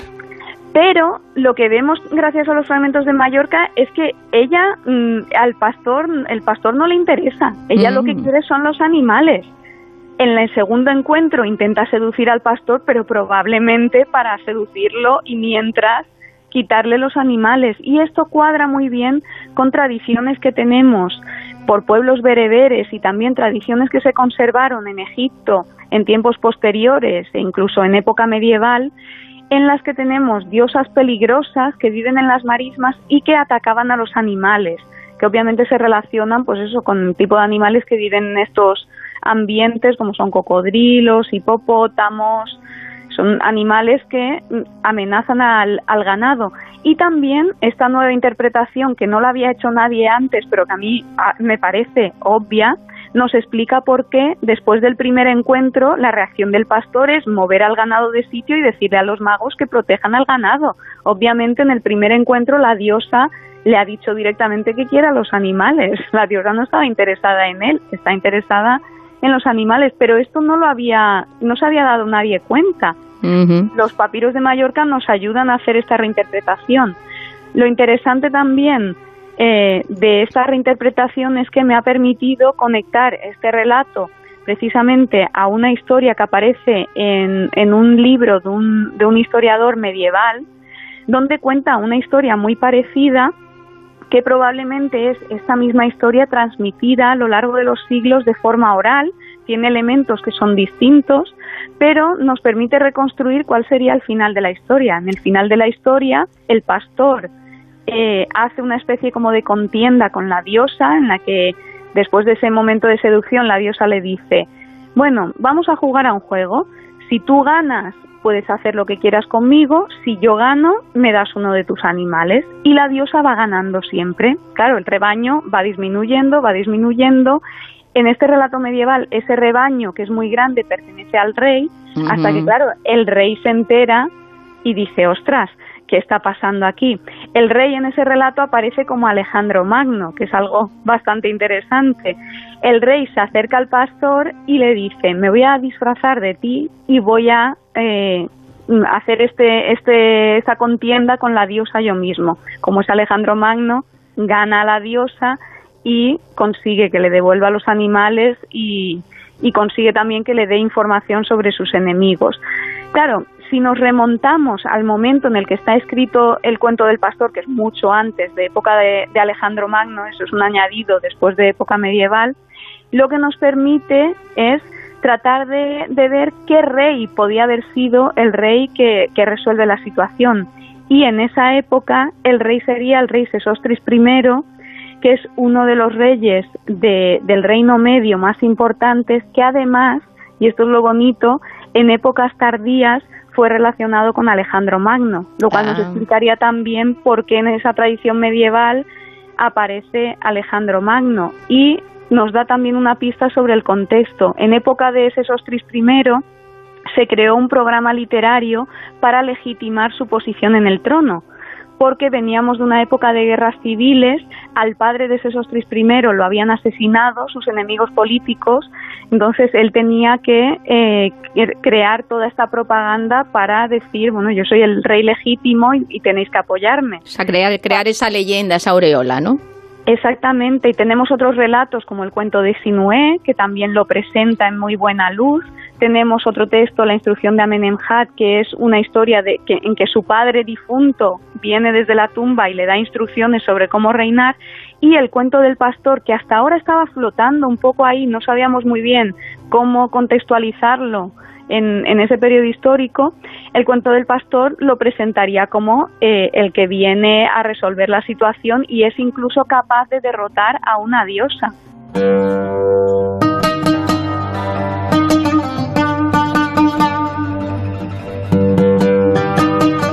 Creo que uno de los propósitos que, tienes tú, que eres como una Sherlock Holmes de los papiros, es eh, averiguar cómo han llegado estos fragmentos al Museo Bíblico de Mallorca, ¿no? Sí, esto es uno de los misterios que quedan por resolver, porque tenemos el dato de que estos, estos textos, bueno, estos textos aparecieron en el mercado de antigüedades, no sabemos exactamente cómo se encontraron en Egipto, probablemente eh, fue en una tumba a principios del siglo XX y de ahí eh, se vendieron a los, a los mercaderes de antigüedades el primer dato certero que tenemos es que son subastados en la década de los años 30 del siglo XIX en Londres.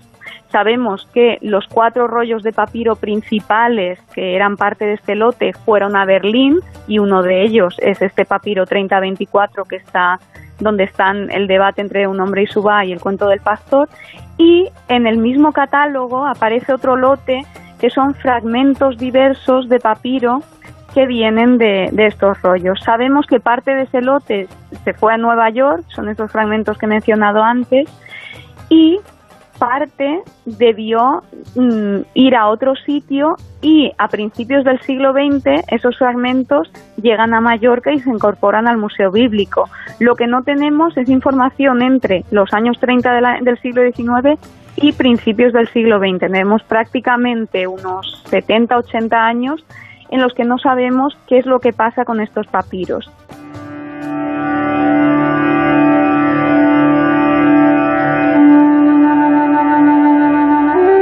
¿Cuál es tu siguiente paso? Antes hemos hecho mención a esa estela que está en el Museo del Louvre, en París, eh, eh, que tiene que ver con el cuento del buen pastor. ¿Qué es lo que quieres eh, publicar en diciembre?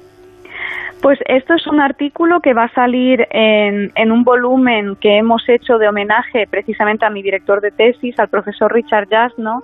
Y bueno, como yo empecé a estudiar los papiros de Mallorca cuando estaba haciendo todavía el doctorado, se, le he dedicado este estudio a él. Esto es una parte muy, muy bonita de, de la investigación y que me sorprendió bastante. Entre los fragmentos de Mallorca tenemos también en la parte del cuento del pastor la descripción de esa diosa, esa diosa que aparece con forma animal y con forma humana. Y esta descripción es un poema, además es un poema muy bonito, es una descripción física que va desde, desde la cabeza hasta los pies y que empieza con versos como este. Su pelo es negro, tan negro o más negro que la noche. Eh, va describiendo sus dientes son tan blancos o más blancos como el polvo de yeso son comparaciones con cosas de, la naturaleza, pero, es, pero es muy bonito, es esta comparación con distintos términos naturales. Cuando yo estaba estudiando estos fragmentos, comparando el vocabulario, porque hay palabras que están escritas de forma curiosa, estaba buscando en qué otros textos aparecían esas palabras escritas de esta manera y me salió en las bases de datos una estela que hay en el Louvre que es del tercer periodo intermedio, esto es mil años después del cuento del pastor, estamos en torno al año mil antes de Cristo, y eh, es una estela dedicada a una princesa, la princesa Mutirdis, la hija de un rey, y en el texto, en, en este caso es un texto que está escrito en jeroglíficos, aparece una descripción poética de esta princesa que es exactamente igual, palabra por palabra, que lo que aparece en los fragmentos de Mallorca. O sea que al final, igual que ocurre con el otro rey que nos has comentado, en este caso también ocurre con una princesa que era, que era real, o sea que históricamente hacen mención así un poco en plan leyenda, poético, bonito, pero están haciendo referencia a personajes reales. En el caso de la diosa es, es ficción, pero el, el, poema acaba siendo reciclado para una princesa real. Y lo curioso es que, claro, solo tenemos una copia del cuento del pastor eh, en, el, en torno al 2000 antes de Cristo, pero de alguna manera ese texto se tiene que haber conservado para que mil años después, palabra por palabra, aparezca escrito en esta estela. Y lo bonito de esto también es que esa estela es considerado el único, el último ejemplo de poesía amorosa egipcia, porque la poesía amorosa egipcia, que es un género muy bonito, aparece sobre todo en torno al, al Reino Nuevo, en torno al, al 1200 antes de Cristo, y esta estela del año 1000 sería ya el último ejemplo. Con los fragmentos de Mallorca, lo que descubrimos también es el primer ejemplo de poesía amorosa egipcia, o sea que tenemos entre los fragmentos de Mallorca y esa estela como el principio y el final de esa tradición literaria, o sea que nos ayudan también a conocer más sobre, sobre este género literario que luego, bueno, tiene paralelos en tradiciones hebreas. El cantar de los cantares, por ejemplo, tiene también este tipo de descripción desde la cabeza hasta los pies, una descripción física, comparando partes del cuerpo con elementos. La poesía posterior medieval árabe también tiene este tipo de descripción, o sea que es una tradición que aparece en el próximo Oriente Antiguo, para la cual tenemos prácticamente el ejemplo más antiguo, creo yo, en los fragmentos de Mallorca.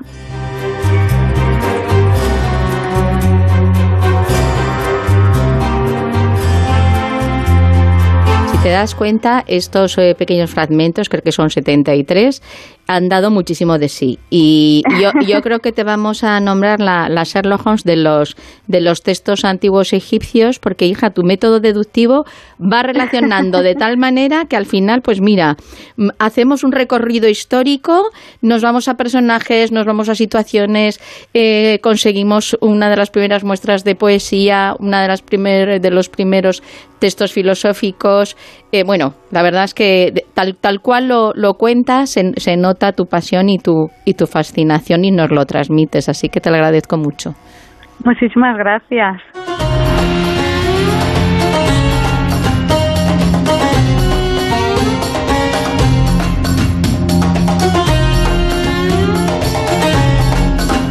Bueno, queridos oyentes, como veis, en La Rosa de los Vientos siempre nos gusta contaros los tesoros ocultos que albergamos en nuestro país, como en este caso, en ese museo bíblico. Y bueno, aunque sea de hace 4.000 años, pues en ese momento ya los hombres reflexionaban sobre filosofía y ese va, y a ver si sobrevivimos o esas experiencias cercanas a la muerte. Así que hay que estar muy pendiente de esos textos y saber descifrarlos, como nuestra invitada de hoy.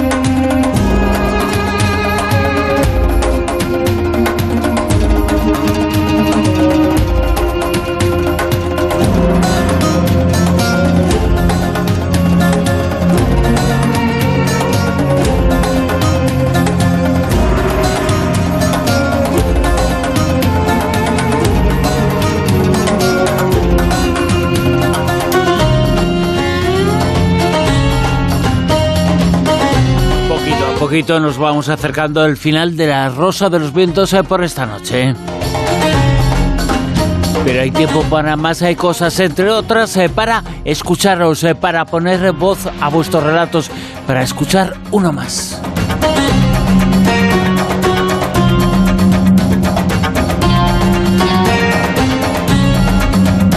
Relato, el microrelato que escuchamos esta noche, que escuchamos aquí al final de La Rosa de los Vientos por esta madrugada, se titula, se llama La Tercera Salida.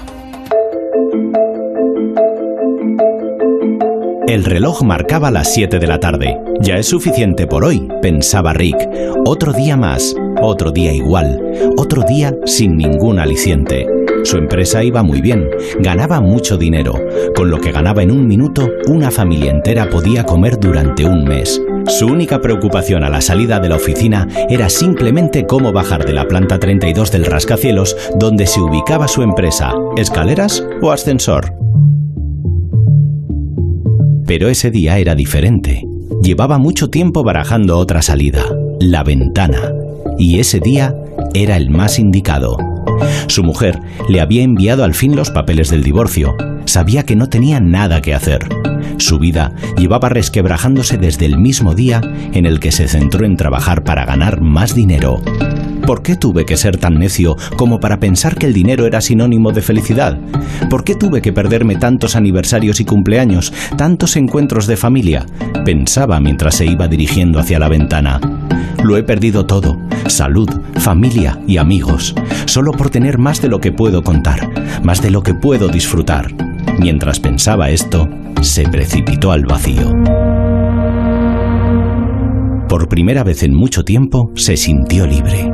Sentía el viento en su cara, no sentía pena por nadie, ni tampoco por lo que dejaba atrás. Al contrario, se sentía feliz al fin. Parecía que volaba, con lo cual extendió sus brazos mientras el suelo se iba acercando. Rick solo pensaba en que sus dos hijos iban a encontrarse con una sustanciosa herencia, mientras que su futura viuda no se llevaría nada, ya que antes de saltar se preocupó de firmar los papeles del divorcio, por lo que oficialmente ya no eran matrimonio. Ese pensamiento le hizo reír hasta casi ahogarse, mientras se giraba para que el golpe contra el suelo fuese letal y rápido. Mientras tanto, en un hospital cercano, un hombre en coma lucha por su vida. Ha empezado a sufrir un aumento de las pulsaciones mientras su cara muestra una sonrisa que hacía tres meses que no aparecía en su rostro, desde aquel infarto que sufrió por culpa del trabajo. Ese hombre es Rick, al que su conciencia le hace creer que se está suicidando tirándose por la ventana, tal y como había planeado. Su mente sigue haciéndolo caer y su cuerpo responde aumentando el ritmo cardíaco. Ya solo quedan 15 plantas. 10 plantas. 5 plantas. 0 plantas. Ya ha culminado su plan, mientras su cara muestra una amplia sonrisa y un rostro reluciente.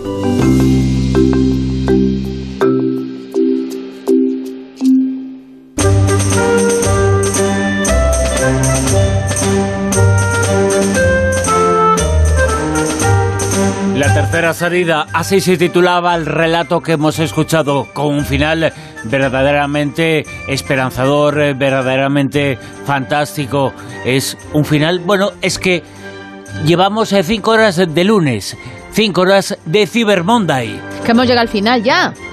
Es que cinco horas de Cyber Monday hemos eh, dejado atrás el, el Black eh, Sabbath, no, perdón, el Black Friday y entramos en el Cyber Monday. Eh, dejamos eh, de comprar y de consumir en tiendas y pasamos a consumir sin etiquetas, eh, directamente en Internet. Es fantástico este mundo en el que estamos. Estamos en un mundo en donde no tenemos que consumir absolutamente nada. Eh, bueno, Ni comer.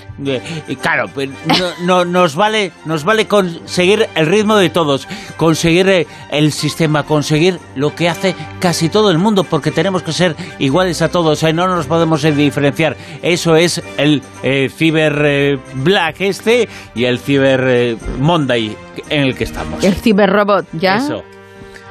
Bueno, pues en La Rosa de los Vientos eh, finaliza aquí una Rosa de los Vientos que volverá el próximo sábado, sábado por la noche, a la una de la madrugada, a las 12 en la Comunidad Canaria, como siempre, con muchos temas, eh, con muchos contenidos, muchas entrevistas, muchas eh, secciones. Eh, ya sabéis que en la página web, en ondacero.es, en la sección dedicada a La Rosa de los Vientos, eh, podéis encontrar el programa entero, el programa por partes, eh, cada una de las entrevistas. Bueno, ya está en la página web, en ondacero.es, la entrevista que tuvimos anoche, larguísima, fantástica, sobre todo, absolutamente sobre todo el mundo, con el coronel Pedro Baños, eh, que estuvo con nosotros hablando sobre la situación del mundo, la encrucijada mundial en la que estamos. Ya sabéis, a onda cero.es en la sección dedicada a la Rosa de los Vientos, programa de radio que volverá, volverá el próximo sábado por la noche a la una de la madrugada. Os dejamos en la sintonía de Onda Cero Radio. Llega No Son Horas eh, con Gemma Ruiz, las noticias antes y después No Son Horas. Besitos a todos, buena semana.